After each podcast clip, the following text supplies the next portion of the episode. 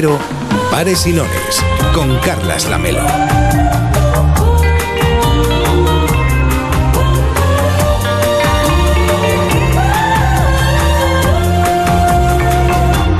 ¿Qué tal? Muy buenas tardes. Hoy venía caminando por la Rambla y pensaba en los políticos. Ahora que la mayoría se marchan de vacaciones tras este curso que ha sido, hay que decirlo, de alto voltaje, bien, pues ahora es buen momento para reflexionar. Como suele pasar en verano, si tenemos unos días libres, podemos aprovecharlos, por ejemplo, para redefinir estrategias personales y hacernos buenos propósitos para la nueva temporada.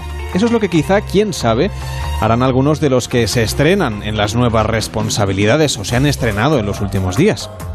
Si ahora mismo tomáramos una fotografía de los principales actores políticos del verano pasado y una fotografía de la de este año, en la comparación se vería claro. Los únicos que permanecen son los de la llamada nueva política. En la Moncloa ya no está Rajoy, al frente del PP tampoco, al balcón de la Generalitat ya no se asoma Carles Puigdemont, ni Cristina Cifuentes ocupa ya el despacho de la Casa de Correos en la Puerta del Sol. Así que en estos tiempos de aceleración máxima, la llamada nueva política es ya un fondo de armario. En este curso, que ahora acaba, se han sacudido muchas cosas y el que empezará a finales de agosto es un libro blanco que está por escribir, pero en el horizonte, quién sabe, quizá haya elecciones generales, elecciones catalanas otra vez? Veremos, los únicos que saben que pasarán por las urnas son los alcaldes, que tienen examen el 26 de mayo de 2019, y la mayoría de los presidentes autonómicos en aquellos territorios donde los parlamentos se eligen cuando se eligen a los alcaldes. En 2019, además, habrá elecciones en Andalucía, que también le toca tras el adelanto del 2015. Así que seguro que habréis notado ya que hay obras en vuestro pueblo en vuestra ciudad que se están acelerando para inaugurar todo lo que sea posible inaugurar entre octubre y Semana Santa. Justo después arrancará la siempre trepidante campaña de las elecciones europeas. Así que, señorías, descansen y desconecten cuanto puedan porque el curso que arrancará tras el mes de agosto será también muy intenso. A diferencia del anterior ciclo electoral, en esta ocasión los nuevos partidos empiezan a acusar ya cierto desgaste en las encuestas. Por ejemplo, unas encuestas que todavía no han medido del todo el impacto de Sánchez en la Moncloa y, por supuesto, tampoco el de Casado en Génova 13. El bipartidismo parece que ha tomado vitaminas y que recupera el vigor aunque ya nada será como solía, salvo la situación en Cataluña, claro, que sigue siendo trending topic en la política española, ahora desde Bélgica. ¡Ludovic! Valonia ha declarado la independencia. ¿Qué? Bélgica se ha roto. Hola. Hola. La declaración de independencia se titula Estamos hartos. ¿Hartos? ¿Hartos de qué? Los balones se sienten ninguneados, humillados e incomprendidos por los flamencos. Están hartos. Debemos regresar. Llegaremos al aeropuerto en 90 minutos. Diga, ¿puede, ¿puede repetir eso? Sí, Su Majestad el Rey desea de partir con el ministro presidente Balón. ¿Hola? ¿Hola? Ludovic, Lo siento, señor, pero no da señal. mi discurso. Naturalmente, señor, me ocuparé antes de llegar a Bruselas. No, Ludovic. Yo mismo escribiré el discurso. Majestad, antes debemos analizar los aspectos políticos, diplomáticos y protocolarios con el jefe de gabinete, con quien aún no hemos contactado, y con varios ministros federales, aún no sé cuáles. Señor, si me lo permite, ahora mismo deberíamos controlar cada gesto y cada palabra. Prudencia, Majestad. En la ceremonia de su coronación, el rey jura que siempre protegerá la integridad del reino. Y el rey soy yo. Hoy en Pares y Nones nos preguntamos qué será de la nueva política, si es que seguirá siendo nueva, cómo será el próximo curso político, resistirán los embates, los nuevos partidos de los cambios de liderazgo en los clásicos partidos del bipartidismo, crecerán o perderán representación unos y otros. Lo debatimos aquí en Pares y Nones y también a través del teléfono, el 93 343 54 50 para participar en directo o también nos puedes mandar una nota de voz por WhatsApp al 676 760 908 676 760 908 y como todo lo que explicáis a través de las redes sociales mencionando este programa lo vamos a ir contando nos podéis ir escribiendo a arroba paresinonesoc en Twitter arroba paresinonesoc en Twitter y en facebook.com barra paresinones para el correo paresinones arroba onda cero punto es.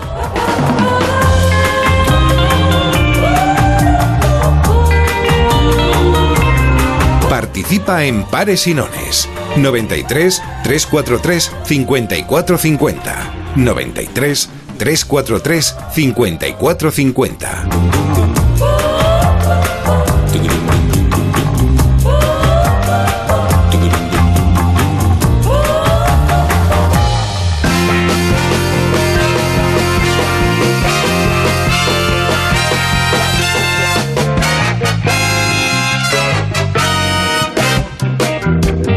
Son las 8 de la tarde y 13 minutos, las 7 y 13 en Canarias. ¿Qué tal David Cervelló? ¿Cómo estás? Muy buenas tardes. Buenas tardes. Hola David Morales, ¿qué tal? Buenas tardes. Muy buenas tardes. Hoy nos acompaña también Clara Dardé. ¿Qué tal Clara? ¿Cómo estás? Buenas tardes. Buenas tardes. Ella es mediadora familiar. En un rato, en la segunda hora, nos va a ayudar a mediar dentro de nuestra familia para tener unas vacaciones en paz.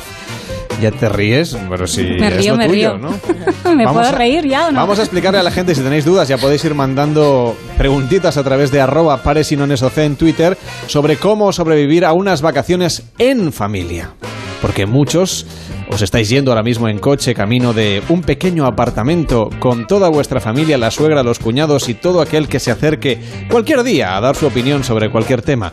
Así que vamos a lidiar con todos estos aspectos con Clara Dardé en la segunda hora, arroba pares y a través de Twitter. Y por cierto, también David Sarvalló tiene a punto su concurso, nuestro concurso Sí. de comunidades autónomas. Que vamos a explicar, que vamos a, a cambiar un poquito las normas. Sí. Esto no afecta a la puntuación de la semana anterior. No, porque si no era un, era un lío. Pero, Pero- vamos a potenciar que la gente que participe, pues aunque no acierte, Claro. sume puntos. Es que hay- la semana pasada varias comunidades autónomas tuvieron varios oyentes Sí. llamando para defender a su territorio y no se llevaron ningún No, punto. Entonces, eh, primero hay que traer el dado que está en mi mesa, David Sarvalló. Se me. Sí, ahora voy en... Sí. Pero lo que vamos a contar es que a partir de ahora, cada comunidad autónoma que acierte pares o tendrá 10 puntos. Hmm. Y aquellos que no acierten, pues por lo menos se llevarán 5 de consolación, ¿no? Muy bien, lo importante es participar. A ver, ¿qué hay que hacer? Llamar al 93 343 54 50. El concurso es muy sencillo para los que no estaban la semana pasada. Cogeremos un dado, lo lanzaremos y vosotros deberéis decir si queréis pares o nones. Pares o nones. Y lo que salga al dado, pues es lo que determinará esos puntos a dónde van. ¿Qué ocurre? Pues que no hay ningún premio, solo el uh, orgullo patrio, digamos, de defender a vuestra comunidad autónoma. Al final de Pares y Nones, dentro de tres semanas, sabremos cuál es la comunidad autónoma de nuestro país con más suerte en esto del juego. Y así, por ejemplo, podéis decidir dónde ir a comprar la lotería de Navidad o cualquier otra cosa. 93 343 54 50. Si quieres, también nos puedes escribir una nota de voz por WhatsApp al 676 760 908 676 760 908 y nos dices tu nombre, de qué comunidad autónoma nos estás escuchando y sobre todo a qué comunidad quieres darle los puntos porque nos pasó la semana pasada David Morales. Sí. Había gente que, por ejemplo, era de no sé, del norte de España, pero quería dar los puntos al sur de España. También se puede. Al pueblo de sus padres donde veranean, por ejemplo, Por que ejemplo. es una cosa muy habitual ahora estar en el pueblo de tus padres. Pues desde allí nos pueden llamar y nos pueden eh, decir a ver a qué comunidad. Tienen de momento encabezando, si me permites, Claro. tres comunidades. Cataluña, País Vasco y Castilla y León. 30 puntos cada una que tienen ahora mismo. Los hemos convertido para que nos salgan las sumas con esto de los 5 y los 10 puntos. Y después ya va por detrás eh, Galicia, Cantabria con 20 y Castilla-La Mancha con 10. Eh, ahora mismo a ver si hay más gente que se nos anima y vamos eh, sumando puntuaciones del resto de comunidades que todavía están a cero. Ahora está la cosa entre Cataluña, País Vasco y Castilla y León. Y, por ejemplo, Cantabria tiene también 20 puntos. ¿Qué me dices? ¡Solo 20 puntos! Solo 20 puntos. Tiene usted a que llamar a todos sus eh, Hombre, vecinos. Vamos a llamar puerta por puerta. Ya sabéis que a mí me gusta ir puerta por puerta a presentarme, a explicarle las cosas y, bueno, pues animarles a que participen en el concurso. Ya que le tengo aquí, quería preguntarle cómo se le presentan a usted las elecciones, porque usted sí Bueno, pues, que tiene que volverse a presentar. Bueno, no sé, si- no tiene, quizá puede Sí. optar por no hacerlo, pero digamos que hay elecciones en Cantabria el año que viene. Pues ¿cómo se presentan? Pues vienen, dicen buenas tardes o buenas noches y, y tú le- les saludas y todos están contentos. ¿Qué te va a decir, Damelo? Eh, Dígame. Que no sabía si venir porque esta semana, justo esta semana, no he sacado ningún libro. Y mira que lo pensaba, digo, No, eh, porque hará usted vacaciones también, ¿no? bueno, se va a intentar, pero hay que aprovechar para escribir. Entonces, todos a participar y si no, tengo unas ideas. ¿Qué va a ser para el próximo libro? Toma nota, es una exclusiva, ¿eh? Que te doy. te traigo unas anchoas y una exclusiva. El libro se va a llamar 150.000 ideas para resolver el, el país, el, el mundo y la razón también, porque es que si no me, me quedo sin nada. Bueno, luego... 150.000 ideas. Sí, apenas.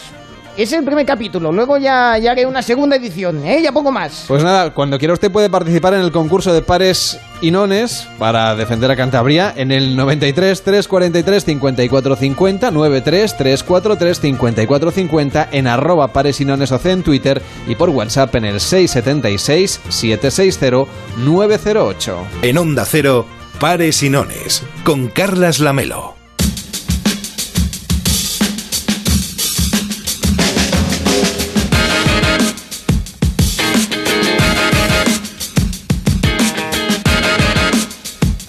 Política se ha convertido en la disputa del relato. Hay que explicar historias que emocionen, que seduzcan, que indignen y que ilusionen. Todo en su justa proporción. Dicen que la batalla por la imagen, tal y como la entendemos en nuestra era, arrancó en el duelo Nixon-Kennedy. Luego llegaría la retransmisión en directo de las Question Time del Parlamento de Westminster, lo que aquí vendría a ser la sesión de control al gobierno. Y luego llegó la CNN y otras cadenas de información en tiempo real, los medios digitales y las redes sociales, que han convertido el oficio de la representación pública en una batalla por el impacto emocional, dejando esos debates de fondo a veces en segundo plano, o sesgando, por qué no decirlo, también los argumentos hasta ese extremo de los límites de la realidad. Estamos en la era de los fake news. Así que queríamos abordar este tema aquí en Pares y Nones. En esta nueva era también hemos llegado a otro tipo de meta, por ejemplo, a la capacidad de rebobinar y volver a la hemeroteca, allí donde se demuestra que los políticos no son precisamente lo que sería esclavos de sus propias palabras.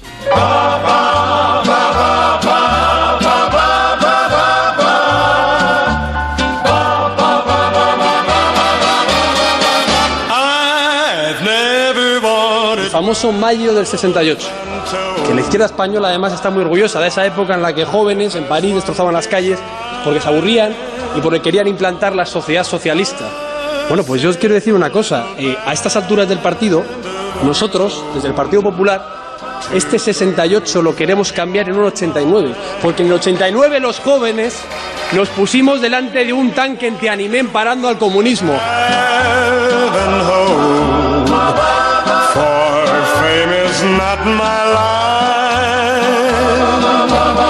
Bueno, ya estamos definidos. En nuestros estatutos ya marca que somos un partido eh, liberal progresista, socialdemócrata, donde ocupamos un espacio centro-izquierda y eso está definido ya y lo decimos y lo digo aquí porque el partido se ubica estratégicamente en ese espacio ya que nuestra ideología es justa esa.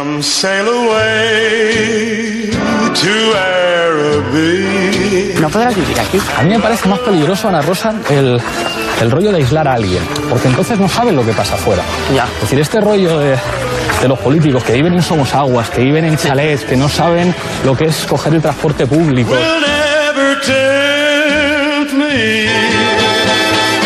Os digo que si no publican ellos los nombres y apellidos de los amnistiados, lo haremos nosotros en cuanto lleguemos al gobierno.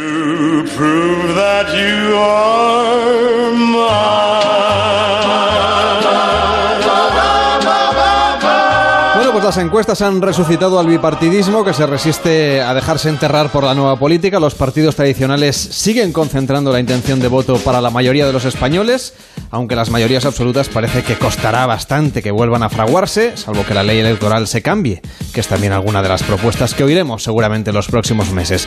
Las últimas encuestas electorales las han publicado La Sexta y el diario ABC, y ambas dan un fuerte impulso al PSOE tras la llegada de Sánchez a la presidencia. Los sondeos, ya lo hemos contado, todavía no contabilizan el proceso de renovación de liderazgo en el Partido Popular, pero sí que muestran una tendencia de desgaste para Podemos y para Ciudadanos, los partidos que vinieron a cambiarlo todo y de hecho han conseguido cambiar una buena parte, agitar mucho el debate político, aunque no han logrado al menos en las últimas elecciones, ni tampoco eso es lo que dicen las encuestas, no han conseguido erigirse como alternativa de gobierno. Por eso quiero saludar a Verónica Fumaral, ¿qué tal? Muy buenas noches, buenas tardes, vaya, Buenas tardes, Carlos. que es asesora de comunicación política y que, bueno, seguramente habrás analizado mucho las últimas encuestas que se han publicado en nuestro país y no sé, eh, haciendo esa foto, lo que vemos es que los líderes de las fuerzas políticas emergentes de hace unos cuantos veranos ahora ya son casi un clásico, porque donde hay liderazgos renovados ha sido en los dos grandes partidos, fruto seguramente también de la acción de estos nuevos partidos emergentes que ya no lo son tanto, ¿no, Verónica? Pues sí, está bastante bien resumido. Eh, lo que es cierto es que la inmediatez o lo nuevo en los tiempos que vivimos caduca muy rápido. ¿Qué quiere decir? Que, por ejemplo, hacer liderazgos hace 20 años era una cosa muy costosa. Una persona que por primera vez eh, se, se, ponía al frente de un partido político, normalmente tenía entre dos y tres legislaturas para llegar a la presidencia del gobierno, tiempo cuando se agotaban las legislaturas, fíjate, cuatro por tres, doce, doce años durante el cual la persona se iba nutriendo, se iba formando e iba haciendo ese relato del que hablabas antes. Ahora no, ahora vivimos en el tiempo express, donde el instante es la nueva medida de tiempo y donde la novedad también caduca muy, muy pronto. Por eso Albert Rivera o Pablo Iglesias, que son líderes absolutamente jóvenes y nuevos, pues han quedado caducos frente a otros que han llegado más tarde, simple y llanamente. Y vosotros, esta eh, cuestión de frenesí, ¿cómo la lleváis? Los spin doctors, los que os dedicáis al asesoramiento de los políticos. Pues particularmente mal. Lo primero porque la política es algo muy complejo. Eh, es algo complejo y nuestro trabajo es hacer esa labor de pedagogía para que todo el mundo entienda con la mayor profundidad posible de qué estamos hablando cuando hablamos de unos presupuestos, cuando hablamos de una enmienda, que es una comisión, que es una PNL y todo eso necesita tiempo. Y ahora no disponemos de tiempo. Cuando los políticos hablan a los medios de comunicación, vosotros nos exigís soundbites, que le llaman, ¿no? Esos 20 segundos donde explicamos, resumamos qué es el mensaje que queremos decir. Y también para que un cierto mensaje canalice y, cristalice en la opinión pública también se necesita un determinado tiempo. Por ejemplo, cuando eh, en la presidencia de Zapatero impulsó la ley de matrimonio homosexual, en aquel momento las encuestas en, en determinados electoral, electorados eran particularmente contrarios. Gracias a una labor de pedagogía top-down, de arriba a abajo, hoy en día es algo que está absolutamente normalizado. Pero para eso hace falta tiempo y precisamente es lo que no tenemos.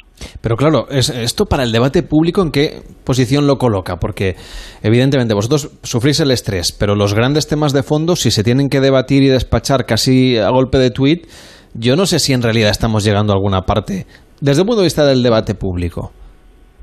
Bueno, yo creo que no estamos llegando a la profundidad del debate público ni por asomo. Tenemos cuestiones ahora mismo absolutamente polémicas, como puede ser desde la prisión permanente revisable, eh, que se ha producido un debate al albur de la, las trágicas eh, asesinatos, por ejemplo, de, de del niño Gabriel o de, o de la, la chica que se encontró en Galicia, ¿no? Por ejemplo, y no se da a la profundidad del tema. Todo el mundo se tiene que por ahí, eh, posicionar con un sí o con un no, pero en ningún momento a la opinión pública se le hace un debate absolutamente profundo. Otro tema, por ejemplo, que también es muy, muy complejo y que hemos tenido ejemplos, eh, es la independencia de Cataluña. ¿no? El Brexit se votó, hubo un referéndum eh, y en este caso mucha gente cuando salió una respuesta afirmativa dijo que no habían tenido el tiempo para informarse con toda la profundidad que esa esa, cuestión requería. En, la, en el tema de la independencia de Cataluña pasa exactamente lo mismo. Los debates no son de profundidad, no estamos hablando qué supondría eh, si se puede realmente hacer, cómo se tendría que hacer un proceso. En el caso de que fuera la independencia de Cataluña, ¿qué tipo de república querrían? Eh, ¿Cuál sería el sistema? ¿Sería un sistema mayoritario, un sistema proporcional? No, nos quedamos en cuestiones que se plantean de forma muy dicotómica, a favor o en contra, en lo que yo le llamo una bunkerización de la opinión pública, ¿no? Donde las posiciones están muy radicalizadas. Y lo hemos visto, por ejemplo, eh, con, el fenómeno de Trump en Estados Unidos, con Putin, que en esas pseudoelecciones en, en Rusia acaba de tener el absolutamente mayoritario sin ningún tipo de oposición, y en otras cuestiones, ¿no? Entonces, Estamos en estos momentos en un proceso donde el tiempo es el instante donde se produce una bunkerización de la opinión pública y donde los debates se producen en términos dicotómicos de sí o no. Y por lo tanto, esto para la política no es bueno, porque si nuestro trabajo consiste en que los ciudadanos comprendan en ese sentido amplio de la palabra de qué estamos hablando cuando estamos debatiendo un determinado tema, esa, esa brevedad y esa in, in, inmediatez a la que los enfrentamos, la verdad es que no resulta resulta nada positivo. Vamos a poner más luz sobre esta cuestión con José Pablo Ferrandiz. ¿Qué tal? Muy buenas tardes. Hola, muy buenas tardes, Carlos. ¿Qué tal estáis? Doctor en Sociología, investigador principal de Metroscopia. Las encuestas es lo que siempre miramos, que luego tenéis la mala fama de que no acertáis demasiado. También es verdad que lo que ocurra con esas encuestas a veces también tiene incidencia luego a la hora de depositar el voto. ¿Cómo veis la, evolución, los que os dedicáis a esto de las encuestas electorales, de, bueno, del, último año en la política española y qué cosas pueden afectar a la evolución de estas mismas encuestas en los próximos meses tras el verano? Porque tenemos un ciclo electoral muy largo eh, que nos espera a la vuelta de vacaciones. Pues realmente desde el punto de vista de la medición de la opinión pública, que es lo que hacemos, por ejemplo, en Metroscopia, es realmente apasionante. Porque si echamos la vista atrás y lo hacemos de vez en cuando y recordamos la época del bipartidismo, decimos, pues qué aburrido era aquella época, ¿no? Donde el PP y el PSOE, bueno, sí se podían alternar en el gobierno en, eh, en algunas elecciones, pero lo normal es que fueran dos líneas paralelas, la intención de voto de los dos partidos, y donde, insisto, pues realmente era aburrido. Con la llegada del cuatripartidismo, nosotros estamos, estamos disfrutando quizá eh, los que más. Hay que decirlo de siempre, que siempre insistimos, las encuestas no intentan porque no pueden hacerlo, no sirven para eso, adelantar un resultado electoral y lo único que hacen es medir en un, en un momento muy concreto, la, famosa que siempre decimos, la famosa fotografía, medir en, un momento muy concreto cuáles son las opiniones o cuáles son los alineamientos electorales, pero insisto, en un momento muy concreto de la ciudadanía española. Hay, la, la ciudadanía es obviamente reactiva a las cosas que ocurren y lo estamos viendo ahora eh, en apenas dos meses, han ocurrido, ha habido dos electroshocks eh, que, han reactivado a una parte del electorado que hasta ahora parecía que estaba durmiente.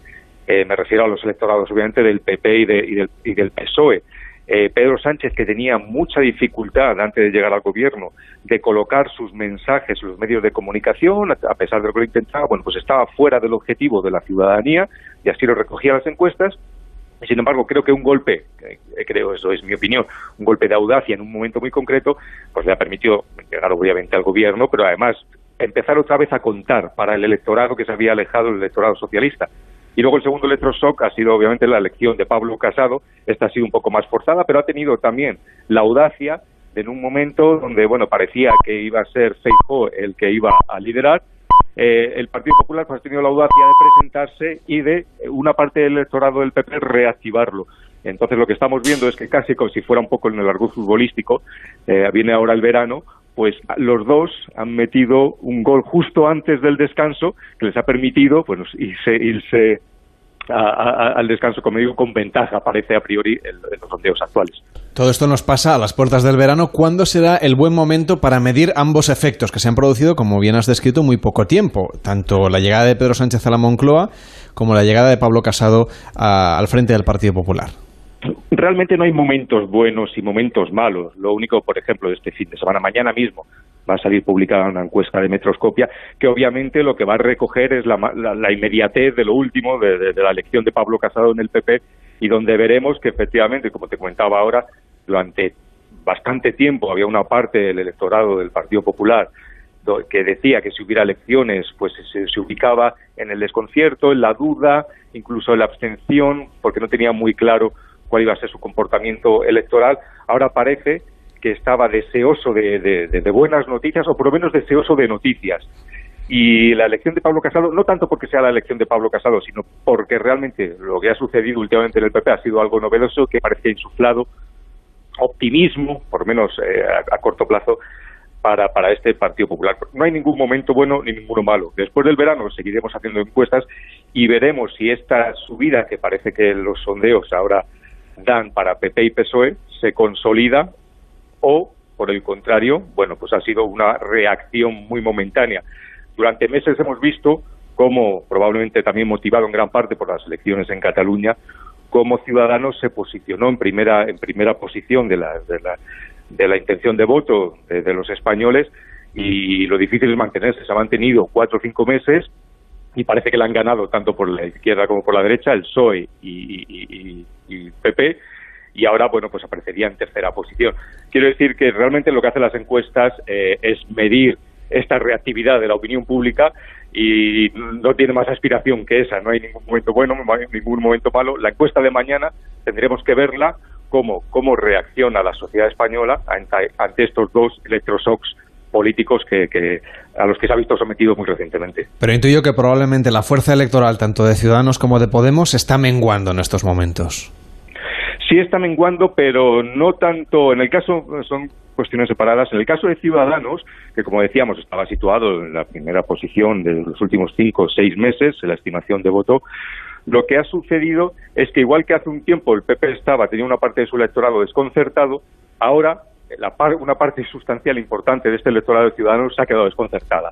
No está volviendo, porque la mayoría son votantes del PP, no está volviendo hacia el PP, no está volviendo tampoco hacia el PSOE, sino que simplemente se mantienen en esta posición de, bueno, pues si mañana hubiera elecciones realmente no sabría cuál sería mi comportamiento electoral. ¿no? Y eso le ha motivado pues que efectivamente que la intención y la estimación de voto caiga.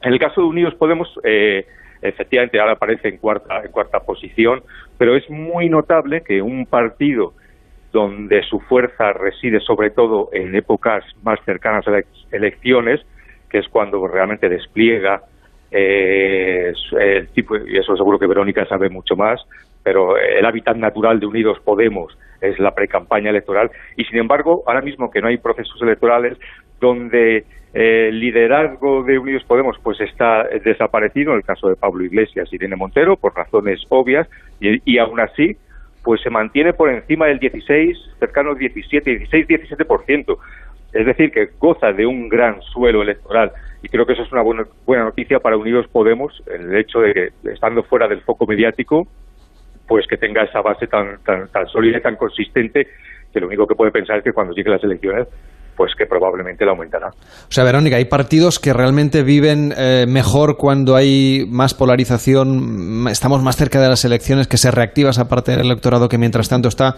como un poco observando la situación y sin tener demasiado claro la intención de su voto. Claro, eso, eso José Pablo también lo, lo explica muy bien, ¿no? Cuando hay tensión electoral, es decir, cuando los ciudadanos están llamados a las urnas, se produce un efecto de movilización en determinados electoral, eh, electorados que cuando hay periodo valle donde no hay elecciones, pues están, eh, como diríamos, un poco wait and see, ¿no? Más despolitizados y mirando a ver cuáles son las opciones eh, que más les podrían gustar y viendo a ver cómo evoluciona cada uno de las estrategias de los partidos. Es cierto que Unidos Podemos, por ejemplo, es un partido que se siente cómodo en la tensión electoral, que sabe movilizar bien a su gente, eh, que hace unos mítines absolutamente multitudinarios, que moviliza muy bien las redes sociales. De hecho, yo a mis alumnos en muchas ocasiones les digo, pues si la influencia de las redes sociales fuera tal y, y, realmente las redes sociales fueran un reflejo exacto de la realidad, las elecciones las hubiera ganado Unidos Podemos y en segunda posición las hubiera ganado Ciudadanos, que son partidos que se sienten mucho más cómodos en un ecosistema 2.0. Eh, pero sí es cierto que en épocas donde no hay electorado, pues los, eh, los electorados tanto de PP como de PSOE son más fieles, también porque son más tradicionales. Ha habido mucho más ocasiones durante, durante las cuales se les ha votado por una simple razón, porque estaban allí. Los otros partidos son absolutamente nuevos y, por lo tanto, esa fidelidad todavía se la tienen que ganar. José Pablo, donde sí que está el electorado muy movilizado de manera permanente es en el caso de los partidos independentistas en Cataluña, que ahí sí que las encuestas van mostrando que van resistiendo los cambios de liderazgo en sus partidos y también en los otros partidos y prácticamente ocurra lo que ocurra en la agenda. Parece que ese porcentaje, ese millón setecientos mil electores, millón ochocientos mil, continúa siendo fiel. Puede cambiar entre Esquerra Republicana y el PDCAT o, la CUP, pero en cualquier caso van a parar a un partido claramente secesionista, ¿no? Pues sí, tienes toda la razón. Desde hace unos años estamos viendo que los dos bloques en que hemos definido la situación política en Cataluña, ¿no? el bloque independentista y el bloque, podemos llamarlo no independentista, eh, como bloques eh, realmente son muy sólidos y el número de, votos, el porcentaje de votos que tendrían ambos bloques, vemos que no varía. Ocurra lo que ocurra, a pesar de, situaciones políticas, judiciales que puedan ocurrir, eh, no, no, varían prácticamente. Pero como bien dices, internamente sí que hay ciertas, ciertas modificaciones y que, bueno, en función de, de, la, de la realidad o de la actualidad política pueden ir cambiando. Es algo realmente que también es, efectivamente nos sorprende y nos hace indicar que de todas maneras la solución parece más política que judicial, porque parece difícil que, que, a través de, juicios bueno, se puedan mover esos bloques que, que aparecen muy, muy, muy sólidos.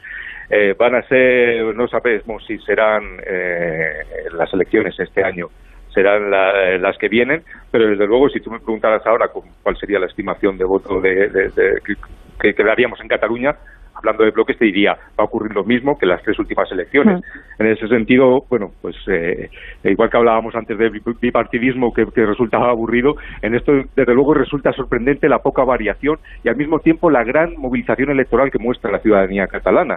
Porque si cuando preguntamos si mañana fueran elecciones, ¿acudiría usted a votar?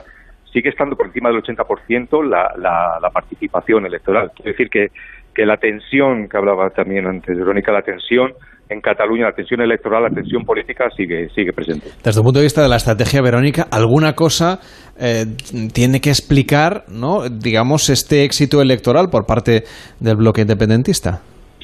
Pues fíjate, yo hablaría de éxito, porque no hay que quitarles ningún mérito de la estrategia independentista, que ha sabido, uno, visualizar mucho el apoyo en la calle. Eh, ellos intentan imponer el relato que es un, que es un, movimiento que se creó de la base a la élite, cuando esto científicamente tiene poco de realidad. O sea, el independentismo es un movimiento que se ha espoleado absolutamente desde las élites políticas, eh, principalmente desde el PDCAT, antes Convergencia y Unión, y es que Republicana, acompañados por la CUP, y luego se ha ido eh, em, bueno, pues haciendo grande esa mancha de aceite. Eh, fíjate, en, en, Cataluña el independentismo hace unos 10 años y de forma muy, muy estructural, el independentismo había rondado en cuotas del 15, del 20%, ¿no? En función de los gobiernos también en España. Pero no por quitarles de mérito, porque ya te digo, han sabido movilizar bien eh, esas imágenes y ese relato del movimiento de la calle. Dos, han sabido crear estructuras organizativas eh, de tejido asociativo que han espoleado desde otras partes el movimiento político, como pueden ser ANC y Omnium Cultural, eh, y también han sabido crear un relato que conectaba con otros movimientos a nivel internacional, ¿no? Pues por ejemplo con el movimiento quebecois o con eh, el referéndum en Escocia. Pero yo también atribuyo gran parte del éxito del independentismo al demérito del gobierno de España, eh, que no ha sabido imponer un relato a la contra, pero un relato a la contra en positivo. ¿Qué quiere decir eh, la unidad de España? ¿Por qué nos trae beneficios? Eh, ¿Qué cosas importantes se perderían en el caso de que al final se llegara a, a, concretar, a materializar?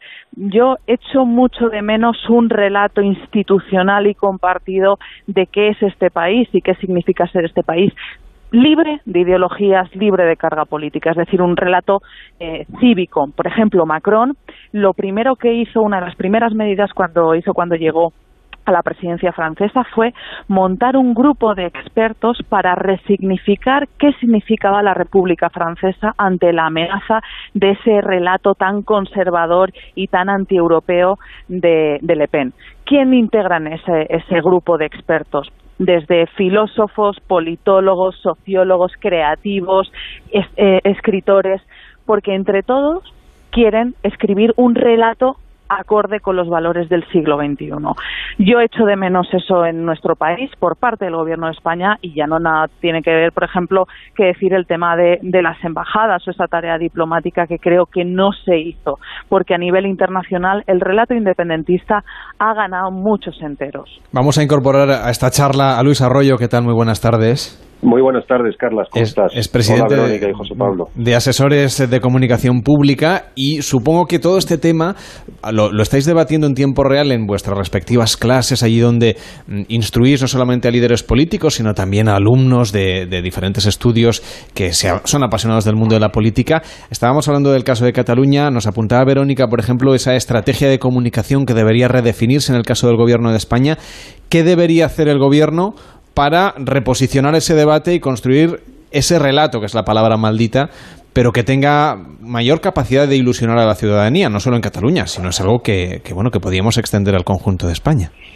Yo, yo creo que como, como antes ha dicho José Pablo, que lo tiene lo, lo, ha dicho muy bien, en, los, en la última década no ha cambiado prácticamente nada el porcentaje de independentistas y el porcentaje de, eh, llamémosle como queramos, unionistas, españolistas, constitucionalistas, Y lo que yo creo que el gobierno tiene que hacer ahora es, es eh, básicamente que el asunto catalán no vuelva a renacer otra vez con la misma fuerza con la que con la que contaba hace medio año eh, y por tanto todos estos, estos gestos de distensión, eh, de normalidad, etcétera, van muy bien.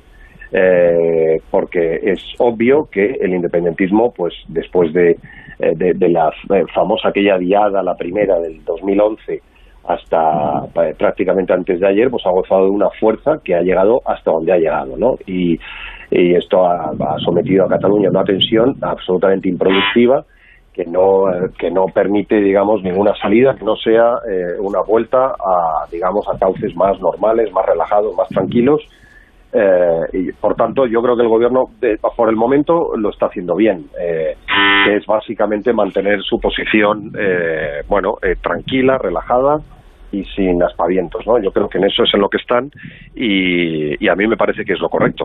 Pero hay voces que alertan de un rearme, no solo ideológico, sino también de movilización en la calle por parte del movimiento independentista si efectivamente el gobierno, digamos, mantiene esta postura de diálogo por un lado, pero sin la fortaleza, digamos, de un discurso ilusionante para, para la parte constitucionalista, por ejemplo.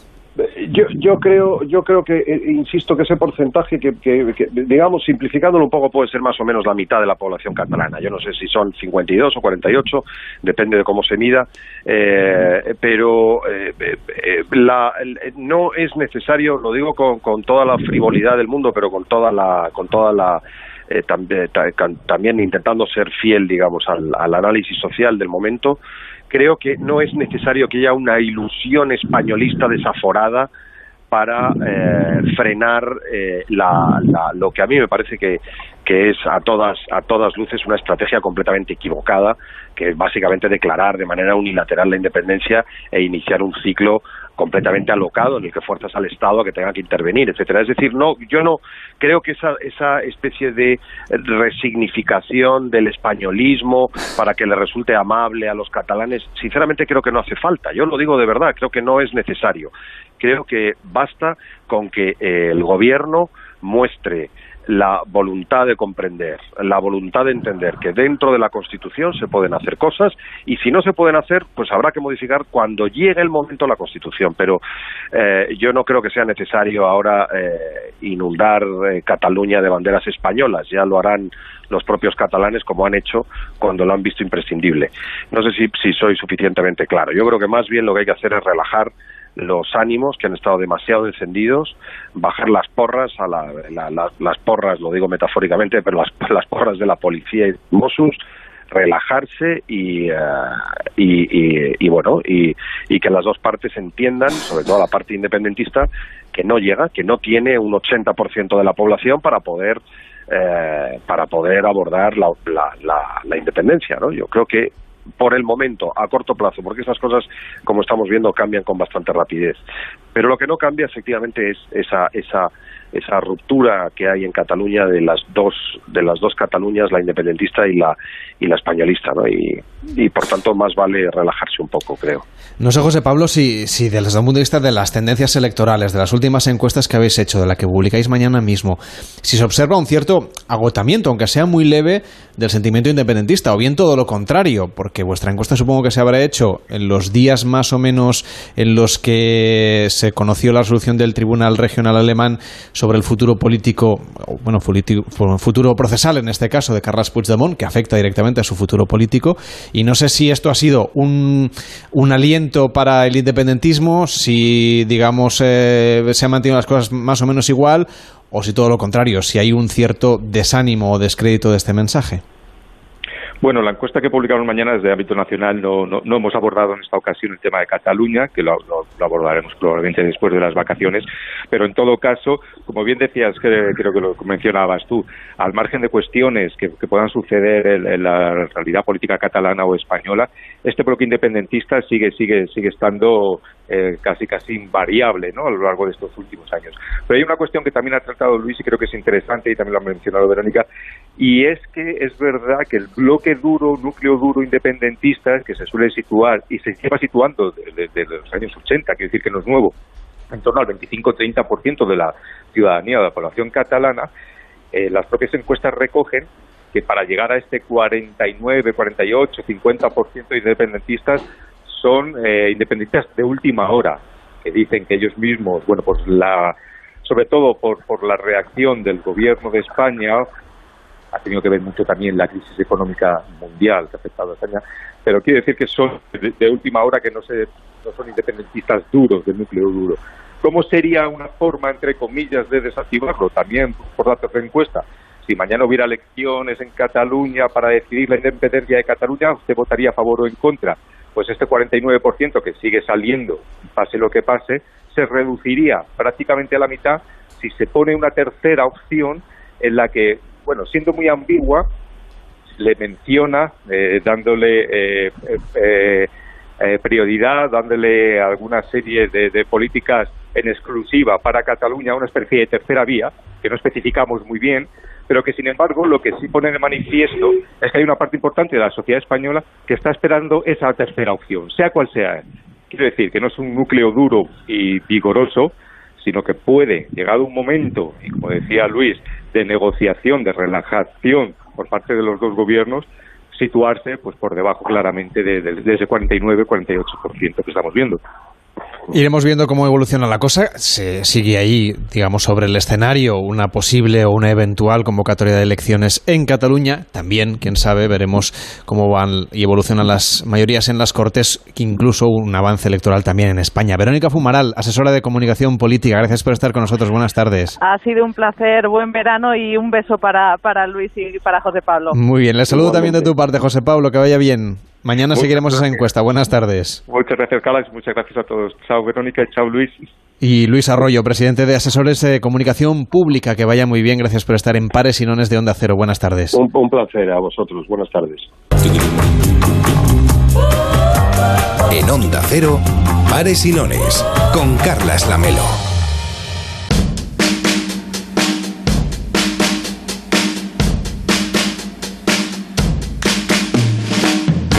Recordad que podéis defender a vuestra comunidad autónoma en el concurso de pares y nones llamando al 93 343 54 50, 93 343 54 50 o enviando una nota de voz por WhatsApp al 676 760 908 676 760 908 y también en arroba pares y nones OC a través de Twitter. Nos preguntan en Facebook, Felipe nos pregunta Hola Carlas, ¿qué comunidad autónoma es la líder del concurso? Saludos desde Gran Canaria. Pues ahora mismo hay un triple empate al frente de este concurso. Castilla y León tiene 30 puntos. País Vasco 30 puntos y Cataluña 30 puntos. Así que te animo, Felipe, a que llames y participes en nombre de Canarias porque todavía esta comunidad autónoma no tiene ningún punto. Y no sé qué tal está la de puntos la obra faraónica que estamos haciendo en Onda Cero en Barcelona este verano. Estamos conviviendo con las obras, que es algo que siempre es muy cómodo, todo el mundo le gusta. Pues y conectamos. Eh, veo que todavía en el estudio 1 no han empezado, porque si no estaríamos haciendo el programa en otro estudio. Es amado, somos silenciosos, pero, cuidado pero con empiezan, eso, se va a caer Empiezan ya con retraso porque me dijeron que hoy yo no haría el programa aquí, me dijo usted la semana pasada. Bueno, yo. ¿Qué ha pasado? No, yo soy otro, ¿eh? Yo no soy el de la semana pasada. Tengo la misma voz, pero no, soy otro. Bueno, estamos. Estamos preparados. Uy, este, usted está con el polvo. Fíjese que le voy a comentar una cosa. vamos a ver, ustedes han abierto un saco de masilla que se les ha caído en medio de la redacción, que me ha entrado a mí el polvillo aquí, que no me lo quito de ninguna de las maneras. Eh, siempre me habían dicho que había mucho polvillo aquí en los medios de comunicación, pues ahora efectivamente se me está escapando todo. Le voy a decir una cosa. Estamos poniendo mm. un panel de LED, todo, en todo el... Ahí, lo que estoy poniendo LED uno a uno. Mira. los LED se clavan como si fueran sí, clavos. Escuche, mira. Dos, tres, cuatro. Voy haciendo por fila. Calculo yo.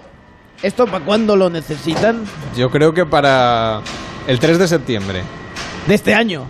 Sí, claro, empieza la temporada entonces. Hoy va, yo había visto el 19 y digo, bueno, entonces vamos bien. Bueno, pues si eso me voy a, la, a poner más. Sí, pues usted vaya trabajando, ¿eh? no lo voy a entretener yo demasiado. en un rato me cuenta cómo va todo, ¿eh? Venga. En fin, estamos, estamos de obras aquí en Onda Cero en Barcelona y es lo que hay. Ya saben ustedes que es fantástico esto de, de tener obras. Participa en el concurso de pares y nones. Defiende a tu comunidad autónoma. Solo tendrás que elegir pares o nones. Y tiraremos un dado. 93 343 54 50. Nos llamas y pides ya turno, que hay muchas comunidades esperando también en arroba pares a través de Twitter.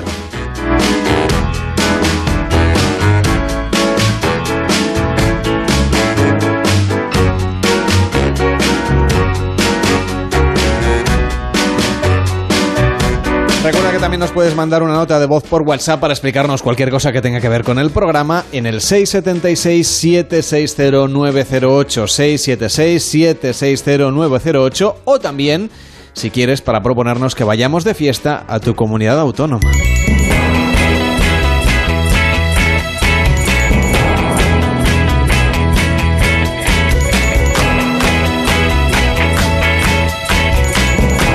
La experta en fiestas del equipo de Pares y Nones es Carolina Fernández, que es nuestra compañera de Onda Cero en Madrid. ¿Qué tal, Carolina? ¿Cómo estás? Buenas tardes. Buenas tardes. Bueno, tengo un calor que me quiero morir. ¿Qué me dices? Pues aquí en este estudio hace un frío. Yo creo que los estos de las obras me han puesto el aire acondicionado a 3.500. Voy con chaqueta, imagínate.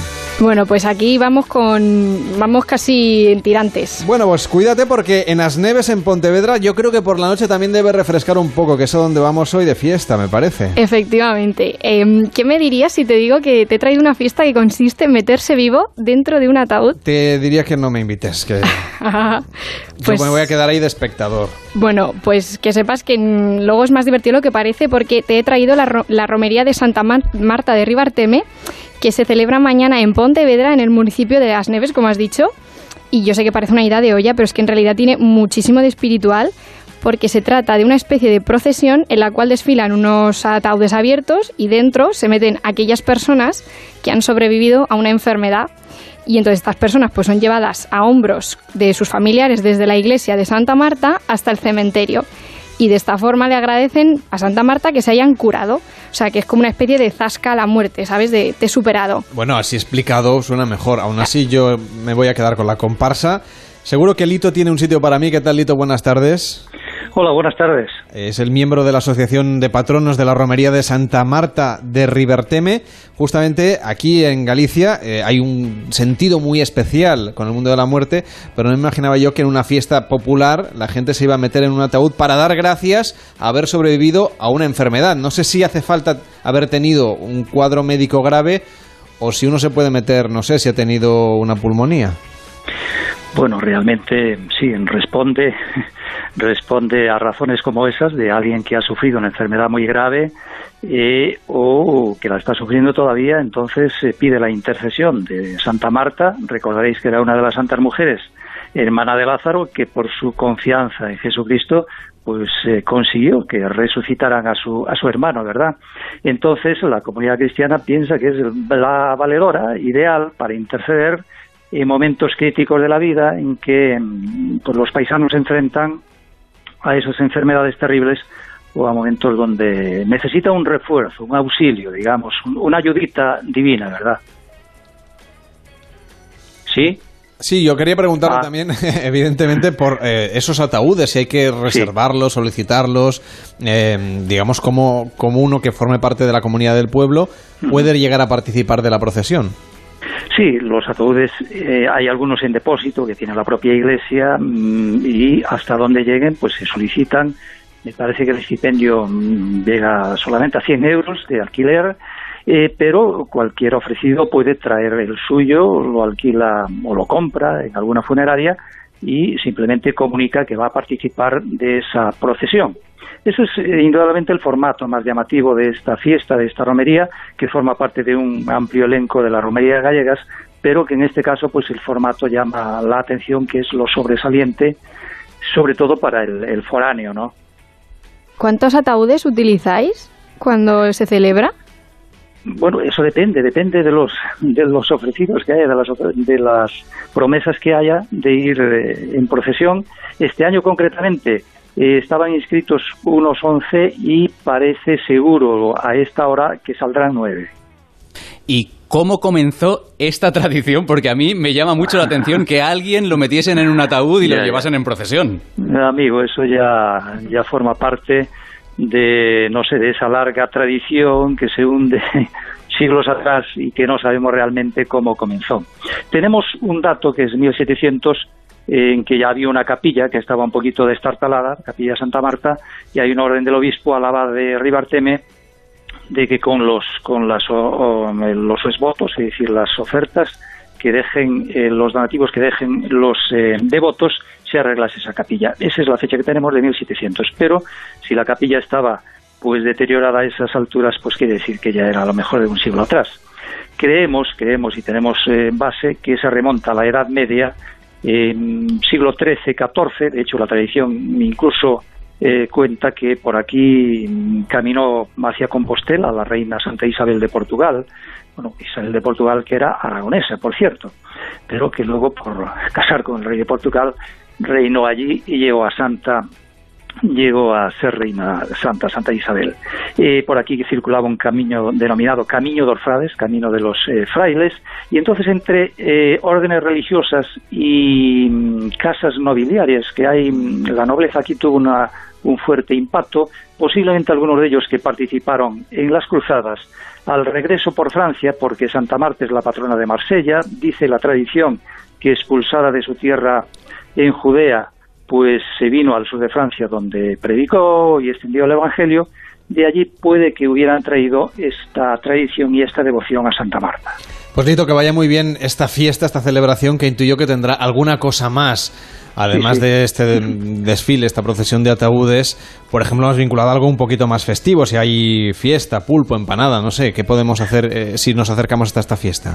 Bueno, pues eso nunca va a faltar, eso ya están instalados los pulpeiros gallegos allí para, ya hoy mismo ofrecían el pulpo y demás viandas para mm, disfrutar de lo que es una romería típica de campo. Esta es una aldeíta del sur de Galicia, pero que tenemos un recinto frondoso donde a la sombra y en los parajes aledaños se puede disfrutar de la naturaleza y, por supuesto, pues eh, compartir eh, pues el pulpo y demás ingredientes de, típicos de la gastronomía que se disfruta en la romería gallega. Pues Lito, que vaya muy bien. Hasta la próxima. Buena tarde. Pues muchas gracias a vosotros. Buenas tardes. Por cierto, eh, Clara, no sé qué te parece a ti, así en 15 segundos, como experta en gestión emocional, la idea de para plantarle cara a la muerte y resucitar, bueno, mejor dicho, reivindicar la vida, meterte en un ataúd. Bueno, todo lo que sea convencerte a ti mismo que con esto sanarás, con eso sanarás, seguro que funciona. Nos quedamos con esta idea. Llegamos a las 9, las 8 en Canarias y a la vuelta más historias aquí en Pares y Nones en Onda Cero. Atención porque vamos a hablar de cosas interesantísimas. Volvemos en 5 minutos. Son las 9, son las 8 en Canarias.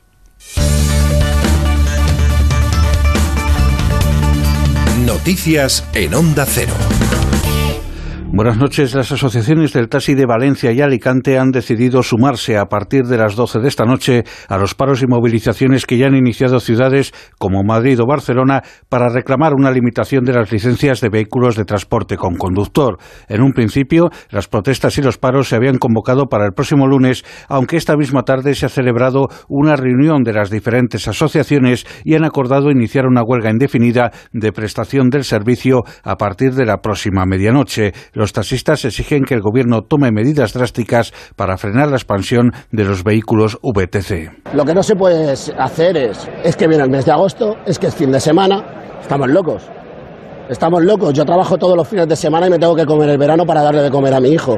Tú que eres un ministro, no puedes coger el teléfono o trabajar en fin de semana. Lo siento, pero no, no pasamos por eso. Estamos hartos de mentiras y manipulaciones. O lo hacen o no vamos a parar. Y ya está. La Asociación Representativa de las Empresas de Vehículos de Alquiler con Conductor, un auto VTC, espera que el Gobierno no ceda al chantaje de los violentos del sector del taxi y recupere el control de las calles. El presidente de un auto, Eduardo Martín, cree que la situación ha llegado a límites inconcebibles en un Estado de Derecho. Y claro, cuando Fomento retira la solicitud de medida cautelar ante el Tribunal Superior de Justicia de Cataluña, está lanzando un mensaje muy, muy, muy difícil y muy complicado a la ciudadanía y al sector del taxi, y quizá no solo al sector del taxi, porque lo que está diciendo es precisamente que, oiga, si yo a través de la violencia y a través de secuestrar la ciudad consigo algo, este es el medio. Ya sabemos cómo, qué es lo que tenemos que hacer, es el mensaje que está recibiendo el taxi y quizá otros sectores. Ya sabemos lo que hay que hacer con este gobierno para conseguir nuestros propósitos.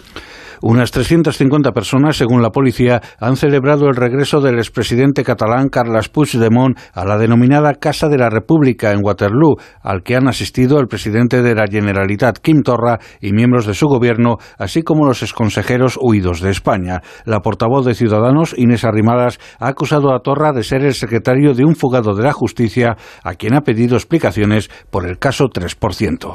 Pero allí donde esté el señor Puigdemont va a tener que responder por el 3%, porque su partido, su partido, por mucho que cambie de nombre, sigue estando imputado por el 3%. Y además le quiero decir que Puigdemont es pasado en la política catalana. El futuro de Cataluña no puede estar en manos de un fugado de la justicia, de un fugado que prometió la independencia en 18 meses que era mentira, que se fugó, que dejó tirados a los suyos y que además ahora vaga por el mundo sabiendo que nadie le, le concede la condición de exiliado la coordinadora general de Podemos Andalucía, Teresa Rodríguez, ha dicho que el Partido Popular está muy poco legitimado para impulsar una comisión de investigación sobre el presunto uso indebido de tarjetas de crédito de la extinta Fundación Andaluza Fondo de Formación y Empleo. La dirigente de Podemos ha recordado los 15.000 euros de este organismo de ayuda a parados dilapidados en un prostíbulo sevillano. ¿Por de dónde viene el dinero y para qué era? Que es para intentar aplacar una de las principales lacras de esta tierra, que es el desempleo como para dónde ha ido ese dinero y de manos de quién.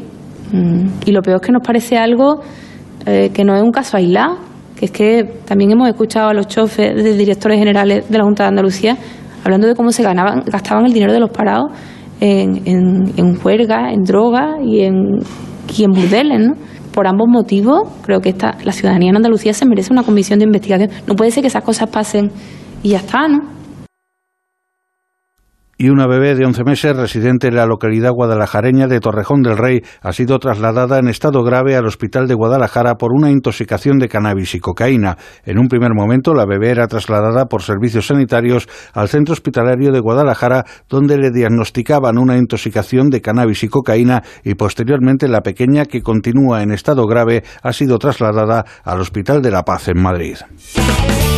Información deportiva con Jesús Martínez de Lerma. Roberto Bautista está en la final del torneo de tenis de Gasta tras vencer al serbio Laszlo Jere. Bautista perdió 7-6 el primer set, pero se repuso con un doble 6-4. Mañana la final frente al italiano Matteo Berrettini. Además, a las 10 y cuarto tenemos cita con la selección española de waterpolo. Se mide ante Serbia en la final del europeo que se disputa en Barcelona. El europeo es el único torneo que no ha ganado España y Serbia es la actual campeona de Europa, del mundo y campeona olímpica. Y terminamos con Geraint Thomas, que ya es virtual campeón del Tour de Francia tras acabar tercero en la etapa de hoy. En cuanto a los corredores españoles, Mikel Landa ha sido el mejor en este Tour y será séptimo. Más noticias dentro de una hora y en ondacero.es.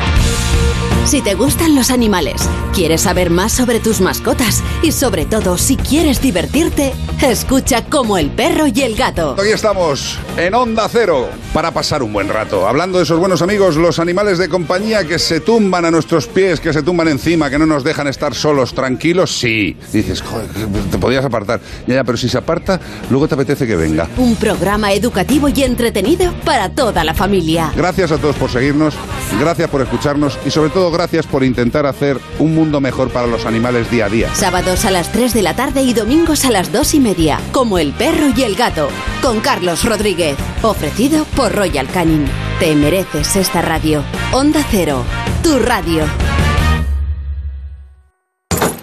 Su alarma de Securitas Direct ha sido desconectada. Cariño, estoy pensando que también deberíamos ponernos la alarma en la casa de la playa. ¿Y eso? Pues porque la tenemos vacía casi todo el año. Y si entran a robar o se nos mete alguien, ni nos enteramos. Protege tu hogar con Securitas Direct, la empresa líder de alarmas en España. Llama ahora al 945 45 45 o calcula online en securitasdirect.es. Recuerda, 945 45 45. Por tu seguridad y la de todos, antes de la operación salida es necesario tener el coche a punto y evitar así cualquier imprevisto. Una presión inadecuada en los neumáticos o determinados elementos de seguridad sin revisar pueden tener graves consecuencias. Es un consejo de ponle freno. Compromiso a Transmedia. Este verano, viaja seguro. Revisa todos los puntos de seguridad de tu coche en la red de talleres CGA. Más de mil profesionales a tu servicio. Localiza tu taller CGA más cercano en tallerescga.com y disfruta del viaje. Atención, posible radar móvil. Si no lo llevas, no te enteras. Con Angel Driver, felices vacaciones. Si tu hijo tiene entre 7 y 15 años y quiere participar en La Voz Kids, entra en antena3.com barra La Voz o llama al 806-514-055. La Voz Kids en Antena 3. Coste de la llamada máximo por minuto 1,21 euros desde red fija y 1,57 desde móvil. Su alarma de Securitas Direct ha sido desconectada. Cariño, estoy pensando que también deberíamos ponernos la alarma en la casa de la playa. ¿Y eso? Pues porque la tenemos vacía casi todo el año. Y si entran a robar o se nos mete alguien ni nos enteramos. Protege tu hogar con Securitas Direct, la empresa líder de alarmas en España. Llama ahora al 945 45 45 o calcula online en securitasdirect.es. Recuerda, 945 45 45.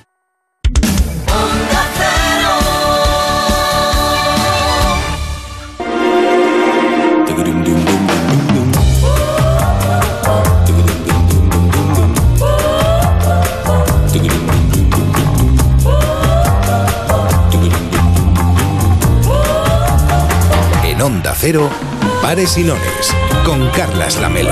Son las 9 de la tarde y 8 minutos, las 8 y 8 minutos en Canarias y nosotros tenemos por delante todavía bastante rato de radio hasta llegar a las 11 y media, las 10 y media en Canarias. Vamos enseguida a saludar a Hugo Stuben que está sentado ya en nuestro estudio central en Onda Cero en Madrid con una foto fantástica que acaba de colgar él mismo en su perfil de Twitter y que nos encanta que nos mencione una foto estupenda donde se ve el micrófono. No, sí, no sale. Ah, no eso, sale, que, ¿eh? eso que ha visto usted, señora Consuelo, es el micrófono de Onda Cero. Pues también está para comérselo entero, ¿eh? Ya, ya, ya. Ay. Hoy tenemos sexóloga de guardia. ¡Ay, qué bien!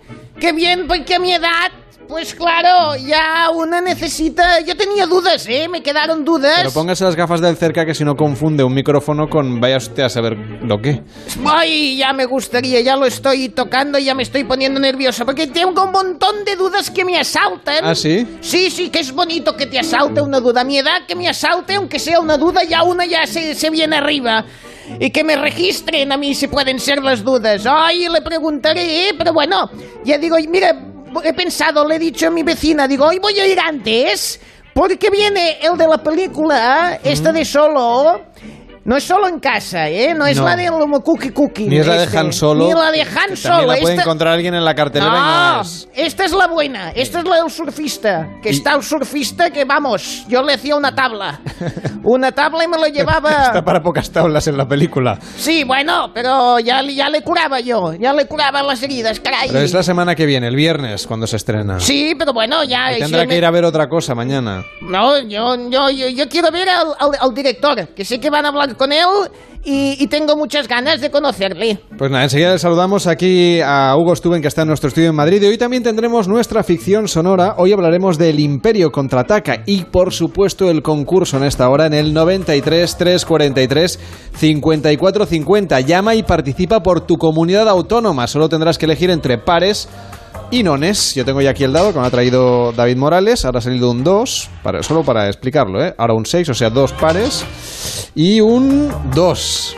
Yo no Aquí quiero dar pistas. Yo no pero... es por decir nada, pero cuando al dado le da por los pares o le da por los nones, se va repitiendo a lo largo del programa. Pasó la semana pasada, el sábado los pares y el domingo los nones. Según tu regla, hoy sería día de pares. Lo vamos a comprobar en un rato. Llama al 93 343 54 50. Castilla y León.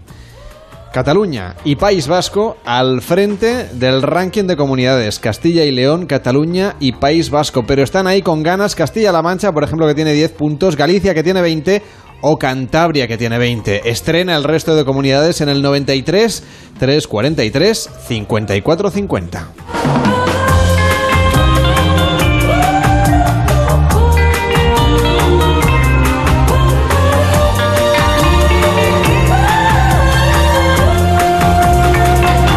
Participa en Pares y Nones. 93 343 54 50. 93 343 54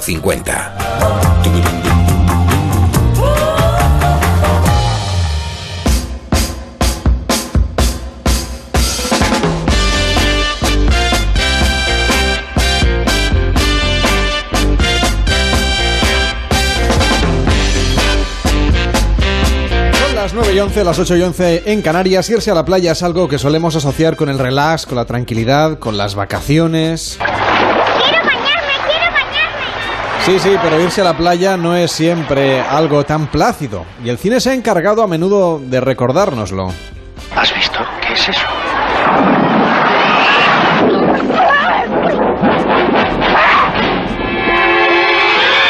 Hoy en Pares y Nones os sugerimos una película que seguro que os hace reflexionar, pero también sufrir un poco, empatizar con la historia de Álvaro Vizcaíno, un surfista que vivió 48 horas de agonía en una playa. Una historia que Hugo Stuben ha convertido en película. Hola, hermanito. ¿Qué es de tu vida? He hablado con mamá, te echa de menos. Ya sabemos que has desaparecido para encontrarte y esas cosas. Pero podrías llamar alguna vez, ¿no te parece? Papá está peor, más débil. Bueno, eso es todo. Sé que no aguantas las charlas. Que te quiero, chaval.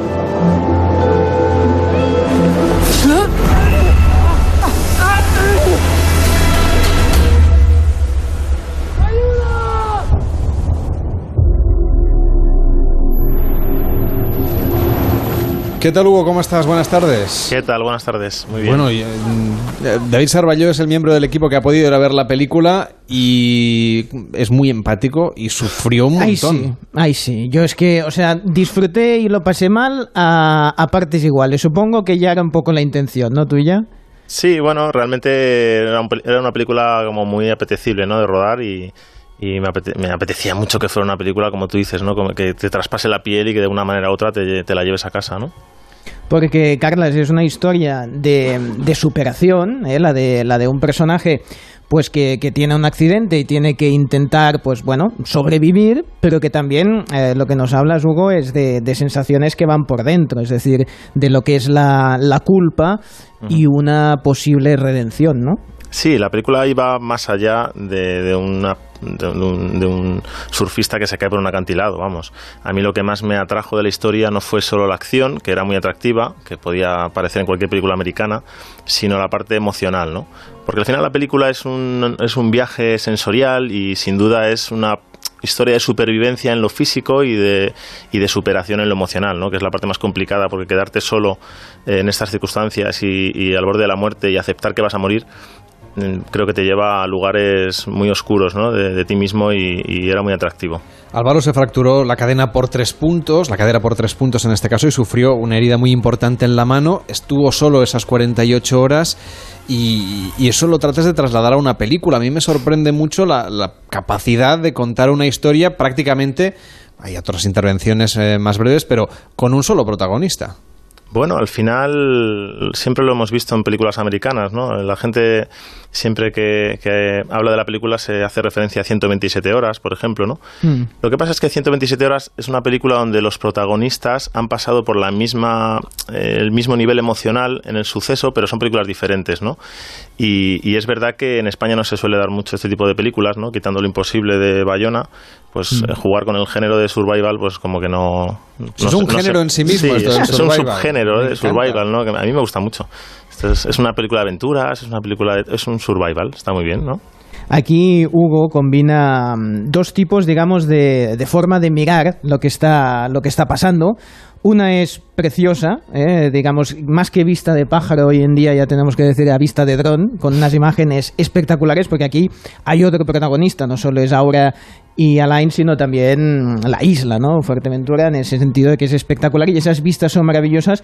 Pero Hugo, donde más me impresionas es cuando coges la primera persona y esa cámara va siguiendo y sobre todo va buscando en ese espejo y ya más concretamente en esos retrovisores, ¿verdad? Eh, a que el personaje principal se mire a sí mismo y también mire para atrás, ¿no?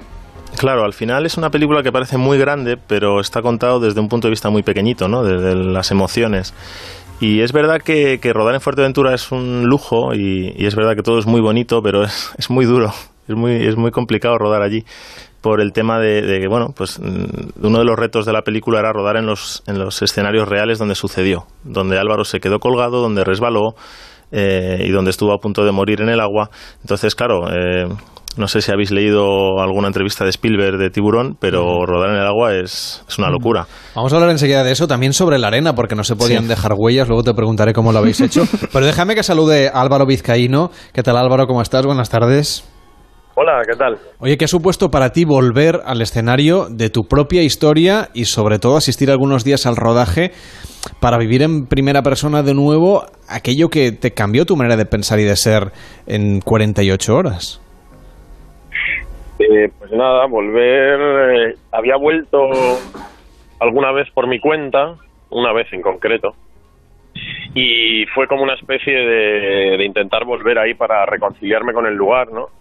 Porque realmente, bueno, es espectacular y, y quería volver a verlo desde otra perspectiva y, bueno, eh, no fue tan molono, digamos, volver a la playa, me tumbé allí en el sitio donde estaba y tal, porque tuve que bajar por el acantilado, por la zona que yo iba a bajar y me di cuenta de que, joder, que, que no, que es que, que es bastante peligroso meterse por ahí. Hombre, lo has comprobado en primera persona, ¿eh? Sí. Que es peligroso. Sí, sí, sí. Esta vez no fui solo, pero pero bueno, no, estuvo estuvo muy bien luego porque como íbamos con el equipo y tal y, lo analizábamos un poco más eh, con otros ojos, ¿no? Técnicamente y luego ver pues eso a los especialistas colgados con eh, sabes, con los arneses y tal, la verdad que estuvo muy bien. No, no, que casi podéis hacer, perdona, la próxima de Misión Imposible. Oye, Hugo, adelante, ¿eh? Porque... Sí, no, aquí tenemos, en, ya en España tenemos a Len Hernández, que es el nuevo Tom Cruise. eso- eso Sí, te sí. digo. En este caso, por ejemplo, también imagino que ah, al ver la película y ver tu propia historia, claro, hay licencias cinematográficas, licencias que, que son necesarias a veces para hacer una película. ¿Qué tal te ha dejado Hugo en la pantalla, Álvaro? Pues, hombre, por un lado la, la acción, el accidente y, todo lo que va aconteciendo, la verdad es que está muy, muy conseguido y muy bien retratado, porque todos los pasos están ahí.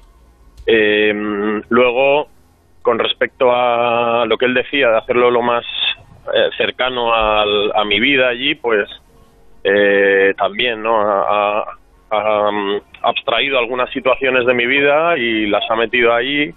Incluso estaban mis amigos también ahí actuando, ¿no? Y pillando olas y tal. O sea que tiene, es una peli de verdad. Y con gente de verdad y con ambientes de verdad. Y luego, bueno, pues el personaje tiene ahí sus, sus puntitos, algunos un poco más así, como, no sé, no sé cómo decirlo. Tipo, la verdad que al principio yo decía, el primer día que me lo que hablé con Hugo decía, joder, tío es un poco así, ¿no? No quiero decir cómo, ¿no? Pero... Sin yo spoilers, sin decía, spoilers. eh, no, claro, me, me, me empezaban a dar picores por todos lados, digo, ostras, me- ¿este soy yo? y, y bueno, no, no, al final si te pica, te aplica.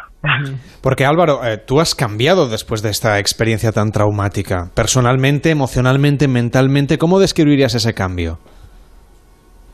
Bueno, pues eh, la verdad que es una, una pregunta que, en estos días me han hecho bastante y creo que la respuesta es eh, una, no sé, al, al vivir algo así, eh, con el tiempo me he dado cuenta de que, mm, claro, que, que había pasado pues eh, lo que más lo que más nos suele aterrorizar a todos, ¿no? Que es desaparecer y, y la certeza de que estás solo y te vas a morir solo y, y claro, y pasé por todos los momentos de pánico y, de tristeza, pero al final dices, bueno, estoy con la persona que con la que siempre he estado conmigo mismo, ¿no? Y fue como una especie de de reforzarme. Eh, yo he salido reforzado de la experiencia. Eh, no es que haya cambiado mi carácter demasiado, no es que, no sé, no son esos tipos de cambios, ni que haya cambiado mi vida radicalmente, porque de hecho ya me gustaba mi vida entonces. Pero sí que, no sé, algo que digo que me gusta decir es el, el- esa paciencia conmigo, este siempre estar más atento a mí, no, no dejarme dar bandazos, eh, sentirme compañía para mí, paciencia, que me sigo enfadando, pero me, me duran menos los enfados, que soy más tolerante conmigo y, y creo que con el mundo también. Tenemos en esta mesa a Clara Dardé, que es experta en PNL, también en gestión de conflictos, normalmente entre personas, pero no sé, Clara, si en una situación así, eh, ¿qué es lo que hay que tener en cuenta? Tenemos evidentemente la experiencia de alguien que lo ha vivido en primera persona, la experiencia de alguien que lo ha convertido en película. ¿Qué les preguntarías o qué les explicarías a las personas que nos están escuchando al otro lado de la radio sobre cómo gestionar una situación de vida o muerte? Es una película de supervivencia esta. Yo me imagino que en el momento, que, que, me lo diga él, ¿no? Pero que en el momento que estaba en el agua solo mm, debió como imaginar cómo sería su final y, y el concepto de vida y el concepto de muerte, ¿no? Que, que, seguro que, bueno, no sé, dímelo tú, pero creo que seguro que ha cambiado, ¿no? Has, has podido eh, estar en momentos cruciales que, que has podido uh, cambiar uh, la manera de pensar sobre la vida y la muerte, ¿no? Sí, eh, es muy curioso que, que a veces la cercanía a la muerte trae un mensaje de vida. Exacto. Eh, es muy curioso como hablar de la muerte así como algo más, más, bueno, algo que va a pasar. Sí. También hablar de ello sin miedo, porque en el en el último momento eh, morirse puede ser algo, pues esto, ¿no? Como un drama, algo trascendental y tal, o también puede ser algo más tonto y ridículo de lo que nos creemos. O sea, porque yo sentía las dos cosas. Claro. Sentía, pero qué idiota soy, me voy a morir aquí y, y no pasa nada. Ya. y, y, no va a pasar nada, se acabó, me voy a ahogar ahora mismo y se acabó. Por otro lado, la inmensidad del, del, de la cuestión también. Es que eran las dos cosas a la vez, era una paradoja. Claro. Pues Álvaro, nos encantará ver esta película cuando llegue la próxima semana. Gracias por atendernos al teléfono así un poco de urgencia para explicarnos tu primera, bueno, en primera persona tu experiencia y que vaya bien. Buenas tardes. Nada, encantado. Hugo, Hugo, con todos estos elementos, claro, hacer una película donde se pueda mostrar, sí, planos fantásticos del lugar, porque es maravilloso, aunque sea peligroso, como nos acaba de contar Álvaro, pero al mismo tiempo mostrar esa evolución personal, esa transición de supervivencia, esos pensamientos, convertirlos en, en, una escena cinematográfica, a mí de entrada se me antoja todo un reto. Bueno, era uno de los retos, ¿no? Y yo desde un inicio siempre le, le comentaba a Álvaro que, que, al final es una película yo sé, por todo lo que me contó él, eh, muchos momentos por lo que pasó, ¿no? Entonces, intentar traspasar eso a imágenes... Eh, eh, era un desafío y al final, no sé, se, lo, lo, primero que se me ocurrió y yo creo que, que era lo más acertado en, en, ese momento, pues era hacer ciertas partes más poéticas, ¿no? Más que decir cosas con palabras, mmm, era mejor hacerlo con imágenes. Y así los espectadores se hacen su propia claro. idea, ¿no? De la película. Claro, efectivamente. Al final, eh, como digo, es un, es un viaje, ¿no? Lo que, lo que queremos mostrar. No queremos tam yo, yo, desde un inicio tampoco quería dar lecciones de nada y no quería escribir el guion, que lo escribí junto con Santiago Layana, eh, en plan, vamos a hacer una película sobre esto porque da un mensaje. Mm, todo lo contrario. Y luego me fui dando cuenta de que la historia de por sí ya trae un mensaje, o sea, no había que hacer nada.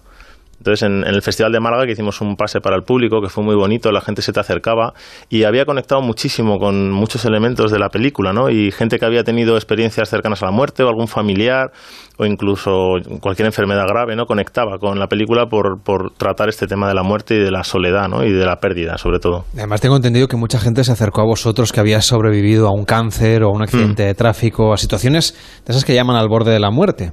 Sí, claro, no, no, la película no, no hace falta que empatices eh, cayéndote por un acantilado, ¿no? O haciendo algo así eh, de este estilo, pero es verdad que la gente se nos acercó incluso o una hora después, hora y media después en el hotel, había gente que todavía estaba hablando de la película y te venía, entonces entendías que había traspasado, ¿no? Lo que, lo que querías hacer con, con la película había llegado a ese público, por lo menos en Málaga, ¿no? Espero que le llegue a más gente. Eso llegará el próximo 3 de agosto, que es cuando uh -huh. se estrena la película, quedan nada, muy pocos días. Tu primera película, tu película anterior del 2016 se llamó Anomalous y también tiene lugar en un espacio muy claustrofóbico. Aunque esta sería más de agorafobia, digamos, aquella eh, eh, ocurre prácticamente siempre en el mismo espacio dentro de una comisaría. Ahora, aunque es un espacio al aire libre, continúa siendo muy consternido. Estamos ahí en el mar, en un sitio donde la gente lo pasa mal. Oye, ¿qué lugar estás buscando para la siguiente película? Pues no, no, no sabría decirte, a lo mejor Marte, ¿no? Estaría guay. bueno, Marte ahora está como súper Está muy de moda, ¿no? Sí, Marte, o no sé. No, la, no estoy buscando, no, lo, no busco nada. O sea, en el fondo, la chispa cuando viene, la chispa me refiero como dos cables, ¿no? Que te dan un chispazo y, y ese chispazo te tiene que entrar por, el, por, por, los, por los poros y de repente llenarte completamente de ilusión y una ilusión que te pueda durar un año y pico, porque es lo que dura eh, todo tu proceso de hacer una película, ¿no? Entonces no está, no está muy bien que cojas una idea que te entusiasme mucho y a los tres meses de repente estés un poco decepcionado. Entonces imagínate el proceso que te queda después, ¿no? Pues tenemos esa película que ya está casi casi, bueno, siendo repartida entre los cines, el 3 de agosto uh -huh. llega a la cartelera. Tengo alguien que quiere hacerte una pregunta también del equipo del programa. Pues sí, mm, hola, mm, Hugo, ¿cómo estás? Mm, Soy Buddy. Te quería preguntar, ¿no te gustaría que hiciésemos la segunda parte juntos? En lugar de solo se podría llamar con leche. Eh, Si te gustó la primera, que era buena, la segunda será la leche. Em, Podremos repartir el mismo equipo, pero quería incluir también a Scarlett Johansson y a Penélope Cruz. Es una fijación que tengo. Em, ¿Cómo lo ves? ¿Crees que podríamos hacer algo juntos? ¿Te atreves? Eh, me atrevo muchísimo, me encantaría, imagínate, ¿no? En una cala ahí, además, si puede ser que actúes, eh, sería maravilloso, ¿no? Con esos diálogos Sí, Bueno, que que te no nadar, que me parece que no está para muchos un largos. momento decía que me iba a mandar a Marte. Ahora que hay mar, imagínate, terrible, con una tabla de surf. No, no, no, no lo veo. Quizá otro día. Eh, solo, Marte podríamos hacer, ¿no? Solo Marte.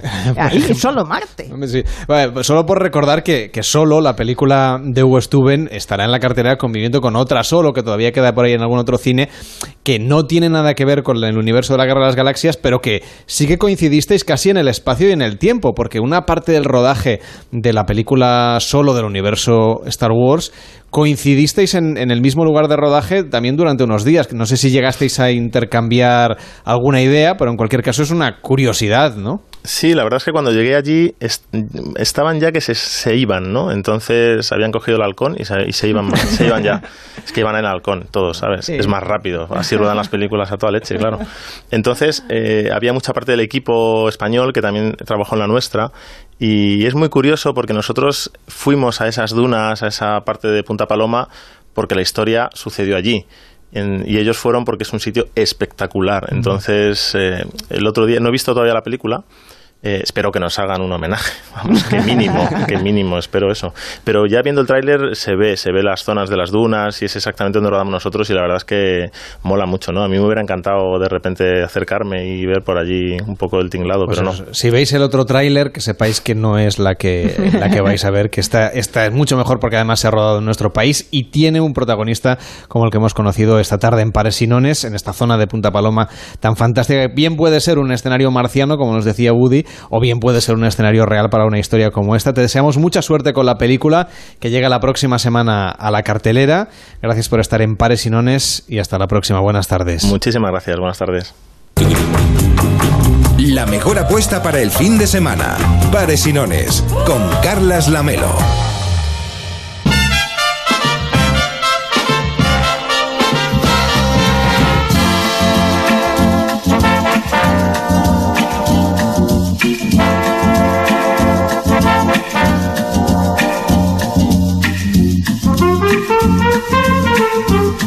Tal, Thais Buforn? ¿Cómo estás? Muy buenas tardes. ¿Qué tal, Carlas? ¿Preparada?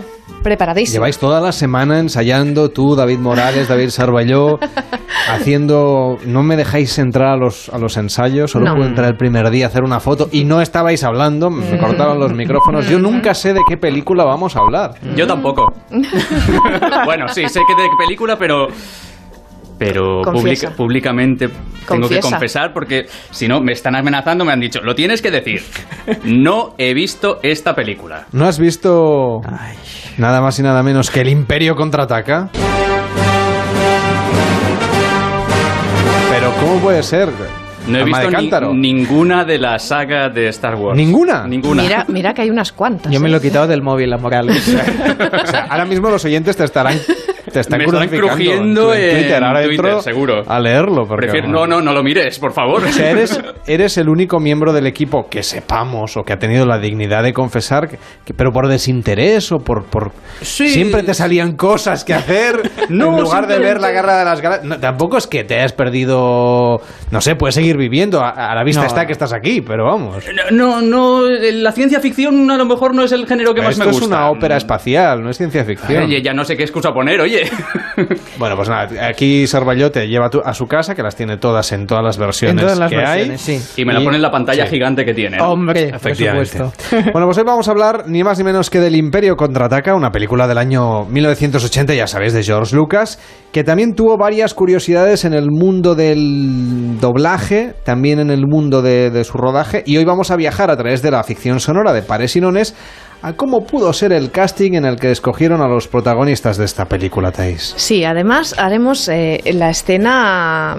Yo me he fijado en Yoda, porque a mí me gusta mucho este personaje. Yoda es súper entrañable, mm, tiene un doble en la política catalana de hace años y, y, y- y me gusta Bueno, y- mucho. Y en el fondo es un viejo verde. Quiero decir, Eh, sí. es- es- es Literalmente. Como, como personaje, eh, digo, no. Bueno, curiosamente, ahora que dices verde, en las eh, novelas de Star Wars eh, describen a Yoda como con un, un personaje con piel azul. Mm. No sé si es que era daltónico, la persona que hizo la novela de, que se hizo después, a lo ¿no? mejor luego hacer el muñequito en azul no les quedaba tan bien. Claro, no sé, quedaba más mono en No hubieran podido hacer Avatar si, si llegan a hacer a Yoda. Tienes razón, tendría que haber sido al Mm. revés, no sé. Bueno, la cuestión, eh, nada, es un tema de colores.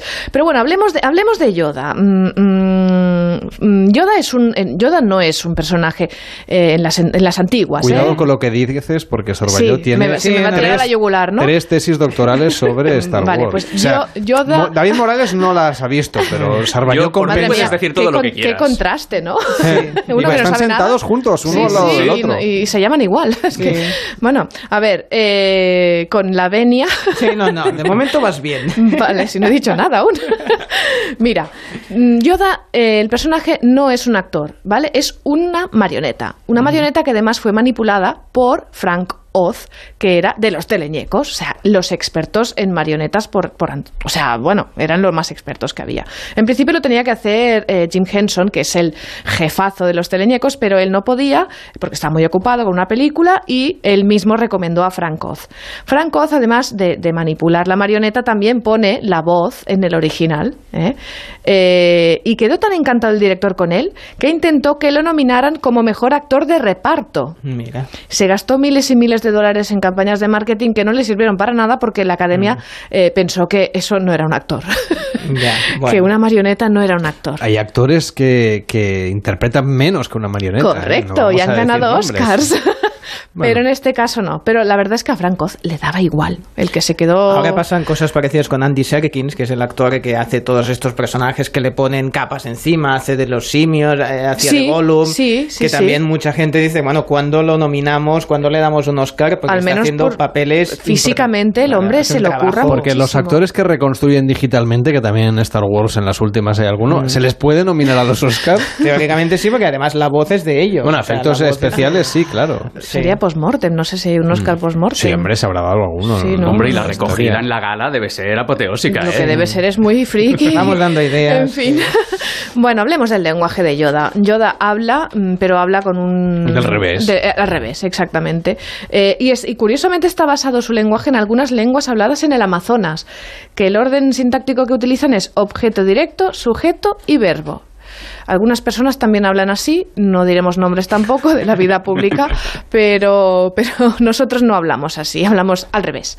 Pero bueno. Me pregunto, ¿por qué estás aquí? Estoy buscando a alguien. ¿Buscando? ¿Has encontrado a alguien? Yo diría. mm. Así es. Ayudarte podría, sí. mm. No lo creo. Estoy buscando a un gran guerrero. Ah, un gran guerrero.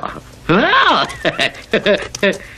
La guerra no le hace a uno. Conforme ha ido evolucionando la saga, la voz luego Sí. cambió porque murió el, el actor de doblaje. El actor de doblaje que, que doblaba en castellano a, a Yoda era, era Alberto Trifol y después eh, también eh, después cambió.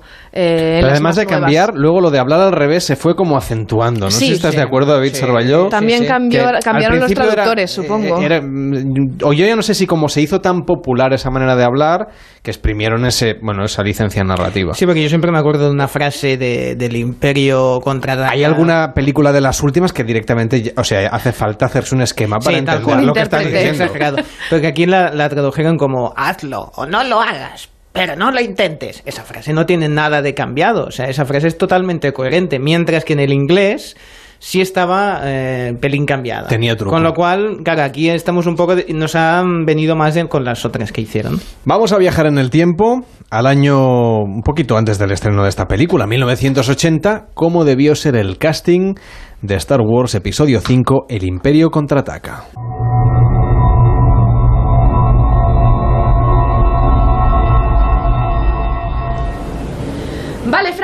Vamos a probar cómo queda tu voz con el muñeco y cómo queda la escena con Mark. ¿Estás listo? ¡Adelante!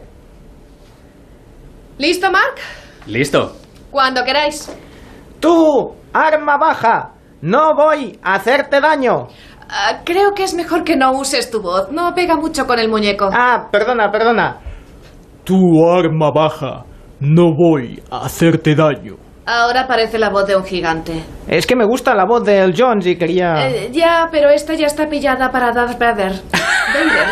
O sea, ¿Qué te hace tanta gracia, Mark? Nada, nada. Eh, Es que mi abuelo es italiano. ¿Y eso es gracioso? Es que Bader suena a retrete en italiano. Sí, sí, sí, sí, sí. Así, dilo así. Ah, es que Bader suena retrete en italiano. Qué largo se va a hacer esto. A ver, Frank, prueba diferentes voces con frases de la escena. Me pregunto, ¿por qué estás aquí? Estoy buscando a alguien. Me pregunto, ¿por qué estás aquí? Estoy buscando a alguien. Me pregunto, ¿por qué estás aquí? Estoy buscando a alguien. Qué largo se me va a hacer este casting. Este verano no te la juegues. Pares y nones. Con Carlas Lamelo.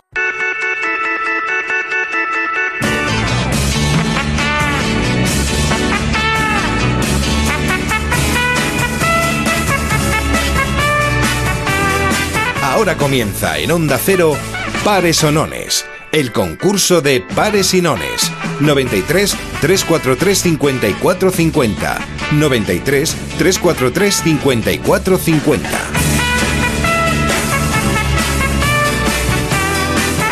Son las 9 y 38, las 8 y 38 en Canarias. Lanzo el dado y eso quiere decir que empieza pares o nones. El concurso de pares y nones nos llamas al 93 343 54 50 y participas por tu comunidad autónoma o por la comunidad autónoma que tú quieras. 10 puntos si aciertas. 5 para tu comunidad autónoma si fallas. 93 343 54 50. Nos vamos a Murcia. ¿Qué tal? José, ¿cómo estás? Buenas tardes. Hola, buenas tardes. ¿Qué tal esta tarde por Murcia? Muy bien, un po- un poquito de calor, pero bien. Eh, Bastante calor, ¿eh? Mañana dicen que va a hacer un poquito más. A ver si te damos suerte y sube. No te quiero, no te quiero desanimar. O animarte. va, a mí me gusta, a mí me gusta. Pues nada, a disfrutar del calor y a disfrutar del concurso de pares y nones aquí en Onda Cero. Dime si prefieres pares o nones. Va, que lanzo el dado. Me gusta pares, pero como siempre sale nones, vamos a decir nones. Pues nones para Murcia, a ver si se lleva 5 o 10 puntos. Y sale un 5. Nones. Pues Murcia se lleva nada más y nada menos que 10 puntitos. Así que enhorabuena, gracias por participar. Gracias. Que vaya bien, buenas tardes. 93 Buenas tardes, un 343 54 50. ¿Qué tal, Marc? Muy buenas tardes. Hola, Marc. Hola, ¿Qué tal? ¿Desde dónde nos llamas? desde Astorga, desde León, Desde León. ¿Y para qué comunidad autónoma podemos participar? para León. Para León. O sea, que se quedan los puntos ahí. Que sepas que estáis ya ahí en cabeza. Así que dime, eh, ¿pares o nones? Voy a cambiar yo, pares, hombre. Tú vas a tirar pares. Pues vamos a ver. Ay, que cojo el dado y... Nos sale un 1.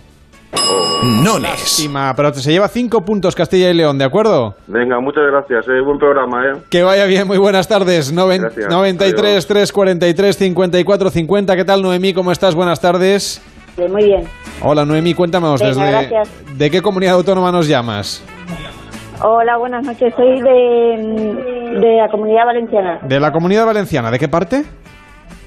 de Alcoy. ¿Y qué tal va la tarde? ¿Qué tal va la tarde por Alcoy? Pues con mucho calor. También. También, sí, sí. Pero escuchando la radio se pasa mejor, ¿verdad? Sí, sí, sí, se hace más menos. Bueno, pues para la comunidad valenciana, 93 343 54 50 para participar. Ahora mismo, comunidad valenciana no tiene ningún punto. Seguro que se va a llevar 5 si fallas, pero quizás se lleva 10 si aciertas. ¿Pares o nones? Eh, nones. Nones. Tiro el dado y me sale un 3. Nones. Pues 10 puntitos para la comunidad valenciana, que tiene ahora mismo 10 puntos. Acabas de estrenar el marcador. ¿Qué te parece el programa? Muy bien, muy lindo, muy divertido. Bueno, pues un abrazo para la comunidad valenciana. Que vaya bien. Hasta luego. Buenas Muchas tardes. gracias. Adiós. Hola Rosa, ¿qué tal? Buenas tardes. Hola, muy buenas tardes. Es la primera vez que llamo, yo soy muy contenta. Pues yo encantado de que nos hayas llamado. ¿Y de qué comunidad autónoma nos estás llamando? ¿O a qué comunidad quieres destinar tus puntos? A Cataluña. A Cataluña. ¿De qué zona de Cataluña nos llamas? De Barcelona mismo. Pues desde Barcelona ciudad, que es donde hacemos este programa para todo el país. Muy cerquita de donde estás tú. Así, cerca de las Ramblas. Sí. Pues nada, cuando quieras, aquí estamos. 93 343 54 50 para Cataluña, pares o nones. Mm. Piénsate- piénsatelo bien que podrías hacer que Cataluña encabezase Bien visto. El, el concurso, ¿eh? Ay, ay, ay. Ahora mismo Sí. está. Si, eh, si aciertas, empatare- si no aciertas, empataremos con Castilla y León. Si aciertas, sumarás 5 puntos, con lo cual serán 40 y estaremos en cabeza en Cataluña. Bueno, es igual, soy persona de decisión, pares. pares, pues venga, lanzamos y sale un 6. Pares. Pares. Cataluña vuelve a encabezar el ranking. Cataluña tiene ahora mismo 40 puntos, 35 para Castilla y León. Está la cosa ahí bastante reñida. Y 25 puntos para Euskadi. 93, 3, 43, 54, 50. Gracias, Rosa. Buenas tardes. Buena tarde. Gracias, igualmente. Buena tarde. ¿Qué tal, Isabel? ¿Cómo estás? Buenas tardes. Buenas tardes. ¿Desde dónde nos llamas, Isabel? De Villanueva de la Serena, Que está en... Badajoz. Perfecto, pues vamos a Extremadura, 90, y- perdóname, eh, que mm, no me sé la geografía completa, 93, 3, 43, 54, 50, para Extremadura, pares o nones. Nones. Nones. Que, que todavía no tiene puntos y por ahora todos aquellos que han estrenado comunidad han acertado y han sumado 10 O puntos, sea ¿eh? que es llamar y, y ganar 10 puntos. Sí, a ver si tenemos suerte. ¿Me habías dicho pares o nones? Nones. Nones, pues tiro el dado y sale un 6. Pares. Lástima, pero se lleva 5 puntos Extremadura, estrena marcador y siempre es un buen inicio, que nos quedan todavía muchos programas por delante. Un abrazo para Extremadura, que vaya bien. Hasta luego. Hasta luego, buenas tardes. Y Extremadura está que se sale, porque Carmen también es de Extremadura. ¿Qué tal, Carmen? buenas tardes. Hola, muy bien, buenas tardes, Carla. Muy Bueno, por lo menos te, te encuentras con el marcador ya estrenado. Eh, sí, yo lo estrené la semana pasada, pero. Sí, nos, llama- bueno. claro, ento- entonces nos llamaste, pero entonces no hemos Bueno, cambiado un poco las normas. A ver, Lo, lo estreno hoy. Lo, lo vas a estrenar, Carmen. Cuéntame, eh, ¿para qué zona Eh. de Extremadura? En primer lugar.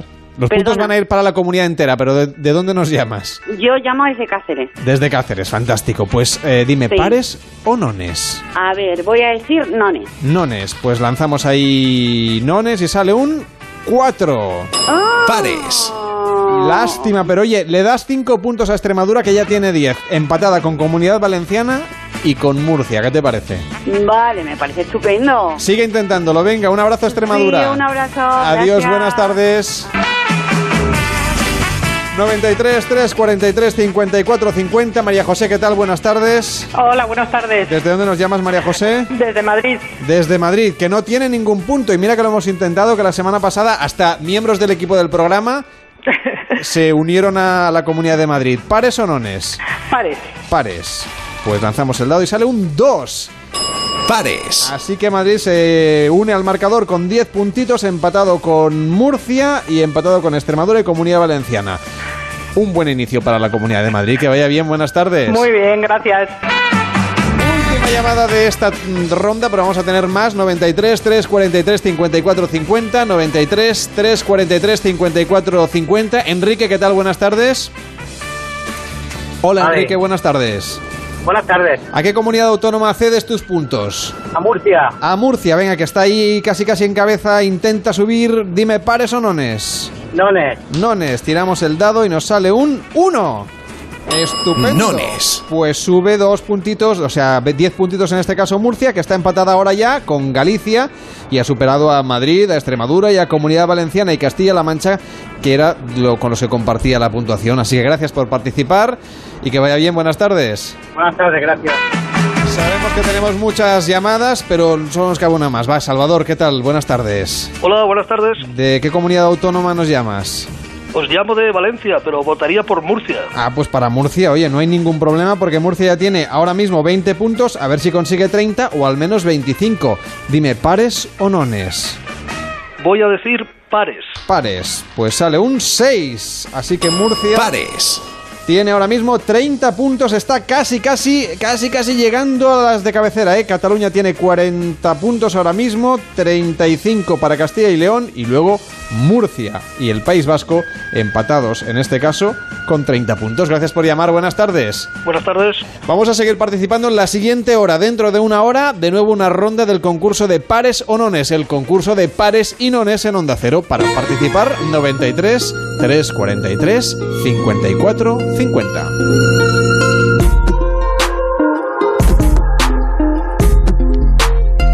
Clara, esto es un poco estresante, ¿no? ¿Qué tengo que hacer ahora para relajarme? A ver, yo te diría que, que, mm, siendo un concurso donde los participantes no ganan nada. No, estresante para mí y para David Sarvallo, que es el Ah, que está al claro, teléfono, que le sale yo, humo ¿no? por las orejas. Sí, está aquí cogiendo llamadas todo el rato, es una pasada. No, que hay, hay mucha gente que tiene muchas ganas de favorecer a, A su, a su tierra. a su claro tierra sí. o a otra, ¿no? Porque la Eh, última no, llamada. Hay ¿eh? trasvases, es una cosa Por que, eso, que por cuando eso. planificamos el concurso yo no jamás me imaginaba. Bueno, aunque este verano no viváis odiseas como las de Solo o el Imperio Contraataca, que acabamos de escuchar la ficción sonora, nuestra odisea particular puede ser pasar las vacaciones en familia. Pronto cogerá un avión a... Hey, way, Es Hawái, boss. ¿Tenéis el plan de las vacaciones? Rex y yo hemos preparado nuestros perfiles para superjuegos de rol online multijugadores. ¡Rex el destructor! ¡Soy yo! ¿Puedes ponerme los brazos gordos? Uy, sí, engordando. ¡Oh, bien! Señor Patata, ¿te apuntas? Lo siento, chicos, es todo mío. Será una semana inolvidable. Los dos solitos. Puede que pasar las próximas vacaciones con la pareja no sea tan idílico como esta historia de Mr. Potato y Mrs. Potato, como la- mucha gente se piensa. Tampoco si lo hacemos con los niños o con la familia política, ahí la cosa se complica.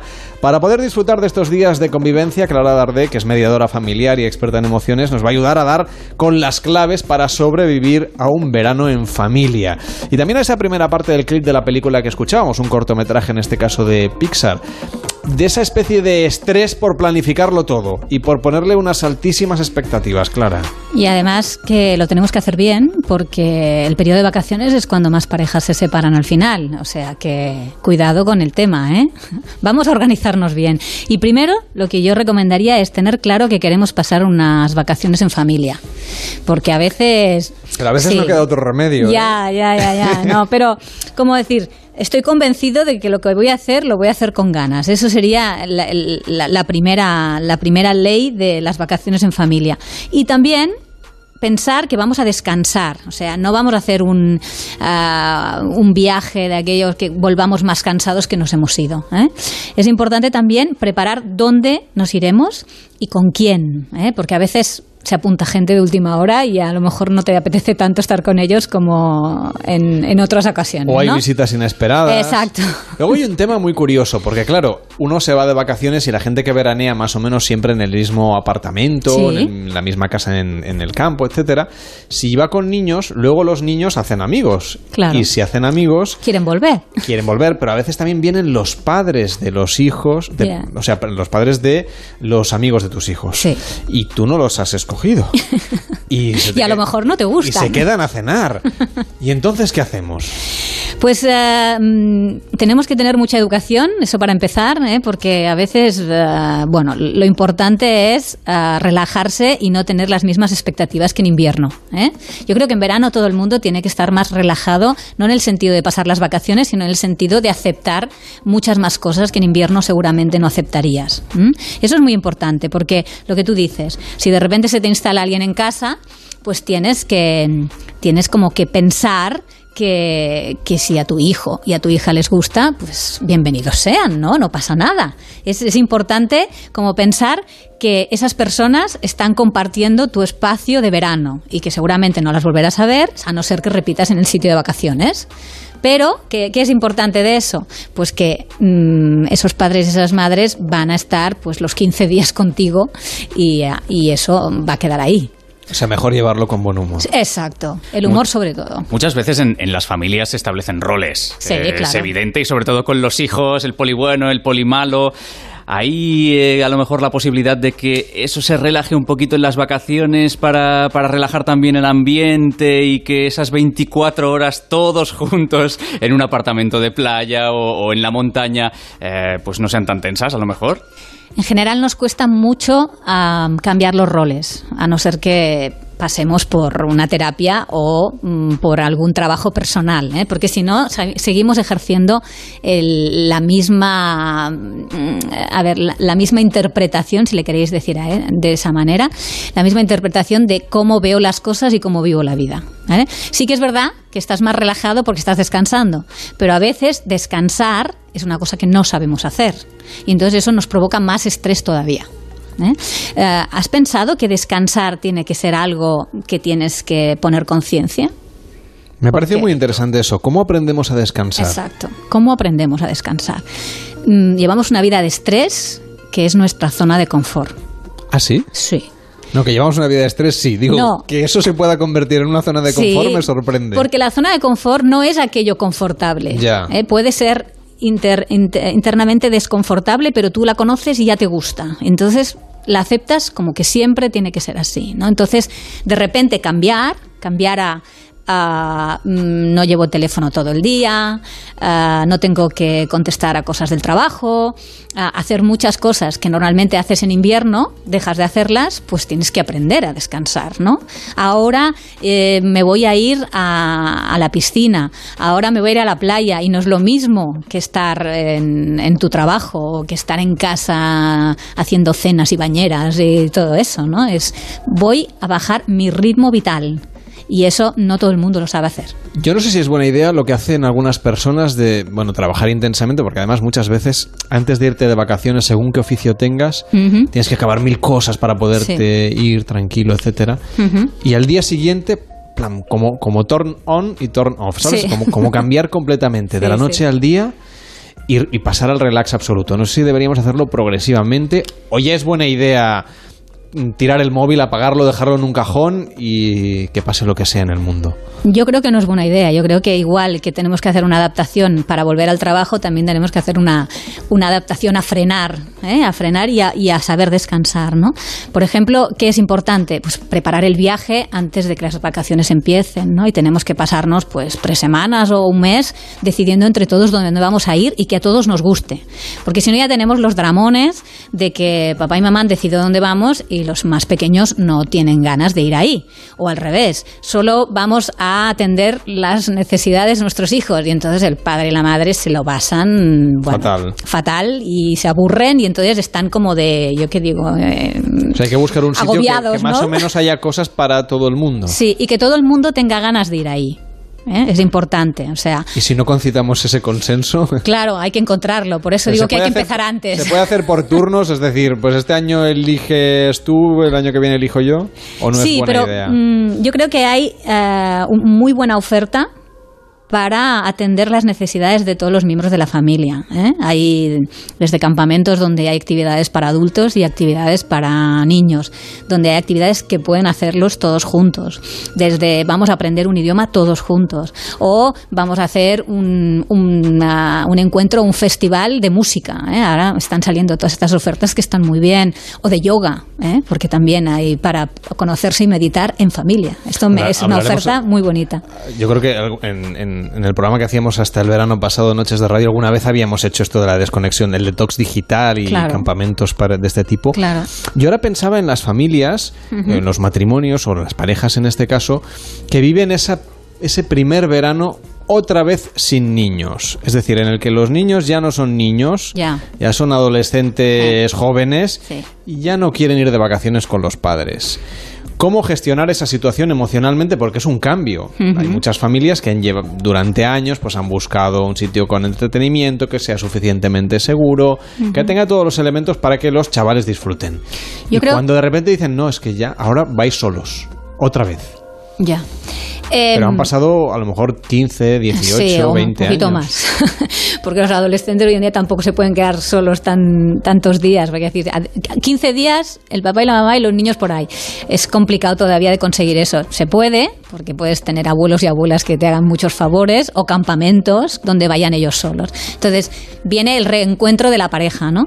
El reencuentro de la pareja acostumbra a ser muy duro, porque mm, eso, lo que tú comentabas, hace muchos años que no lo hacemos, y es como reconocerse ¿eh? y reencontrarse mm, con tu pareja. Entonces, también los especialistas recomendamos dejar los problemas en casa. Eso también es muy difícil. ¿vale? Pero, pero se puede conseguir. ¿Por qué? Pues porque cambias de lugar, porque te tienes que tomar la vida de otra manera y tienes, sobre todo, yo creo que es importante hacer una charla la pareja para pensar cómo vamos a encarar esos 15 días, ¿no? Eh, por aquello que nos enfadamos habitualmente, pues mirar de ser más suaves. Por aquello que no toleramos del otro, pues me relajo y a lo mejor no le critico todo lo que deja de hacer o hace en casa, ¿no? Cosas de esas que yo creo que es ah, importante previamente hablarlas. Me ha gustado eso que dices de ser un poco más transigentes y relajados. No sé si esta, esta nueva orientación que le podemos dar a nuestra vida en vacaciones, si luego sería bueno también aplicarla a la vuelta. Porque quizá descubrimos que es viviendo un pelín más relajados. Yo ahora hablaba de la dinámica de pareja, por ejemplo, o de, de la dinámica familiar. Si nos damos cuenta que a lo mejor podemos dejar pasar por alto ciertas cosas, si eso lo aplicamos luego en septiembre, también es buena idea o no.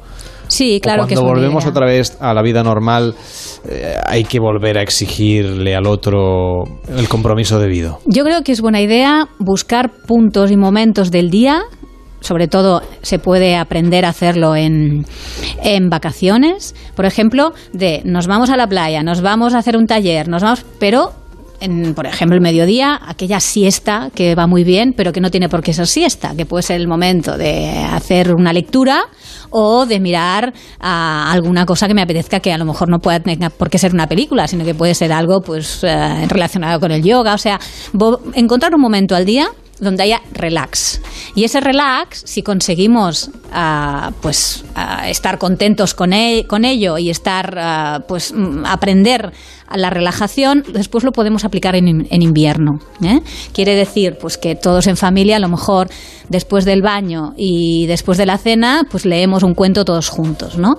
Eso mm, baja los ánimos y nuestros hijos más pequeños pues pueden mm, entrar en el sueño. De manera que mm, después de las vacaciones en familia no necesitemos unas vacaciones de la familia. Exacto, exacto. Que tampoco es mala idea, según cómo, irse de vacaciones la pareja por separado, aunque sea algunos días. Yo creo que siempre lo he apoyado, que mm, nosotros a nivel individual tenemos que tener nuestro tiempo y nuestro espacio. Entonces, no me parece nada malo que una mujer y que un hombre cojan y se vayan con sus amigos y con sus amigas a hacer un viaje, como mínimo una vez al año.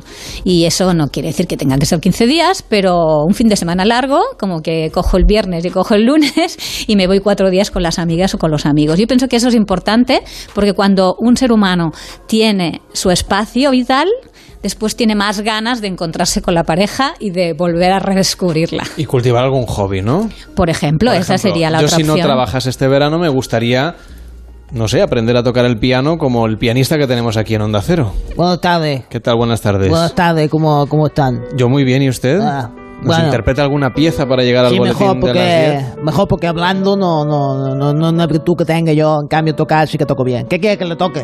No sé, algo que esté de moda. Ay, esto Pues mira, esta suena. misma. A ver.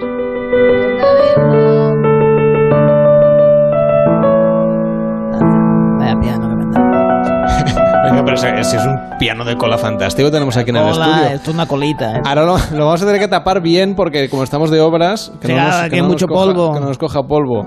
¿Y tiene éxito eh, el despacito de Luis Fonsi? en- El de Luis Fonsi sí, el mío no. Ah, no iba a decir en piano, no.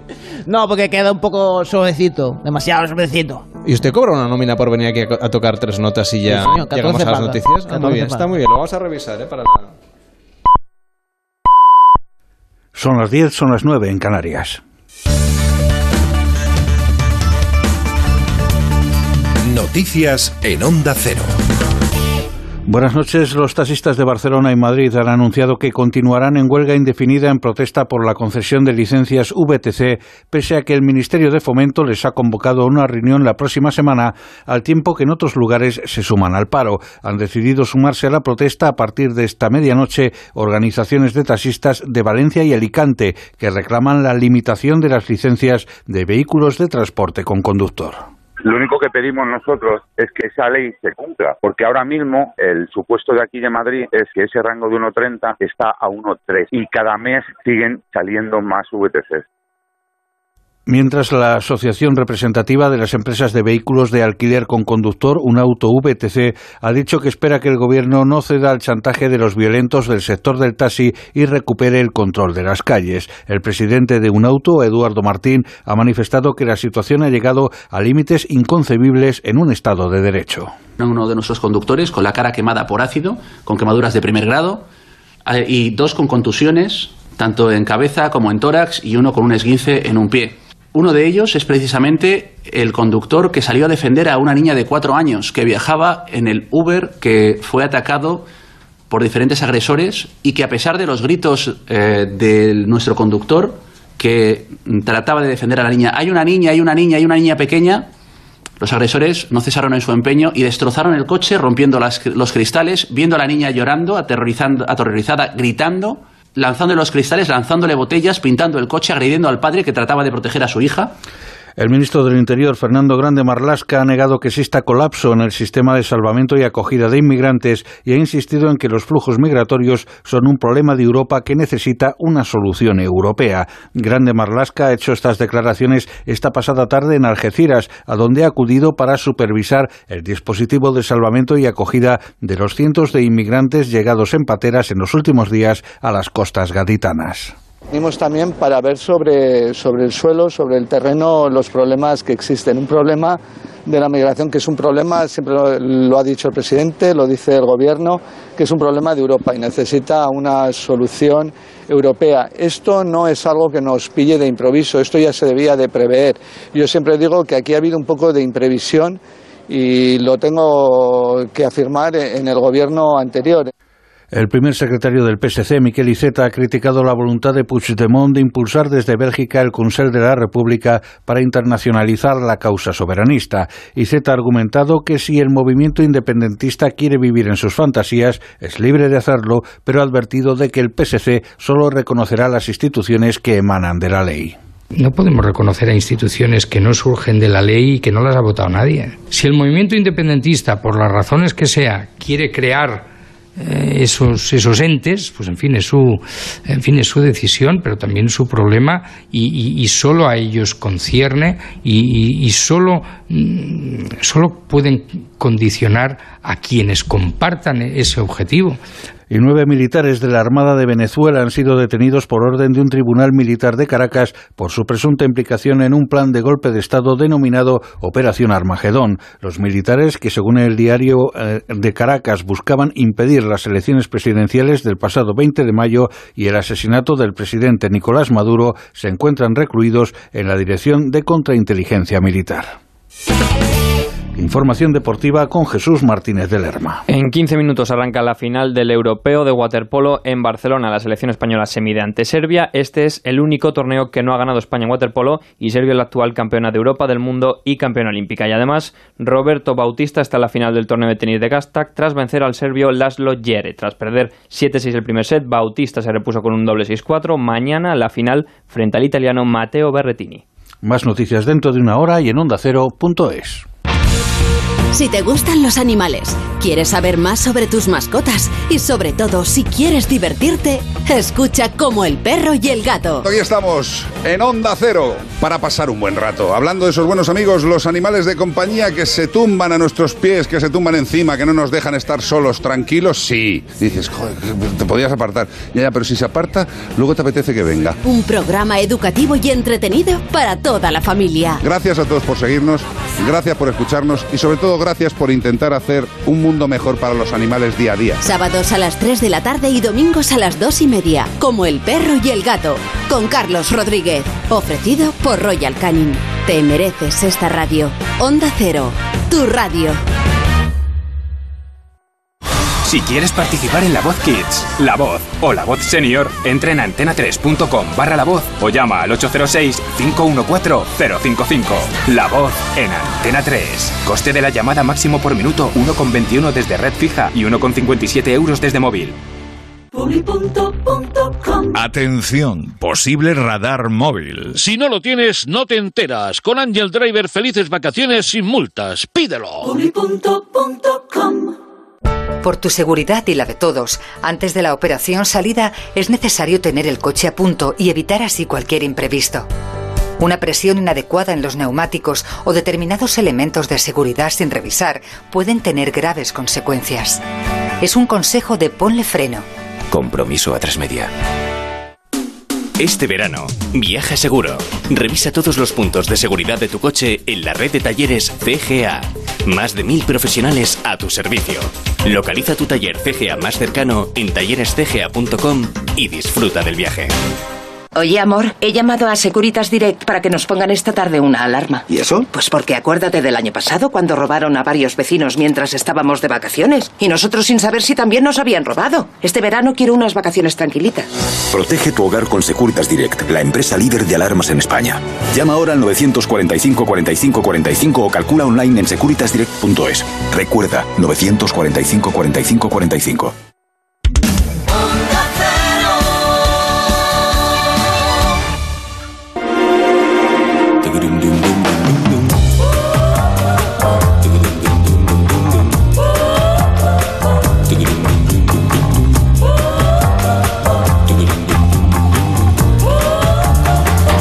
Onda Cero, Pares y Lones, con Carlas Lamelo.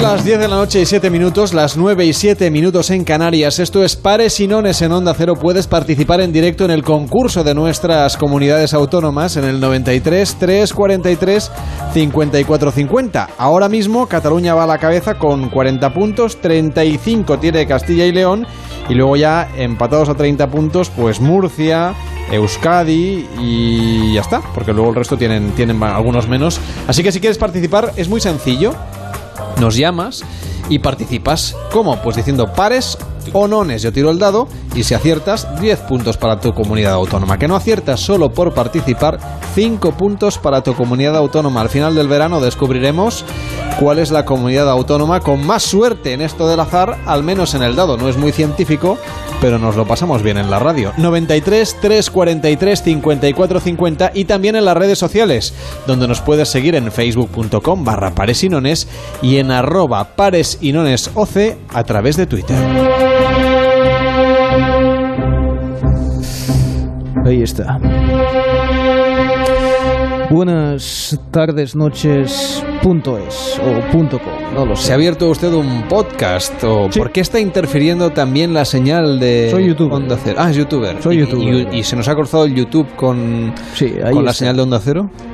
Curioso, ¿verdad? Eh, No, lo que es curioso es que yo oigo su voz, pero no sé dónde está. ¿Está en el estudio de Madrid, quizá? Estoy en un sitio que no puedo revelar porque son varias las organizaciones que me tienen controlado, no solo de este planeta, Ya. sino sobre todo las que más me Y preocupan. teme poder ser escuchado. Exactamente. Bueno, lo mejor que puede hacer es venir a la radio, claro. Exactamente, eso es así. Pero tengo que venir, tengo que poner mi vida y todo lo que sé en juego porque necesito dar un mensaje a la gente que sepa, que sepa lo que nos están ocultando. Tú vives tiene- en Matrix. Sí. Tú vives en Matrix y por eso no lo sabes, porque vives conectado a una máquina que te Yo vivo genera... en la Rambla de Barcelona. Sí, pero eso es lo que tú crees que, que vives. Ah, O sea que en realidad no estamos en la Rambla. No. Tampoco no sé exactamente dónde estamos, pero el tema es que estás conectado a una máquina y esa máquina te está diciendo, usted está en la Rambla, usted está en la Rambla y... Un cable por aquí. No, porque usted no ve el cable. Esto es como, esto es como las películas de... Es de- wireless. es- es- y además no hay cable. El tema está en que usted hacen como las películas esas de acción, en que Ujú. hay un cable, pero luego lo quitan digitalmente. Pues usted el cable no lo ve porque Como intentan... Carrie Fisher, que han dicho, han anunciado hoy que la van a reconstruir. No la Para- van a para las películas. eh, Van a aprovechar un material usado que tenían en la película 7 para hacer la 9. Esto usted está muy al día. Yo sí, sí, es que tengo otro canal de YouTube en el que hablo de... De la guerra de las galaxias. Bien. No sé eh, por qué no me sorprende. Sí, ahí está. Hoy quería hablarles de un tema que nos preocupa. Sé que muchos de ustedes piensan que es un hecho casual, pero hoy les voy a hablar de las medusas. Suba, suba la música que hay que acoger. Así Tengo- es. tiene- tengo yo cierta manía de no subir la música nunca. Ya lo sé, ya lo sé, pero es que en ese momento, usted no nos Pero- recuerda esa serie que decía nosotros controlamos la vertical y la horizontal. Era No. una serie de historias de miedo. Bueno, lo Pesadillas, único- o- No, lo único que he visto yo, en fin. Bien, eh, ¿hay algo más molesto que las medusas? Las medusas de la playa son como Hay los... alguna suegra que... Sí, eso también es verdad, pero eso ya... de algún suegro, ¿eh? Sí, sí, pero eso no es conspiranoico, con eso no me ganó la vida. Bien, eh, las medusas en la playa son como los piojos en los colegios. ¿Acaso te crees que somos capaces de llevar el hombre a la luna, de diseñar coches que se conducen solos, Eso de de llevar el hombre a la luna, usted sabe que ha estado en discusión Yo últimamente. tengo vídeos en mi canal de YouTube donde digo que sí que hemos llegado Ah, muy bien. y otros en los que digo que no. Pero bueno, hay que... ¿Y, y así con, tengo qué con- se, que- con qué se queda? El tema es tener contentos a los dos lados de la conspiración. Así genero visitas y hay Me gente... parece sí. muy bien. Sí, sí, no nos diga el enlace de su portal que no lo vamos a visitar. No lo visitaremos punto es. Bien, somos capaces de diseñar coches que conducen solos, teléfonos inteligentes y no somos capaces de acabar con los piojos o con las desagradables medusas en la playa. Todo responde a un interés de los gobiernos en la sombra. La cúpula mundial responde que sí hay más necesidad de sacar productos antipicaduras de medusa. Pero sí, lo que hay que hacer es, con perdón, ¿eh? Sí, orinarse encima. Sí, Si- eso- Si uno le pica la medusa. digo. Exactamente. Pero eso es una vez te ha picado. Antes te venden los productos antipicaduras.es, cremas solares antimedusas, gafas de sol antimedusas, hasta preservativos, sabor vainilla con repelente de medusa. Todo con la sana intención de vender más y de que no aumente la población. Aunque la auténtica respuesta es que algunos reptilianos, y aquí es donde voy, a- aquí todo esto iba ahí, A los reptilianos. a los reptilianos, Ya. que estos, y te va a parecer curioso, ¿no? Sí, claro, se alimentan de las medusas. Los reptilianos. Ahí está. Y ahí está la explicación auténtica y real por la que O sea, todos digamos los veranos... que hay tantas medusas porque hay muchos reptilianos. A ver, si nos han conquistado... Los reptilianos. Sí. Perdón, es que yo me pierdo, ¿eh? O sea, Bueno, me va a permitir, no es que no le esté escuchando usted con es de atención, nivel básico de aunque, conspiración. Aunque usted no está en la escaleta de este programa, es decir, No, no, no. no está previsto que usted venga, no, sé. y eso que gana unos Ni siquiera ha venido, quiero decir, entra aquí por mis auriculares, sí, sí, intuyo que el resto de oyentes le escuchan. Claro, yo claro. no le puedo seguir porque estas historias... A ver, otro día le No explicaré... soy muy entusiasta yo de las teorías de la conspiración. las diferentes especies alienígenas que nos controlan. Uno son los reptilianos. Vamos por partes, porque usted necesita el nivel O sea, básico de lo hace como buen conspiración. youtuber, capítulo Claro, por capítulo. La semana que viene, otra nueva entrega. Pinche en el botón En el de banner, sí. en el banner, sí, banner y flappy. Bien, eh, pues el tema es ese. Nos conquistan y ellos sus snacks son las medusas. Pues ¿qué hacen? Primero llenan de medusas el planeta, así cuando vienen a veranear. O sea, las medusas no son una especie propia de la Tierra. No, no, no. O sea, la trajeron, primero pusieron las medusas y luego nos colonizaron. Así tienen los snacks ya listos cuando van a veranear, pues en nuestras costas, las mejores costas que tenemos. Y ahora me tengo que ir punto es o punto com, no me acuerdo cuál de los dos. Bueno, pues nada, gracias por venir, aunque usted no haya sido invitado. Ah, quería hacerle una pregunta, si todavía está ahí. Sí, ¿Está ahí? ¿Sí? punto ¿Puede oírme? Sí, sí, sí. Am, ¿Está usted en forma física? Eh, pues la verdad es que quien me haya visto en YouTube habrá visto que he ganado unos kilitos en los últimos... Eh, sugiero que escuche nuestro espacio dedicado al mundo del fitness. Este verano no te la juegues.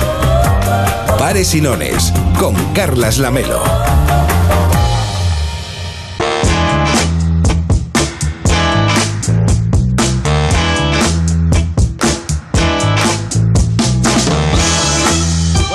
Haciendo progresos, os creeréis que no, pero yendo a entrenar una vez a la semana, hombre, lo noto sobre todo en las articulaciones y en las agujetas. Esta vez, Sergio, nuestro entrenador personal en pares y nones, que nos cuenta cómo ponernos en forma en verano y que además a mí me somete a sesiones de tortura, David Sarballó es testigo directo Sí, sí, de sí, todo sí. eso, porque bien, él... Yo hago fotos. O sea, yo voy con pantalón corto y demás. Ahora colgaremos alguna foto en Instagram. y Que en Carlas en pantalón corto gana mucho. Sí. Todo hay que decirlo. Sí. Bueno, no. En realidad no gano nada. Porque, en fin, eh, hago lo que puedo. Pero el caso es que yo lo estoy notando. No sé qué tal lo hago, David Sarvallo, porque a mí lo que más Ah, me cuesta, bien, he de bien. confesar una cosa, que lo que más me cuesta es lo de la coordinación brazos y piernas. A mí me pones en la cinta, que hoy, hoy voy a ir a la cinta, y me pongo a correr, eso es fácil, porque correr más o menos se me da... Sí, y voy- el remo, se dando. te da bien el remo. Sí. sí. Pero a mí cuando me Rómulo dicen, no, los flappies o los no sé cómo le llaman los groupies o los groupies. o- ah, que lo ha explicado dos semanas y aún no ent- Yo, Yo no sé que entendí. cuando lo dice. No, le pido que lo haga él cuatro veces. El que se entrena es él, es Sergio. Sí, sí, sí, sí. Porque yo en realidad no soy capaz de reproducir los movimientos. Porque ni menos de una semana. para- No dice, vuelvas a hacer unos groupies de estos. Unos groupies. No, yo no sé hacerlo. No, la verdad es que yo cuando, cuando lo veo, veo que Sergio dice, eh, mira, tienes que hacer esto, y lo ves fácil. Y entonces dices, esto tiene que ser fácil. Entonces ves que lo intenta Carlas y dice, pues tan fácil no debe Es ser. como cuando ves a los niños haciendo el swish swish. Sí, el sí, baile señor. este maldito que no hay manera de, de hacerlo. Esto de los brazos que van para adelante y se tiran para detrás de la espalda. Yo lo, bueno, yo hice un movimiento, se me rompió el brazo, luego tuve que. No, no, es imposible esto. Pero no, no, Carlas está mejorando bastante, ¿eh? O sea, No, las cosas como son. necesitaría entrenar cada día. Bueno, Solo puedo ir pero- una vez a la semana, que es cuando hacemos programa. Sí, eso Bueno, sí, pues, estamos conociendo toda, todos los, los mejores gimnasios, nos está llevando Sergio. Sí, es porque Sergio nos lleva por ahí de paseo, por, por Barcelona, que es donde hacemos este programa y donde yo me voy a entrenar con Sergio, que es nuestro entrenador personal aquí en Pares y Nones, para contarnos cómo ponernos en forma en verano. El entrenador personal de Pares y Nones está hoy con nosotros para hacernos un entreno justo enfrente de la radio y nos ha traído hasta un hotel al Le Meridien de las Ramblas de Barcelona que nos queda nada a 20 metros, yo creo que hemos cruzado la Rambla y poco más. ¿Qué tal Sergio? ¿Cómo estás? Buenas noches. Hola, buenas noches, ¿qué tal? Muy bien. Repasamos un poco qué hicimos la semana pasada. Primer entreno, primera sección sobre el mundo del fitness aquí con Global Fit Style en Pares y Nones. Cuéntanos un poco qué es lo que hicimos la semana pasada y sobre todo cuéntame qué es lo que tienes preparado para mí esta semana. Claro, pues la semana pasada hicimos una breve introducción de entrenamiento interválico en el que trabajamos todo el cuerpo y nos enfocamos un poquito más en brazos también. Entonces, hoy va a tocar un entrenamiento en el que, como sé que a veces sales a correr, vamos a tocar piernas, que es algo que también a muchísima gente le, le va a venir bien. Va a ser un entrenamiento fundamentado en piernas y HIT. Va a haber ejercicios de cardio entre medio, intensos, pero breves en el tiempo. Hay mucha gente que cuando eh, se apunta al gimnasio, algunos entrenadores, colegas tuyos, dicen que se olvidan de las piernas, ¿no? Porque luce poco, porque es mucho más interesante pues, tener unos buenos abdominales, una espalda ancha, eh, unos brazos fuertes. ¿Te ocurre que la gente que se pone en tus manos a entrenar dice, bueno, las piernas da igual, como los estiramientos? Eh, los chicos sí. Las chicas al contrario, las chicas piden siempre piernas y se olvidan un poquito de lo de arriba porque dicen que no quieren parecer muy musculadas, cuando realmente lo que te da una musculatura u otra es el tipo de entrenamiento que vas a realizar. Entonces, recomiendo que las chicas también entrenen la parte de arriba, tenerlo tonificado todo es interesante. Y además que si nos olvidamos de la mitad del cuerpo, no vamos a quemar tantas calorías como si utilizamos todo el cuerpo. Más músculos significa más demanda energética, más calorías quemadas y al final es lo que necesitamos. Y además, no nos vamos a engañar, un cuerpo que de arriba de un chico esté muy musculado y de abajo tenga unas patitas que casi no le aguanten, tampoco es muy estético. En verano vamos en pantalón corto, por lo tanto hay que trabajarlo todo. Por ejemplo, la gente que sale a correr, que está cada vez más de moda en nuestras ciudades, no sé si es un deporte suficientemente completo, porque es verdad que las piernas se trabajan bastante más, te mueves al final todo el cuerpo, lógicamente, para poder hacer el movimiento de la carrera, pero no sé si hay algún otro deporte al aire libre, ahora que estamos en verano, que podamos recomendar a la gente, además de ponerse pues eso, en manos de un entrenador personal, de hacer entrenamientos y ejercicios en una sala de entrenamiento como esta. ¿Qué otras cosas podemos hacer al aire libre para completar estos entrenos que semanalmente estamos haciendo en Pares y Nones? Pues mira, se me ocurre un deporte que está de moda y que puede venir muy bien para el verano, que es el paddle surf. Es un deporte en el que se trabaja todo, estás en contacto con la playa, es algo divertido y es algo que generalmente solo vas a hacer en verano, a no ser que ya seas un habitual, te compres tu neopreno y tal, pero es un trabajo muy completo en el que incluso se puede hacer ejercicio encima de la tabla y ese sería el, deporte que recomendaría como complemento. Es divertido, es dinámico, lo puedes hacer en grupo, puedes hacer de todo, incluso te puedes llevar una tabla de paddle surf y recorrerte unas calas. Ya que te tengo aquí, quisiera preguntarte un poco sobre tu trabajo, el trabajo de ser entrenador personal. La gente cuando entra en contacto con vosotros, eh, no sé, ¿cuánto tiempo se pone en vuestras manos normalmente? ¿Cuántos entrenos personales hacen a la semana? ¿Cómo, ¿Cómo funciona esto de contratar a un entrenador personal, que es algo como muy exclusivo, pero que cada vez es más habitual, no solamente en gimnasios, sino en grandes ciudades? Sí, eh, tienes tu razón, es algo que se suele asociar con algo muy exclusivo pero bueno, realmente no hace falta ni que entrenes todos los días, ni que, ni que gastes un gran dineral. Em, hay opciones para todo. Sobre todo, incluso aunque te entrenasen una vez al mes, te pautan los entrenos que tienes que hacer y esto ya es más que suficiente. Entonces, sobre todo nos contratan para un tema motivacional, también nos contratan como objetivos puntuales. Tengo una boda, tengo una sesión de fotos, tengo el verano, tengo, sí, cosas así muy puntuales en la que la gente es fácil y detecta muy bien cuál podría ser su objetivo, pero el problema viene cuando ya lo has conseguido, vas un poco perdido y dices, ¿cuál es mi objetivo? Pues un profesional te asesora, te motiva a, continuar entrenando, te da objetivos que ni tú mismo sabías, pues flexibilidad puede ser uno de ellos, mejorar esa zona en la que eres propenso a lesionarte o se te carga en el trabajo, eh, es interesante para, para eso. Yo una boda no tengo y para el verano ya llego tarde, pero imaginemos que me hubiera puesto con, en contacto contigo en Semana Santa y te dijera, vale, mi objetivo es el verano, ¿cuánto tiempo hubiese necesitado, en mi caso, que tampoco hago demasiado deporte? Pues mm, no mucho tiempo realmente, con un par de meses yo creo que lo hubieras tenido liquidado, pero... Hay... Tomándomelo en serio, ¿no? Tomándotelo en serio, por supuesto, dieta y entrenamiento en serio. Pero te tengo que decir una cosa, hay gente que, que, me ha contratado mucho antes de lo, que, de lo que debería, a lo mejor, sí, entonces han quedado sorprendidos de haber conseguido el resultado tan temprano, pero se han quedado entrenando conmigo mucho más tiempo, pues porque se establece un vínculo con el entrenador, se establece también un, ostras, es que tengo que ir porque he quedado con Sergio. Entonces, esa dinámica positiva que se crea al final eh, es un arma de doble filo para las personas. Digo, te vas a enganchar. Siempre, si empiezas, te enganchas. Y realmente es así.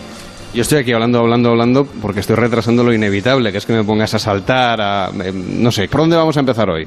Pues mira, hoy como te he dicho vamos a trabajar las, las piernas sobre todo, entonces haremos un entrenamiento que empezaremos por la cinta de correr, en el que es un movimiento que ya tienes asimilado, y después haremos una serie de, de ejercicios como podrían ser los lunge, que es un ejercicio muy bueno para mejorar la carrera, y a partir de ahí seguiríamos con sentadillas, todo eso lo vamos a combinar con ejercicios abdominales, es decir, sobre todo vamos a hacer piernas combinado con ejercicios de abdominales y después, según cómo te vaya viendo, tengo algunas sorpresitas para ti que te van a gustar. ¿Seguro que me van a gustar? Pues venga, Sergio, vamos allá. Al lío, venga.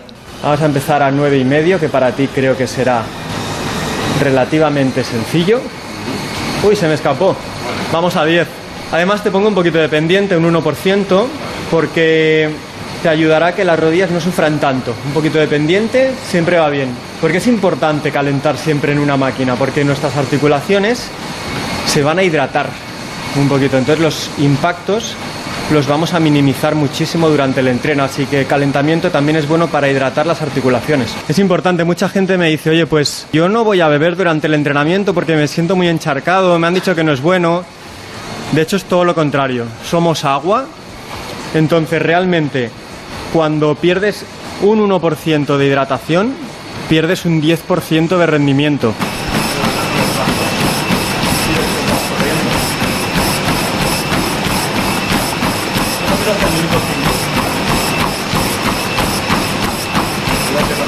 Te parece, David Morales? Me han Bien. hecho sufrir bastante ¿eh? en esta primera parte del Yo, entreno. Solo oyendo este último mm, sonido de la máquina. No, no, pues espérate que eso no es nada, que no me pone a toda pastilla. Yo es que vamos. eh, Acabo de colgar una foto en arroba paresinonesoc en Twitter para que veáis este entreno como lo hicimos en directo esta misma semana, que ahora podéis escuchar aquí en Pares y Nones. Primer ejercicio que vamos a realizar serían los lunge, ¿vale? No tiene nada que ver con comer. Sí, sería hacer un paso hacia adelante, eh, suficientemente largo como para poder tú arrodillarte con una de las piernas, con la trasera, ¿sí? Y tienes que vigilar que la rodilla de la pierna adelantada no sobrepase la punta del pie. Y tienes que ir haciendo esos pasos, ¿vale? Te voy a pedir 20 pasos y luego te voy a pedir un ejercicio ya conocido por ti, por el día anterior, que son los burpees. ¿Hecho? Pues venga, por ello. A tocarlo, Carlos. Venga. Sí, sí. Uno más y lo tienes que tocar. Bueno, después de saltar tantísimo, una de las cosas que quieren hacer muchas personas, sobre todo más los hombres, es marcar abdominales. ¿Cuál es el secreto? Hay que hacer muchos abdominales, hay que hacerlas cada día, hay que hacer descansos. ¿Cu- ¿Cuál es el secreto de conseguir unos abdominales fuertes? Mira, para conseguir unos abdominales fuertes tenemos que hacer un trabajo intenso, pero breve. ¿Vale? Es un músculo que ante todo es un músculo postural, aunque nosotros lo utilicemos estético. Es un músculo postural, entonces siempre que hayan situaciones de desequilibrio y tal, van a trabajar muy muy bien. Entonces yo ahora te voy a proponer que hagamos un ejercicio eh, de piernas estático, que sería apoyado en la pared. Bajas hasta que las piernas queden a 90 grados, tienes que aguantarme un minutito y después haremos un ejercicio que a mí me gusta mucho que es tumbado boca arriba con las piernas dobladas, bajando y subiendo las piernas hasta que los pies toquen el suelo. Trabajarás mucho la parte baja del abdomen, que es la que cuesta más de, sentir y con ese ejercicio se siente súper bien. Eh, hay empresas, tengo entendido, cada vez más que intentan tener ratitos para sus trabajadores proporcionándoles un entrenador personal. ¿Crees que es una tendencia que va al alza? Que cada vez más grandes compañías, entre la carta de servicios sociales que ofrecen a los trabajadores, van a meter también esto de el entrenador, el nutricionista, clases de yoga, hacen todo tipo de cosas. Pues de hecho así pensamos desde Global Fit Style. Nosotros estamos dedicados una parte a hacer trabajo en empresa, ya que creemos que una empresa saludable se compone de trabajadores saludables. Entonces es muy importante y nos lo están pidiendo mucho hacer entreno o bien después de las jornadas laborales o bien tener una pauta de entrenamiento pues que vaya enfocado a aliviar tensiones durante el trabajo en una cadena de montaje o en unas oficinas, sí, así que es una tendencia que nosotros apostamos a que va a ir al alza. Tú mismo en este caso te puedes controlar la velocidad del tiempo de descanso porque no es efectivo para nosotros, por lo tanto no hay problema, la puedes medir tú. Bueno, Sergio me ha subido a la cinta, me ha hecho correr y entrevistar al mismo tiempo. Yo creo que no lo había hecho nunca todavía. Y Sergio me contaba que él entrena a todo tipo de personas, pero también entrena en hoteles como este donde hemos venido hoy, a turistas, a viajeros, a gente que, bueno, se va de vacaciones y no quiere perder la forma física. Yo, esto va a ser difícil. Sergio, cuéntame, tú que estás de pie pero sin correr. Eh, la gente te pide además que aunque sabes inglés, les entrenes en español porque de paso que entrenan, aprenden nuestro idioma. Sí, sí, la gente quiere rentabilizar el tiempo al máximo y sí, muchas veces me dicen, oye, vesme diciendo palabras en español también, así voy aprendiendo. Y la verdad que se me hace curioso. Hablamos la mayoría de tiempo en inglés, pero sí, le resulta además atractivo el saber eh, algo de español. Tienes que cobrar tarifa doble entonces. Ahí, ahí no, pero lo hago gustoso, vaya. bueno, ¿por qué estoy yo encima de la cinta? Pues mira, ahora hemos acabado de hacer dos tandas de ejercicios muy intensos y aquí te voy a hacer hacer cambios de ritmo, ¿vale? Ahora mismo tienes el micrófono, toda la pesca, pero ah, vamos a ver si puedes hacer las series aquí encima. Entonces vamos a hacer cuatro series de interválico en el que te haré correr 30 segundos a tope y te haré un minuto de descanso, ¿vale? Vamos a hacer el doble de tiempo de descanso que el de acción, que se llama. Es decir, es una serie a priori fácil, pero te voy a pedir 30 segundos a todo lo que des y un minuto como si quieres caminar, no me importa, ¿vale? Esto lo que hará es que el metabolismo se acelere muchísimo y te ayudará a correr mejor, es decir, a afrontar algún cambio de ritmo en alguna carrera, que ahora viene una subida y luego un plano, lo podrás tolerar mucho mejor, es decir, vas a ganar ritmo y el que quiera perder calorías, ese entreno ideal, es mucho mejor hacer cambios de ritmo, 5 minutos, que a un ritmo constante durante 30, vas a quemar mucho más. Perfecto, pues vamos allá. Y vamos a ir un kilómetro por hora por encima de antes, vamos a ir a 18. Piensa que la acumulación de esfuerzo se nota, ¿eh? Muy bien, muy bien, muy bien. Corriendo utiliza todo el cuerpo, ¿eh? No solo las piernas, sino abdominales, brazos. 15 segundos más. 5 segundos. Muy bien, voy a ir bajando poquito a poco, pero no te relajes, no te relajes, no te relajes. Venga, ahí va la última serie. Después de correr la cinta a intervalos, a ratos bastante más rápido, otros un pelín más lento y después de hacer unos cuantos estiramientos, Sergio me dice que la semana que viene vamos a hablar de la alimentación, de cómo cuidarnos un poquito más, además de la dieta equilibrada y variada. ¿Algún consejo para esta semana? Ya sabemos las cosas prohibidas, pero bueno, a veces no está de más recordarlas y sobre todo qué alimentos nos pueden ayudar a estar más en forma ahora en verano. Sí, exacto. De todo eso os vamos a aconsejar. Vamos a dar unas pequeñas pautas alimenticias que puedes seguir tanto si te toca trabajar como si te vas de vacaciones y ves un bufete enorme y dices, uff, me lo como todo. Pues vale, pequeñitas pautas que vais a poder seguir. Y hay una cosa que es fundamental. Siempre que te coja un antojazo increíble y mucha hambre, por cualquier motivo, prueba de beber primero un poquito de agua fresca, que a veces se te pasa en ese antojo, porque a lo mejor cogerías un poquito de helado porque tienes sed o necesitas algo fresco. Entonces recomiendo vasito de agua frío y ya verás como muchos de los picoteos te los puedes evitar. Te seguimos en internet, Sergio, en globalfitstyle.com y también en tus redes sociales. Que vaya bien. Feliz semana. Igualmente, muchas gracias. Nos vemos.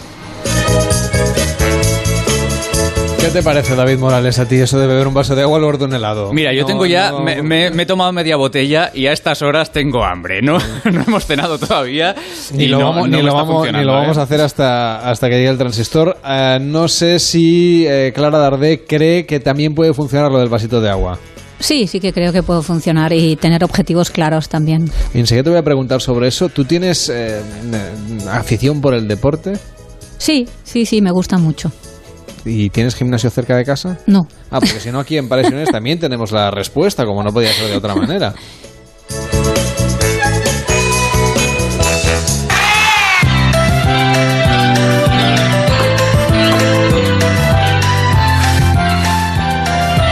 Aupa, pues. ¿Cómo que vasito de agua? Aquí lo que el consejo que damos, el briconsejo del día sería lo primero beberse un garrafón de 5 litros. 5 litros. Eso sí quita la sed y luego entonces pues ya igual, pues con tus tapitas igual ya tienes suficiente. Buenas Carlas, hoy os vamos a explicar cómo hacer vuestro propio gimnasio en casa. Muy bien. Porque hay gente que ya sabemos que le O da así, pereza. así tengo que invitar a Sergio a mi casa. Exactamente. hacer- ya que estamos haciendo obras aquí en Onda Cero, en Barcelona, podríamos hacer un gimnasio también. Claro, lo único necesario. ¿Cómo, cómo lo hacemos? Venga. Claro, lo único necesario son ganas para hacerlo. Lo, lo que es sencillo es encontrar las 15.000 hectáreas que necesitamos en nuestra casa. Ahí es lo más sencillo porque todos tenemos un espacio que no sabemos utilizar. Lo primero que necesitamos serán 150.000 tornillos de pladur, 30 paredes, 15 máquinas y lo más difícil, 12 amigos. Eso es complicado porque es, es necesario tener amigos de atrezzo para nunca estar solo en el gimnasio. Para eso os que te den recomendamos... conversación y así no haces deporte, claro. Os recomendamos la señora que siempre está andando en la cinta, el que mira la tele y no hace nada, y después la que está bailando en la cinta de correr. Esos son los más Me necesarios. gustan más los que se miran en el espejo, a ver si se encuentran un músculo nuevo. Aupa, pues, estos serían lo, lo necesario y lo principal. Luego necesitamos muchas toallas. No, y, y un móvil para hacerte un selfie. Correcto, eso ya sería. eso depende de cada uno, pero lo necesario son 12 12.000 toallas. 12.000 12.000 toallas. Si no encuentras 12.000 toallas, hay otra opción. 1.000 toallas, pero entonces 30 la- máquinas de lavar y un tendedero de AUPA. Porque tienes que colgarlas para tener todas Me parece preparadas muy siempre. poco ecológico su gimnasio. Bueno, es que entonces tendríamos que hacer otro capítulo que es el de Sí, hacer hay- el gimnasio eco. Hay otro tutorial para hacer las 12.000 toallas si uno quiere en casa también. Exactamente. Hay una opción también más barata que es ya tener un cuerpo perfecto ya de naturaleza. Entonces te ahorras el gimnasio y podemos hacer otro tutorial cualquier día. Eso sí, hay dos variantes. Una es la de montarnos nuestra propia piscina en el gimnasio para tener a toda nuestra familia haciendo aquagym, que eso también es importante. Y si no, lo más importante es tener un espacio para montarte tu propio bar. Ahí con cuadrilla incluida para tomarte esas tapitas cuando terminas el gimnasio. Pero eso no está incluido en el tutorial. Eso es otro día. Otro día lo contamos, pues. Oye, si quiere pásese por el estudio de enfrente, que creo que están haciendo ya las obras. Hay una gente majísima, están Sí. ahí trabajando. Venga, UPA. Pero no tienen tanto pladur, me parece. No, ¿Qué ahí van, van poco Aquí escasos usamos de material. bueno. Aquí, el material bueno aquí es caro, menos, exacto. Efectivamente. Que es muy bueno para el sonido, el mármol. todo El mármol de toda la vida. Bueno, gracias por estar aquí con nosotros y oiga, que vaya bien. Muy, buenas tardes. Claro, yo no sé, si queremos montar un gimnasio, desde luego hace falta más que voluntad. Pero si queremos hacer ejercicio físico eh, o cualquier objetivo que tengamos en la vida, vamos a tener que ponerle intención. ponerle ganas y alcanzar un objetivo concreto que se tiene que realizar mm, también de una manera concreta.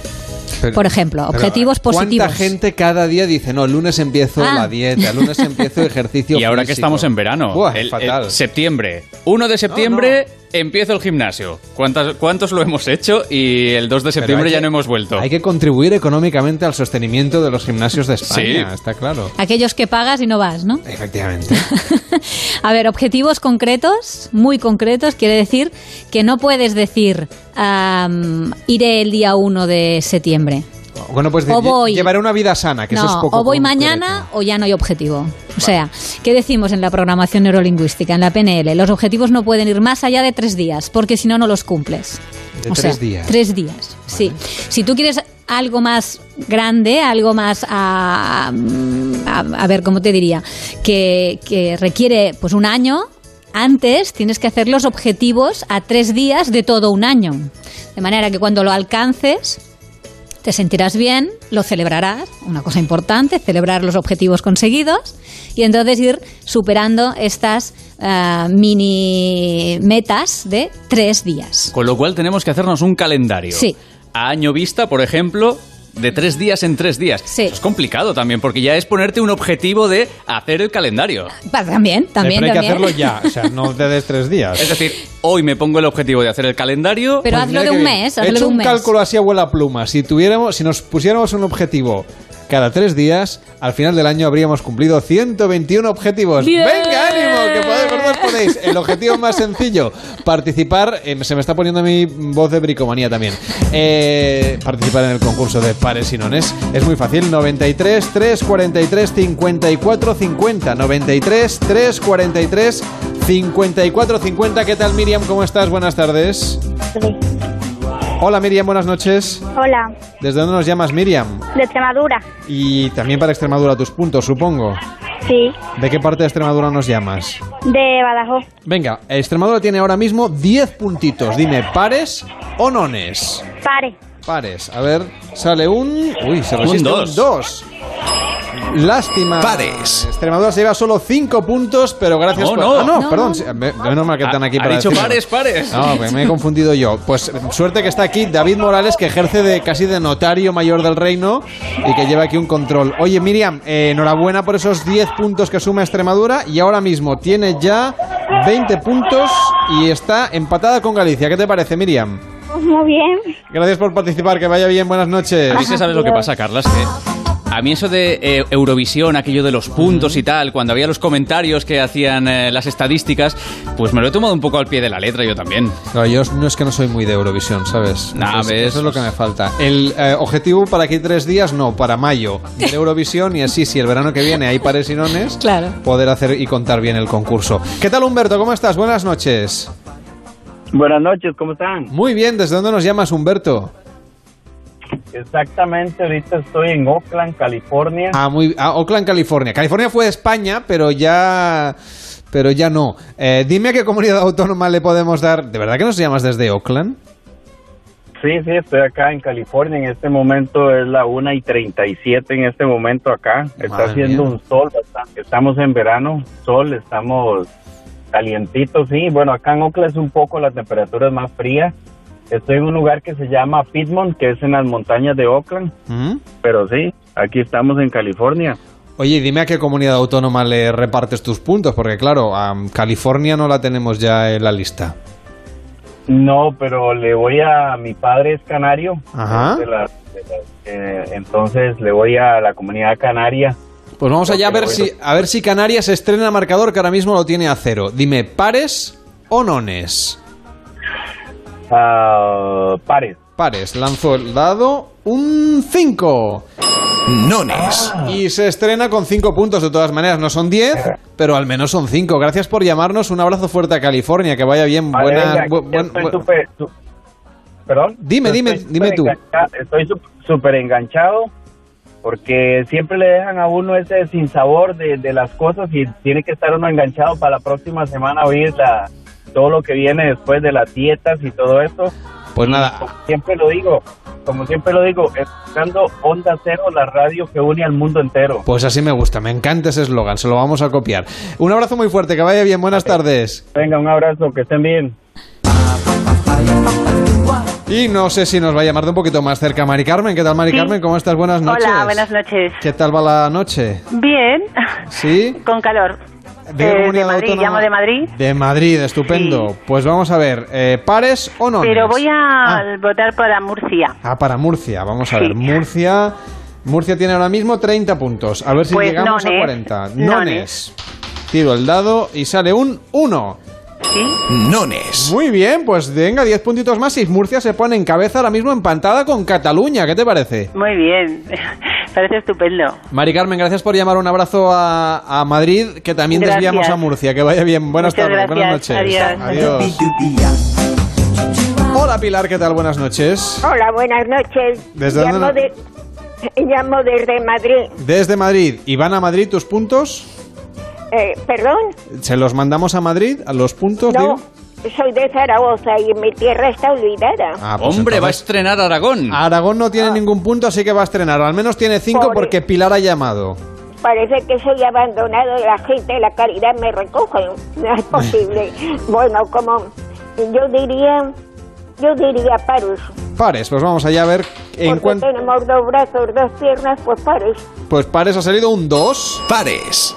Así que enhorabuena, 10 puntitos para Aragón que abre marcador y se sitúa empatado ahora mismo con la Comunidad de Madrid y con Castilla-La Mancha que también tiene 10 puntos. Un abrazo Pilar, buenas noches. Muchas gracias, un abrazo.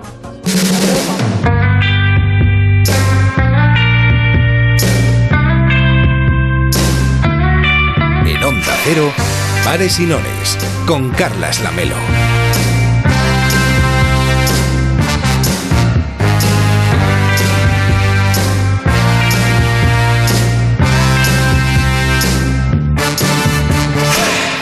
Nos quedan 19 minutos, 18 y medio en realidad para llegar a las 11 de la noche, las 10 en Canarias. Esto es Pares y Nones y en Onda Cero estaremos aquí hasta las 11 y media, hora menos en la Comunidad Canaria. Si quieres participar, mañana tenemos de nuevo concurso de comunidades autónomas aquí en Pares y Nones. Podrás elegir pares o podrás elegir nones. También nos puedes ir mandando una nota de voz por WhatsApp. Solo nos tienes que decir tu nombre, la comunidad autónoma a la que quieres enviar los puntos y si prefieres pares o nones. El móvil del WhatsApp es el 676-760-908. 676-760-908. Madrid tiene 10 puntos. Y Ana Sierra es nuestra sexóloga, está también en Madrid. ¿Qué tal, Ana? ¿Cómo estás? Buenas noches. Muy buenas noches. Tienes que animar a tus compatriotas, conciudadanos, para que llamen y apuesten por Madrid. Claro que sí, que llamen, pero vamos, sin pensarlo. Si les anima Ana, seguro que llaman. Voy a ¿eh? animarles un poquito a toda las, bueno, a toda España con otros temas, pero yo Sí. creo que eso va a animar para llamar. Y sí, con sí. otros juegos, porque Ana Sierra es sexóloga y hoy nos va a plantear jueguecitos de pareja. Sí. Sí, sí, Poquitos sí. subiditos de tono. Ya son casi las 11, así que podemos... Podemos casi ya sí, un podemos poco sexo. liberarnos y Oye, tal. además del strip poker, tú hoy nos propones jugar al sushi corporal. Sí. Eh, ¿No lo habéis oído nunca? Esto de que se- eh, una persona se pone desnuda. Sí, yo lo oí de un Y caso... enseña el chuchi, ya, ya, ya sé por dónde va. A mí me gusta este chico. El chuchi. habla. No, no, no. Consuelo, no ¿qué lo tal estás? mucho, ¿eh? Sí, Consuelo, estás, vamos, lleva todas las... Ha llegado aquí a las 4 de la tarde, estaban, Claro. estaban dando el perro y el gato y estaba ya... ya- Bueno, te, va, te van a encantar las cosas que he traído especialmente para ti. Bueno, te van a Ay, encantar. qué bien. Pues entonces el chuchi hay que, A ¿qué ver, hay no, que lo, hacer con lo el del sushi que Mira, es? el Hay que- sushi sí. Se a puede mí me suena la historia de un caso de corrupción política que de unos políticos que tenían mucha, ten- mucha tendencia a ir a un sitio donde hacían esto del, Sí, porque- del sushi sobre el cuerpo de una mujer. Lo mismo les parecía interesante para negociar o, o- o- o demás. No lo sé, aquí en realidad lo vamos a hacer con la pareja, sea una pareja eventual o más formal, y en cualquier caso como un juego erótico festivo, ¿no? Claro, vamos a, mm, vamos a pedir, bueno, vamos a negociar con la mm, pareja, vamos a, a decir, venga, ahora como sobre ti, luego tú comes sobre mí, por ejemplo. Pode- ¿Podemos elegir sushi o podemos elegir cualquier otra cosa? Consuelo, ¿tú qué, co- qué te apetece comer sobre el cuerpo de alguien que te motive un poco? Es que ahora te iba a decir una sopa de fideos, pero me, me lo he imaginado y me he venido abajo. Pues mucha lengua, ¿eh? Mucha Con lengua el ahí. calor que estamos pasando, una sopa de fideos es lo que más apetece. Es que mi marido era muy peludo.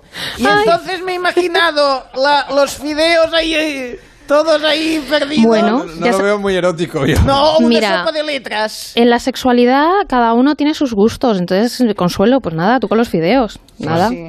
Pero bueno, espérate un poquito a que haga un poco peor tiempo, O sea, porque si ponemos no... sushi, pero claro, la soja no, que es muy pegajosa. Ay, no.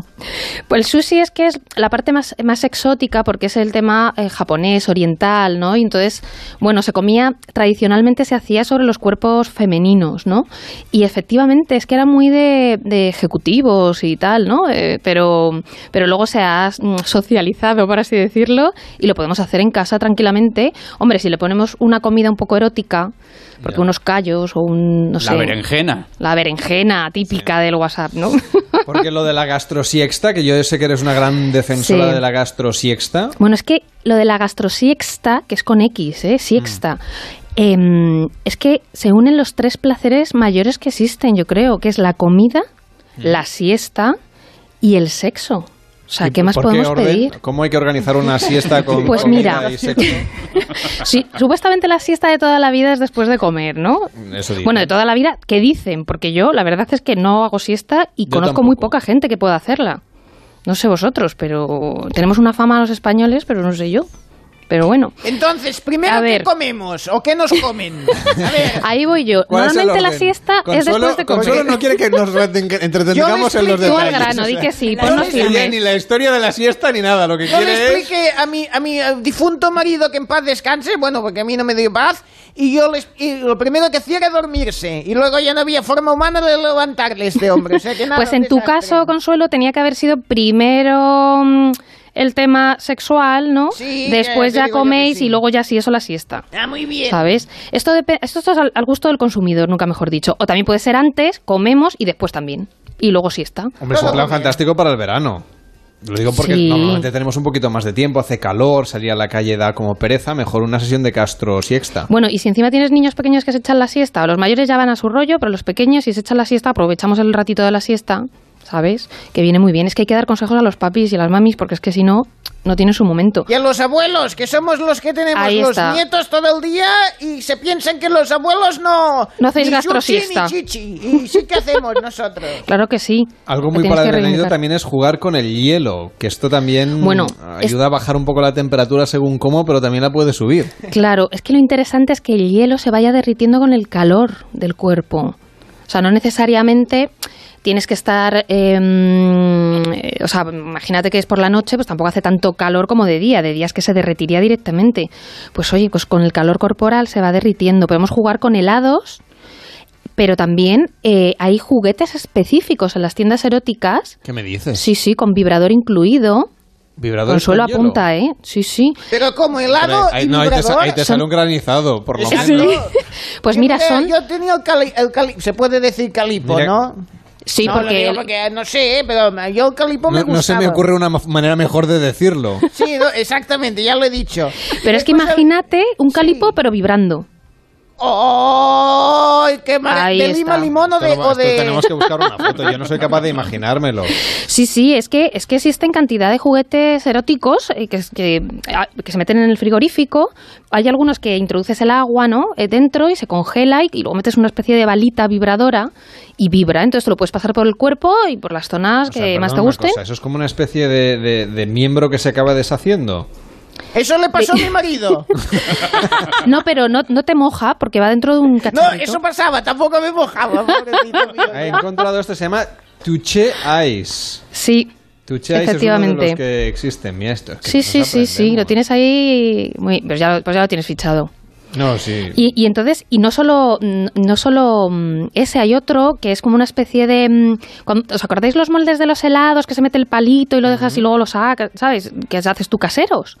Pues también hay un... que yo creo que es el que has dicho, ¿no? El Ice me suena que es el, el que es como un heladito, ¿no? Bueno, Pero ese sí, te va sí. mojando, ese, te va, ese se va- derritiendo y te va mojando. Este Pero hay muchos interesa. más, sí.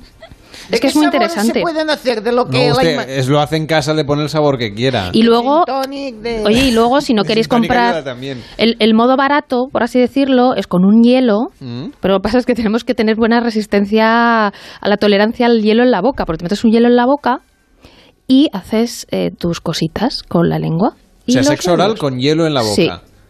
Sexo oral, sí, bueno, yo he conocido grandes historias con una gran capacidad para mantener un hielo durante, por ejemplo, una Digo, felación. tiene que ser hielo pilé, porque si no, coges un cubito de estos gigantes de gasolinera y puedes tener Bueno, un es que, accidente. es que hay portentos, hay gente que lo consigue, pero las demás personas del mundo normales, con el hielo pilé, vamos, con el, el típico del mojito, nos vendría estupendamente. Yo, yo a mi marido le intenté meter una cosa fría en la, en la boca y, y me te saca, le saqué y saqué la dentadura, toda la postiza y, y no fue buena idea. Oye, Ojo, pues lo mismo- Las dentaduras postizas, ¿eh? Pero oye, no- a veces viene bien, ¿no? Sí, bueno, exacto. Luego, sin la dentadura, todo sí. Bueno, vamos a, vamos a, vamos a pasar a otro, a otro bueno, hace demasiado calor ya. Otra propuesta que nos trae Ana Sierra Bueno. es una cosa que se llama Spankling, que también voy a tener que buscar en sí. internet. Spanking, perdón. Spanking, sí. Y que es, eh, realmente es eh, azotar, o sea, es como una especie de azotamiento erótico.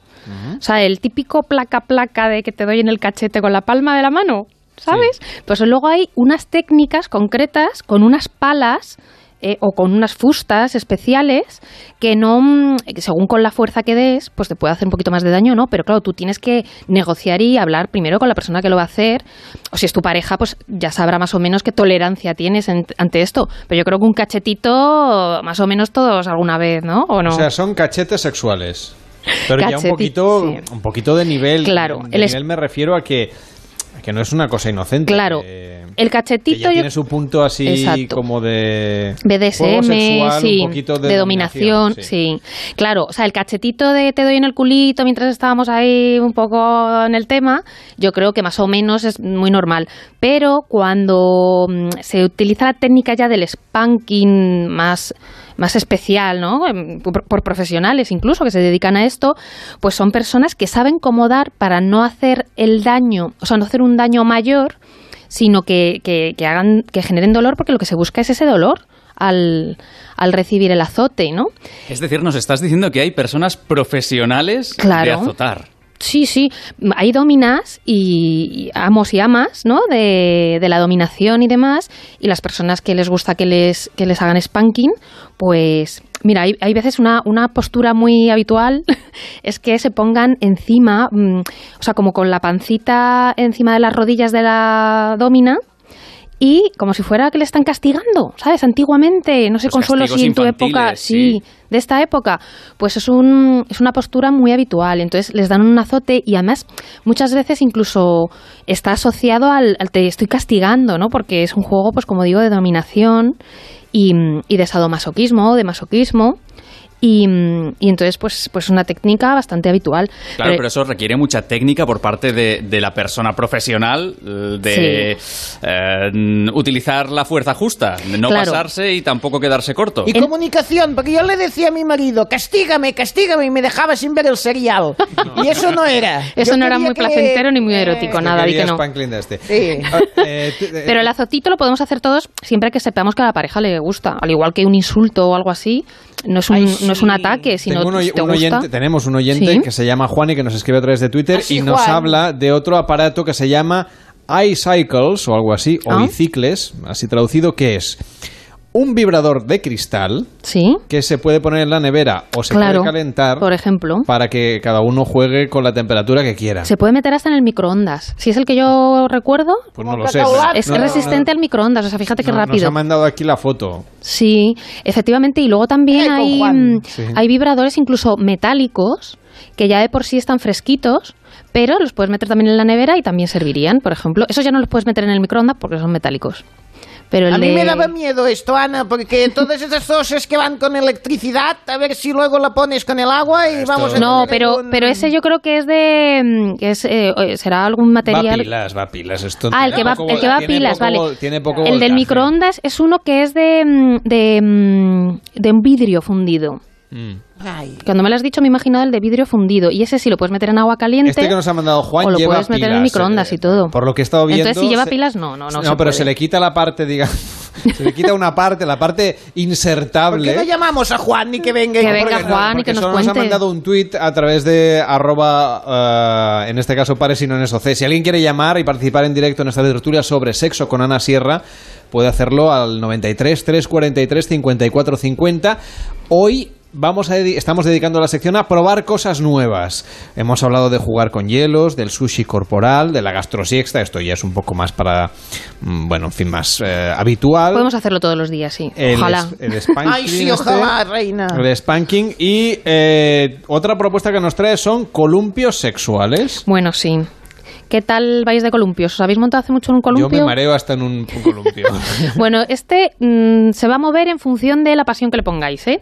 Porque son una especie de arneses que, eh, bueno, puedes ponerte en distintas posturas, pero eh, normalmente, si es una pareja heterosexual, donde hay hombre y mujer, la, mm, la persona más mm, delgadita, en este caso no suelen ser las mujeres, eh, o más pequeñitas, pues eh, serían las que se cuelgan, ¿no? Porque bueno, hay que mirar siempre que el columpio sexual eh, tenga mm, esté adaptado para el peso que, que va a soportar. Y esto ¿vale? hay, que, hay que, me imagino, estoy buscando yo Hay que hacer yoga antes. en Amazon. Quiero decir Sí, sí. Que, mm, que esto hay que atarlo bien. Quiero Ah, mira, porque es si que no es muy sencillo. que es nadie muy tenga un ¿eh? accidente. Si no terminas en el piso Viene- de abajo y se añaden los vecinos y, Y ya eso es vas- orgía. Ve a urgencias y explica lo que te ha pasado. Y eso ya es orgía, si se unen los vecinos, ¿eh? a ver qué Ay. pasa ahí.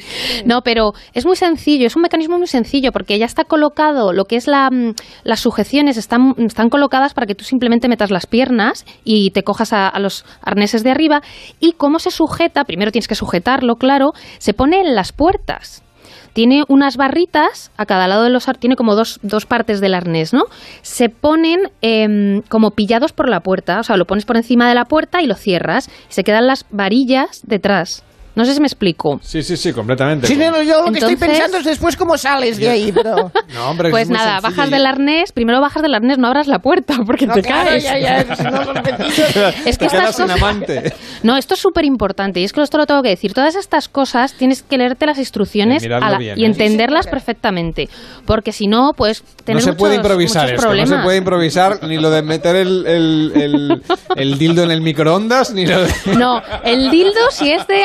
Ni, lo, ni lo del arnés en la puerta. si es Cuidado, con pilas o mecanismo eléctrico o algo, no. leeros las Pero instrucciones si- y ya otro día lo probáis, porque no sé que por la excitación Claro. del momento corráis, lo Bueno, hagáis rápido y mal. No sé si sabéis o si os acordáis Sexo con seguridad, que cuando salió el libro de 50 sombras de Grey y Mm. todo esto, hubo mucha gente que se puso a probar cosas de BDSM, ¿no? De, de, de sadomaso y de tal, y, tu- y hubo muchos problemas, incluso personas que acabaron en urgencias, y quiero recordar que incluso alguien falleció en relación a esto por probar, pues por ejemplo, asfixiarse y cosas de estas, que hay que tener muchísimo cuidado. Bueno, pues eso, queda dicho por una profesional de la terapia sexual, que es lo importante ¿eh? que la... No, claro, hombre, es que esto es un Es tema que esto... Ay, me he venido muy abajo serio. No, hombre, no, No, pero porque el esto columpio lo- reanimamos enseguida. El columpio es súper divertido, además puedes hacer unas posturas que, por ejemplo, en la cama, pues por lo mismo es muy complicado y, y no, y no puedes hacerlo y te facilita, la, por ejemplo, el sexo de pie.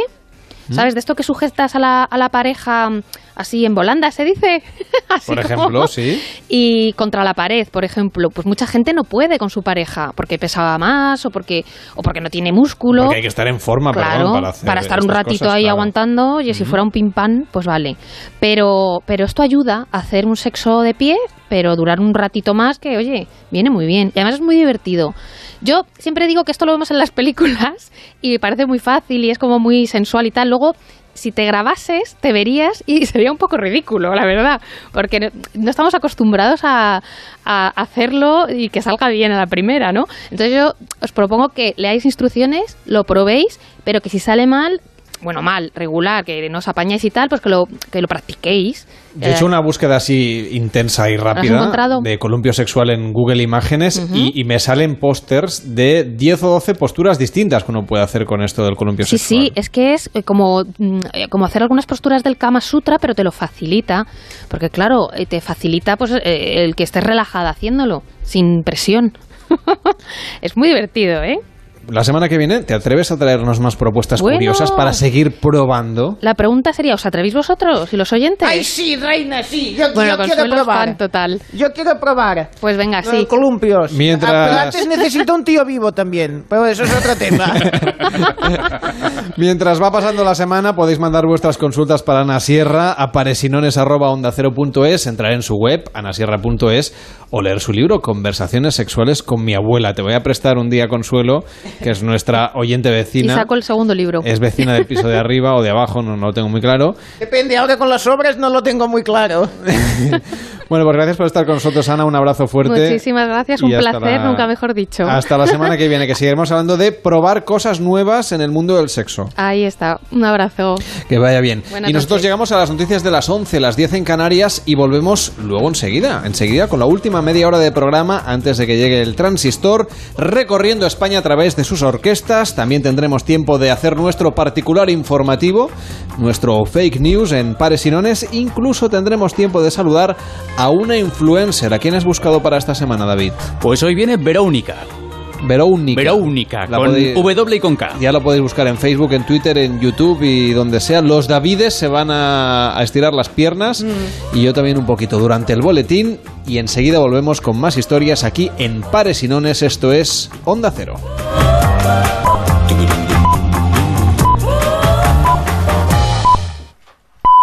Son las 11, son las 10 en Canarias. Noticias en Onda Cero.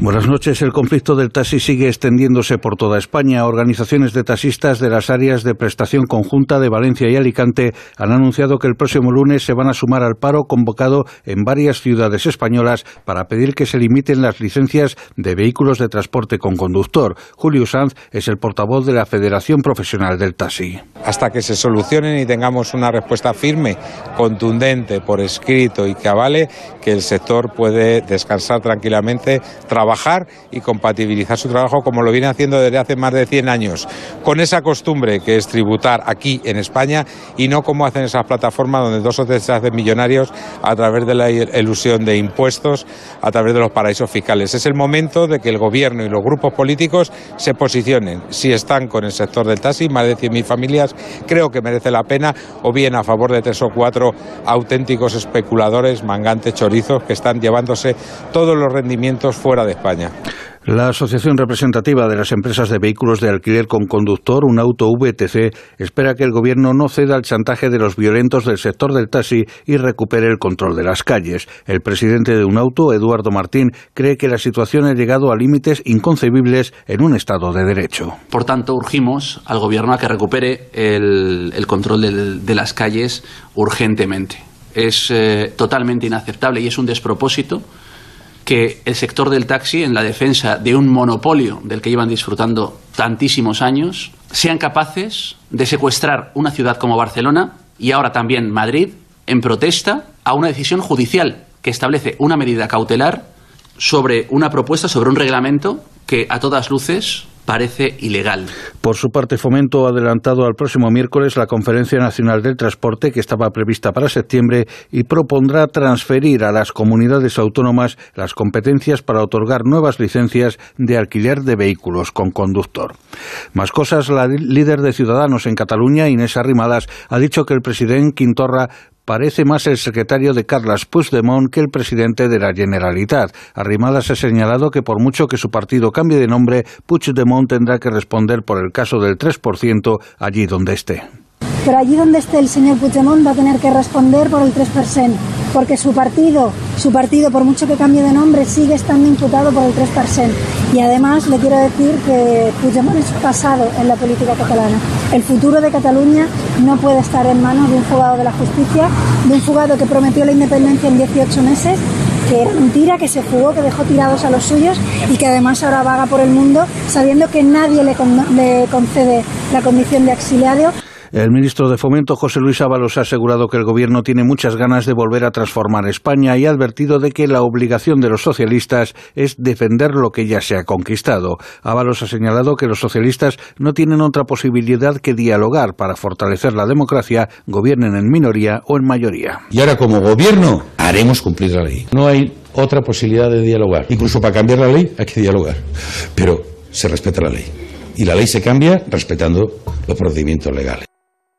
Y el presidente de Estados Unidos, Donald Trump, ha declarado el estado de emergencia en California y ha ordenado que el gobierno federal preste asistencia adicional debido al incendio que desde el 23 de julio afecta a la región y que ha obligado a las autoridades a evacuar a cerca de 38.000 personas.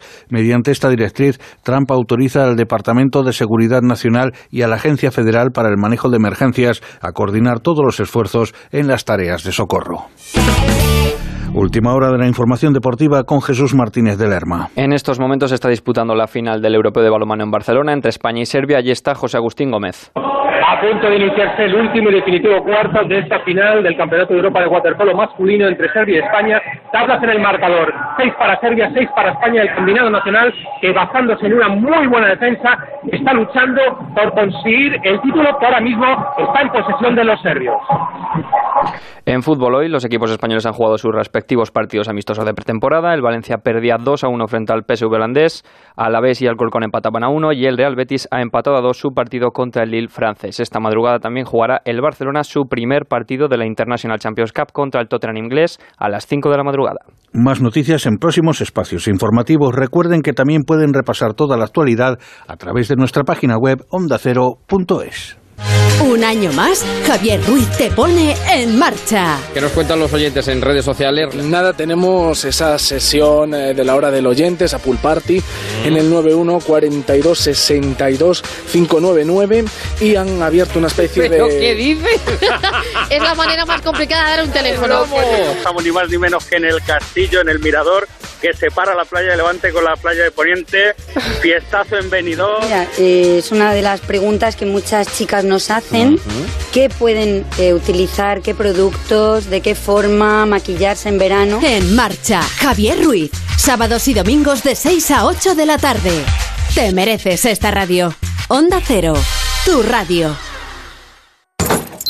Su alarma de Securitas Direct ha sido desconectada. Cariño, estoy pensando que también deberíamos ponernos la alarma en la casa de la playa. ¿Y eso? Pues porque la tenemos vacía casi todo el año. Y si entran a robar o se nos mete alguien ni nos enteramos. Protege tu hogar con Securitas Direct, la empresa líder de alarmas en España. Llama ahora al 945 45 45 o calcula online en securitasdirect.es. Recuerda, 945 45 45.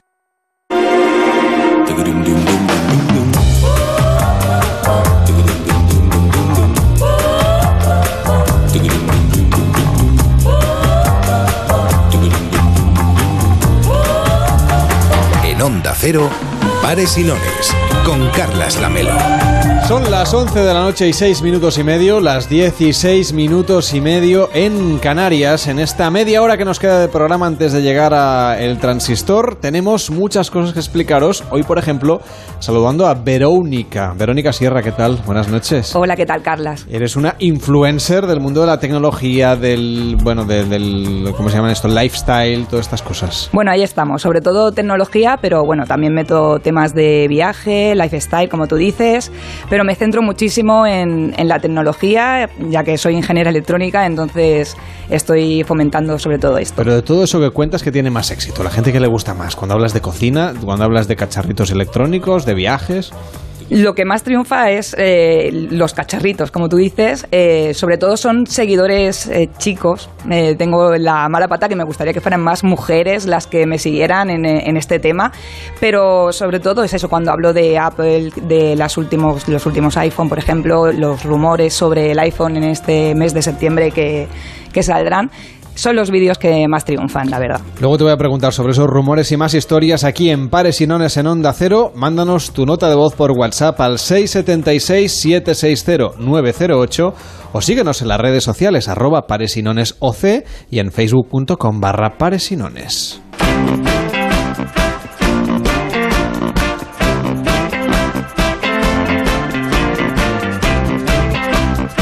¿De música hablas en tu canal de YouTube?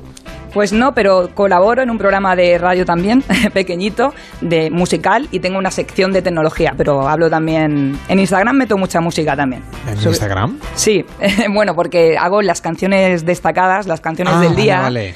y pongo mis temas favoritos. Ay, ¿cuál es el tema que más te gusta? Yo soy muy, muy de luego. indie. Bueno. Me gusta Love of Lesbian. En internet Lle- está todo. Llevo un tatuaje de Love of Lesbian, bueno, de un tema suyo, y Izal, por ejemplo, también me encanta.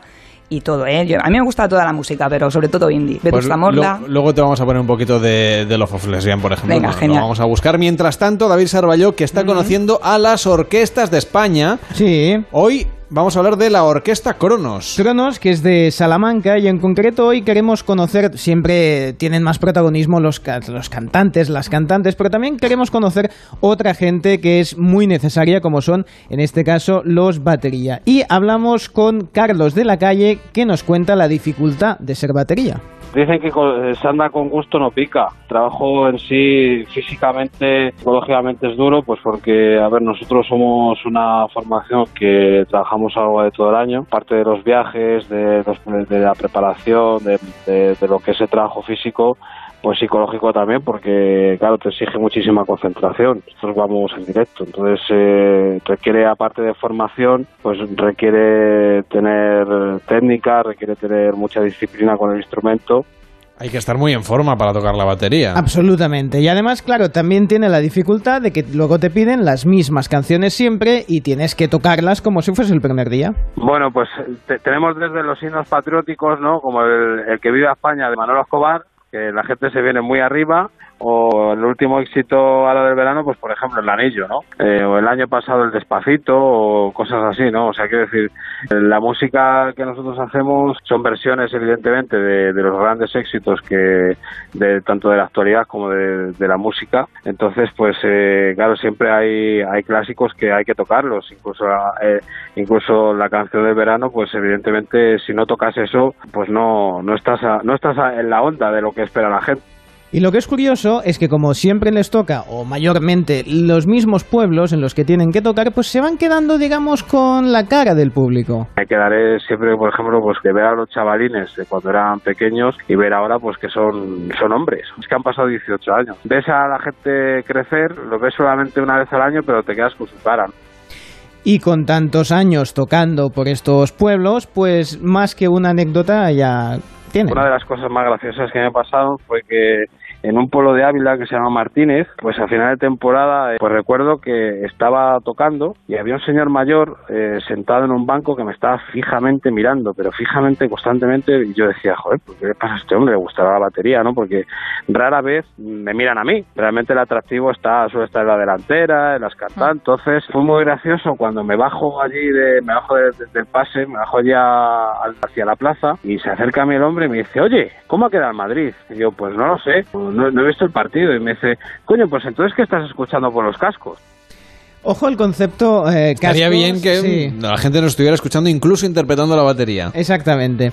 Me ha gustado el concepto delantera ¿eh? de la orquesta, es un concepto que, que tendremos que fijarnos. Y la, claro, las curiosidades de a qué pueblos les toca ir a tocar. Esto es un pueblo soriano, un pueblo que cae, las fiestas caen a finales de agosto y tú imagínate un final de agosto después de estar veintipico días tocando, pues el cuerpo ya se resiente, la, cabeza también, ¿no? Ya estás eh, con ganas de acabar, por lo menos de, de que de que el verano te dé un poco de tregua, pues eh, era un pueblo eh, que tiene, vamos, que tiene poderío económico, pero tiene poquísimos habitantes. Entonces cuando llegamos allí no había bar, no había baños, no había nada, había siete personas. Tocamos cinco horas para cinco personas y para más eh, para más cruz se nos estropeó el generador de corriente y lo más gracioso de todo fue que de las siete personas no eran ninguno del pueblo, eran del pueblo de al lado y los del pueblo de al lado nos pidieron por favor que nos pusiéramos en contacto con ellos para ir al año siguiente a su pueblo. Bueno, al menos le salió un cliente nuevo, Eso un pueblo es. nuevo. O sea, la gente no fue a la fiesta de su propio pueblo. No, porque no había gente. O sea, tienen dinero, pero no gente. Es una cosa Porque muy curiosa. alguien pagó la factura de Sí, esta supongo, pero ese día no estaba.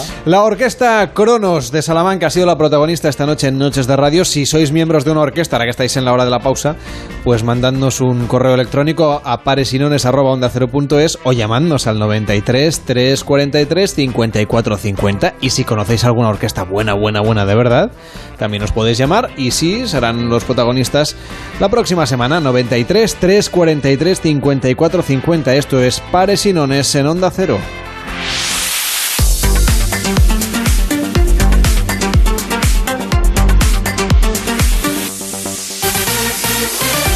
También tenemos nuestro particular informativo, el informativo de Pares y Nones, que recordemos está basado, pero solo basado en hechos reales. Adelante con los titulares David Morales y David Sarballó. Un zoo del Cairo pinta rayas negras en el pelaje de unos burros para hacerlos pasar por cebras. Ahora la multa será de AUPA y eso evidentemente les pasa por burros, sí. Rockero estadounidense le escupe cerveza a una fan y le salva la vida. Para que luego digan que las estrellas tienen mala baba, sí, en fin. Una mujer devuelve un millón de dólares ingresados en su cuenta por error. Intentó hacer lo mismo con su marido, pero no aceptaron la devolución en este caso. Reino Unido publica por error un cartel alentando a padres a disparar a sus hijos si sospechan que tienen la rabia. Los británicos, más que la hora del té, tendrían que implantar a partir de ahora la hora de la manzanilla, eh, que se les ve un poquito nerviosos. Un ex ingeniero de la NASA crea la pistola de agua más grande del mundo. Es capaz de reventar sandías. Las autoridades norcoreanas le van a la zaga y están diseñando un tirachinas con potencial para cruzar el Pacífico. Gran preocupación en Asia por si lo de tirar chinas es literal, digamos. Paralizada una playa nudista por temor a que la actividad sexual asuste a las aves. Claro, de siempre se sabe que es mejor ajustarse el bañador para que no se escape el pajarito. Ah.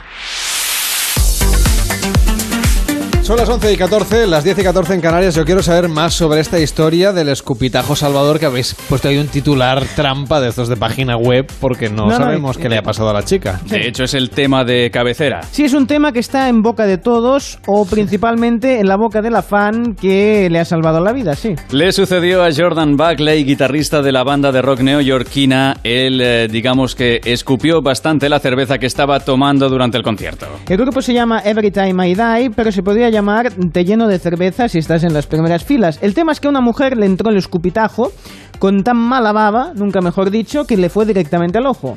La, la mujer tenía molestias pasados unos días, visitó al especialista y eso fue lo que le salvó la vida, pues las molestias no iban a durar mucho más tiempo, pero en la revisión le detectaron un tumor del que se ha recuperado.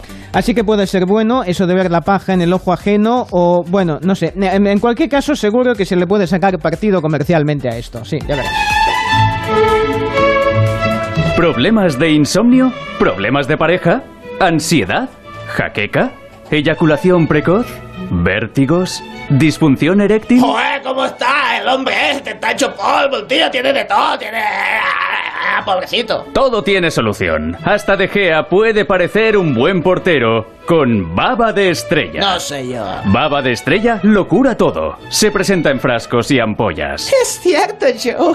Yo no podía dormir por las noches.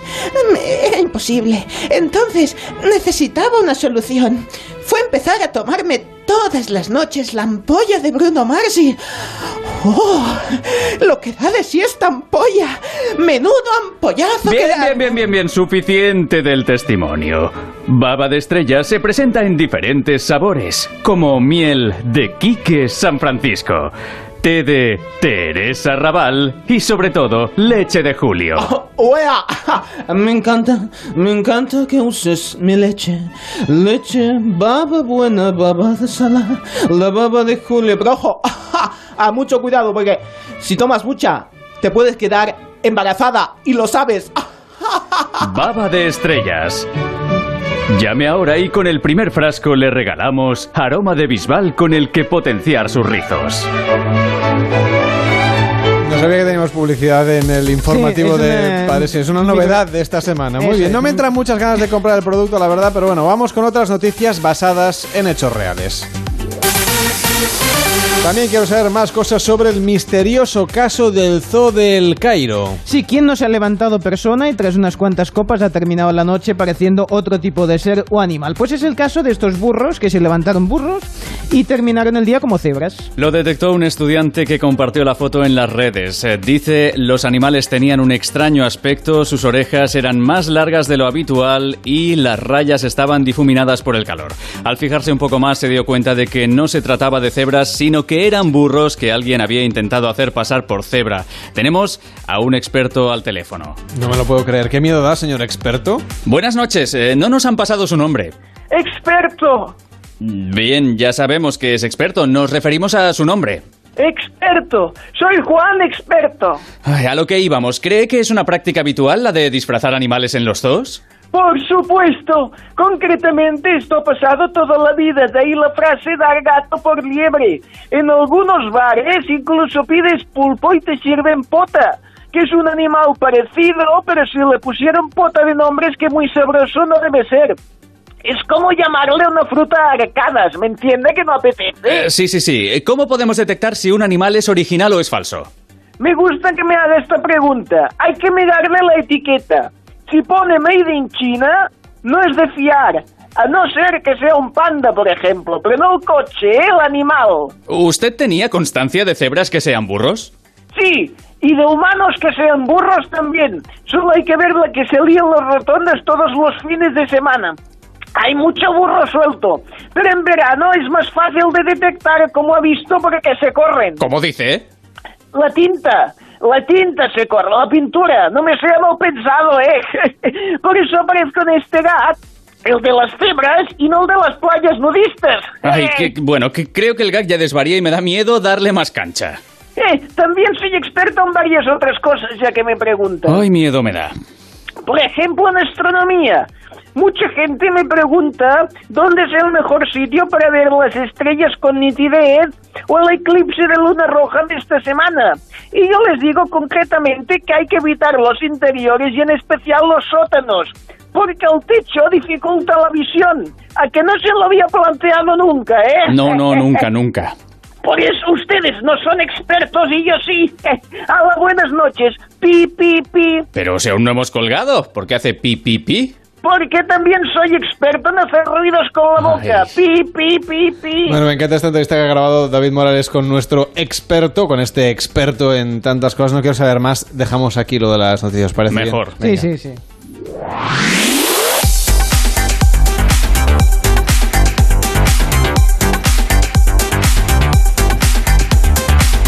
En Onda Cero, Pares y Nones, con Carlas Lamelo.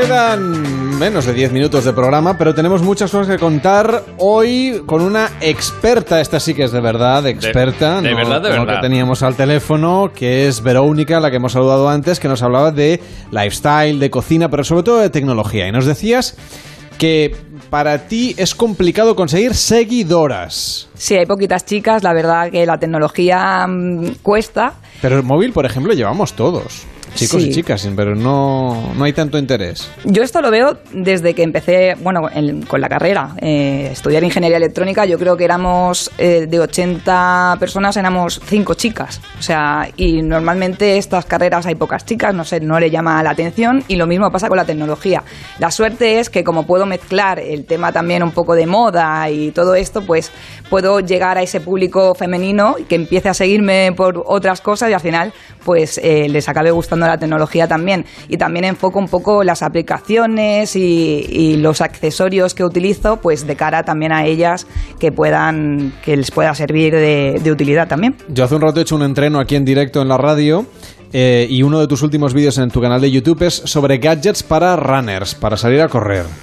¿Qué es el tráiler que tengo ahí. ¿Qué tipo de, trato, de trastos perdón, eh, deberíamos tener para salir a correr mm, de manera muy tecnológica? Yo lo digo claro, lo primero es- es tener ganas, ¿vale? No hay que tener nada que, que yo siempre Pero animo que hay que correr. Las y- ganas no y- son electrónicas.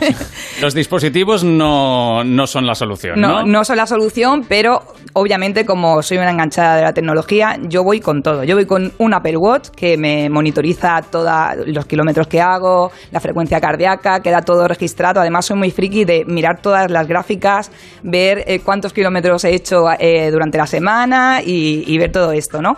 Me encanta y es una forma de motivarme, ¿no? También el ver que cada semana he ido superándome y he conseguido nuevas metas. Entonces siempre recomendaría eh, un Apple Watch o, otra marca, y Fitbit, por ejemplo, que también está muy bien, Garmin, marcas de relojes deportivos. Y luego también unos auriculares. Yo necesito música. A mí la música me motiva también. Y aquí hay muchísimos auriculares. Yo recomiendo que sean cómodos, que se puedan mojar, que, se- que si sudes no se estropeen. Yo soy una guerrillera y me he cargado muchísimos auriculares. Así que soy experta en eso, tengo varios vídeos que hablo de, de auriculares y son indispensables también. Y luego yo voy con el iPhone o con el smartphone que lleve en ese momento, llevo el dispositivo, aunque no es necesario si llevas un reloj inteligente que esté bien. Lo que pasa que, claro, soy influencer, tengo que hacerme fotitos de vez en cuando, pararme ahí y posturear y hablar en, en mis historias de Instagram, así que... Pero en realidad, con un, yo recomendaría eso, un reloj inteligente que te, o un, de- un deportivo y unos auriculares. Oye, después de haber probado muchos y muchos artilugios y muchos gadgets, ¿cuál es el que has probado y con el que ahora mismo ya no te imaginas eh, poder vivir sin él? Eh, bueno, lo he dicho, el, el Apple Watch, la verdad que es, es mi favorito. Hoy no lo llevo, pero lo he dejado en casa actualizando para la entrevista. Yo me quedaría con los AirPods y el Apple Watch. Los AirPods, que sabéis que son los auriculares inalámbricos que han sacado, la verdad que los perdí, cuestan una pasta, y los perdí, los, en un- en- los dejé en una habitación de hotel y yo creo que se los quedaron. Y, tú, y me los he vuelto a comprar. Yo pensaba, no me voy a volver a gastar dinero en, en este dispositivo porque no quiero. Pero los echaba tanto de menos. eh, no, no notas que, que lo llevas, eh, se escuchan perfectamente a la hora de hacer, incluso hacemos vídeos en directo y tenemos que estar eh, contestando. Puedo dejarle un auricular a, a un compañero, entonces el directo es mejor, es más fácil. Y ya, ya os digo, se escucha súper bien. A la hora de sincronizar con el, con el iPhone funciona genial. Y ahora que hablabas de, Apple, por ejemplo, eh, hablabas al principio, cuando te hemos saludado antes de hacer la entrevista, de las novedades que tú crees o que los rumores dicen que se van a presentar a la vuelta de vacaciones. Siempre en el otoño Apple suele presentar cosas, la última defraudó un poco. No sé si tú crees que llegarán cosas mejores eh, de cara a, a- lo que está por venir. Por ejemplo, el altavoz este que presentaron, luego volvieron a presentar y por fin lanzaron, en Estados Unidos no ha funcionado demasiado bien. No, el HomePod de momento no funciona muy bien. Lo que pasa que la grande, o sea, normalmente la grande es en septiembre-octubre, porque es la presentación del siguiente iPhone. En este caso yo creo que no va a ser una revolución eh, porque ya la, ya la hizo con el iPhone 10, fue el, el antes y el después, de, fue un nuevo iPhone totalmente rediseñado. En este caso lo fuerte que va a presentar es que va a presentar un iPhone low cost, entre comillas. Digo low cost porque mm, va a valer menos de mil euros, eso se supone. Eso ya es low pero cost, no, ya, lo supo- ya lo ponemos ¿A como dónde hemos llegado? Así estamos. Entonces va a presentar tres modelos de iPhone y uno va a ser este, el, económico, que básicamente la diferencia es que no va a llevar pantalla OLED como, como ha, lle- ha llevado el iPhone 10 y tampoco será eh, de carga inalámbrica porque tendrá otro tipo de acabados, para que sea más económico será así. Y luego también tendrán eh, otros dos modelos con pantalla OLED de creo que 6,1 pulgadas y 5,8 más o menos, que serán un, una- un cambio a mejor de, respecto al iPhone 10, pero que tampoco será un rediseño, un cambio revolucionario. Y para los oyentes que tengan Android, por ejemplo, ¿alguna novedad que crees que vaya a llegar al mercado? Pues eh, ahora se supone que a finales del mes de agosto es el IFA, es el- la Feria de la Electrónica en Alemania. Aquí Sony presentará también eh, algún dispositivo muy top que se espera que bueno que tenga ya también cámara doble cámara como el iPhone 10 y para realizar el modo retrato y tal. Y muchas novedades han presentado ahora hace muy poco también diferentes disp- dispositivos Xiaomi, el OnePlus, Samsung todavía tendremos que esperar pero para el siguiente Note, pero lo más próximo aquí Sony y el IFA a ver qué más nos presentan. Oye, como influencer de tecnología, yo te quería preguntar, ¿cómo funciona para que tú hagas una review? Para que tú expliques cómo funciona un dispositivo. ¿Qué hace? Tú contactas con una marca, una marca contacta contigo y te dice, oye, te envío un dispositivo para que lo pruebes. ¿Cómo, cómo lo hacéis? Pues cuando era una pringailla, que sigo siéndolo, pero cuando era más pringailla mm, eran los amigos que se compraban un dispositivo y yo se lo cogía y digo, déjamelo, que tengo que hacer una, una review y todavía hay algunas marcas que tengo más problemas para poder acceder a ellas y, no, y acabo comprándolo yo, lo analizo, incluso a, veces lo compras y lo devuelves, ¿eh? Lo siento, Amazon, ya sabéis por qué. pero, pero es así, pero... Te van a bloquear la cuenta, ¿eh? Me van a bloquear la cuenta. No, ahora, ahora normalmente ya me lo mandan ellos y, y ya me encargo de analizarlo y así me lo mandan y se lo devuelvo, ¿eh? No me lo quedo. No te lo quedas. No me lo quedo. Esa es una de las preguntas que yo creo que muchos oyentes tienen. No te lo quedas. Hay alguna marca que te lo regala, pero normalmente no me lo quedo. Ya te lo digo yo que no. Pues hablar bien de ellas, que para eso se han estirado un poquito más. Oye, ya que tenemos aquí, eh, una de las cosas que también mucha gente quiere saber es eh, hay una parte de la gente, ¿no? De, tu perfil así más tecnológico que se fija mucho cuando compra un móvil en las prestaciones, en la letra pequeña que se ve en las tiendas. Pero todavía hay gente que se fija mucho en el diseño, que el móvil sea chulo, enseñable, ¿no? Yo creo que es una parte importante también. O sea, al final creo que el diseño también tiene que llamar la atención, te tiene que gustar, te tienes que sentir cómodo, sobre todo a la hora de llevarlo en mano. Yo cuando hago una review me, me enfoco también en la parte de- del diseño, creo que es 50% en cuanto a, a las prestaciones que también pueda tener este dispositivo, porque al final te va a acompañar. Yo creo que es parte nuestra. Un, un- un smartphone hoy en día es más importante que el coche, porque yo creo que no nos separamos de él eh, en todo el día. Entonces, pues tiene que estar a gusto y tiene que dar gusto verlo. Otro día te traeremos aquí porque has probado los coches de Tesla. Sí, también. La gente también lo puede ver en tu canal de YouTube, youtube.com barra Verónica. Gracias por estar con nosotros. Buenas noches. Muchas gracias. Llegamos a las once y media, a las diez y media en Canarias. Momento de ponerse al día en el mundo del deporte. Llega el transistor. Nosotros volveremos mañana. Será a partir de las 8 de la tarde, las 7 en Canarias. Pero antes vamos a hacer una última conexión con el equipo de obras de las reformas de Onda Cero. ¿Cómo estamos? Yo mañana a las 12, 11 en Canarias tengo que hacer gente viajera. ¿Voy a poder usar Todo este eso- estudio? esas No. cosas se avisan porque yo Claro. ya tenía planificado que vamos a hacer una cosa y ahora cómo lo hacemos. Pues usted mismo. Tiene hasta las 12 del mediodía. Y no lo puedo hacer para usted el programa. No, hombre, que me esperan ¿Pa todos los oyentes de Estereiros. Pues ya ponemos silenciador, no se preocupe. Mañana tenemos, tengo una doble cita con vosotros, a las 12 con gente viajera y a las 8 con pares y nones. Ahora llega el transistor a la sintonía de Onda Cero. Muy buenas noches.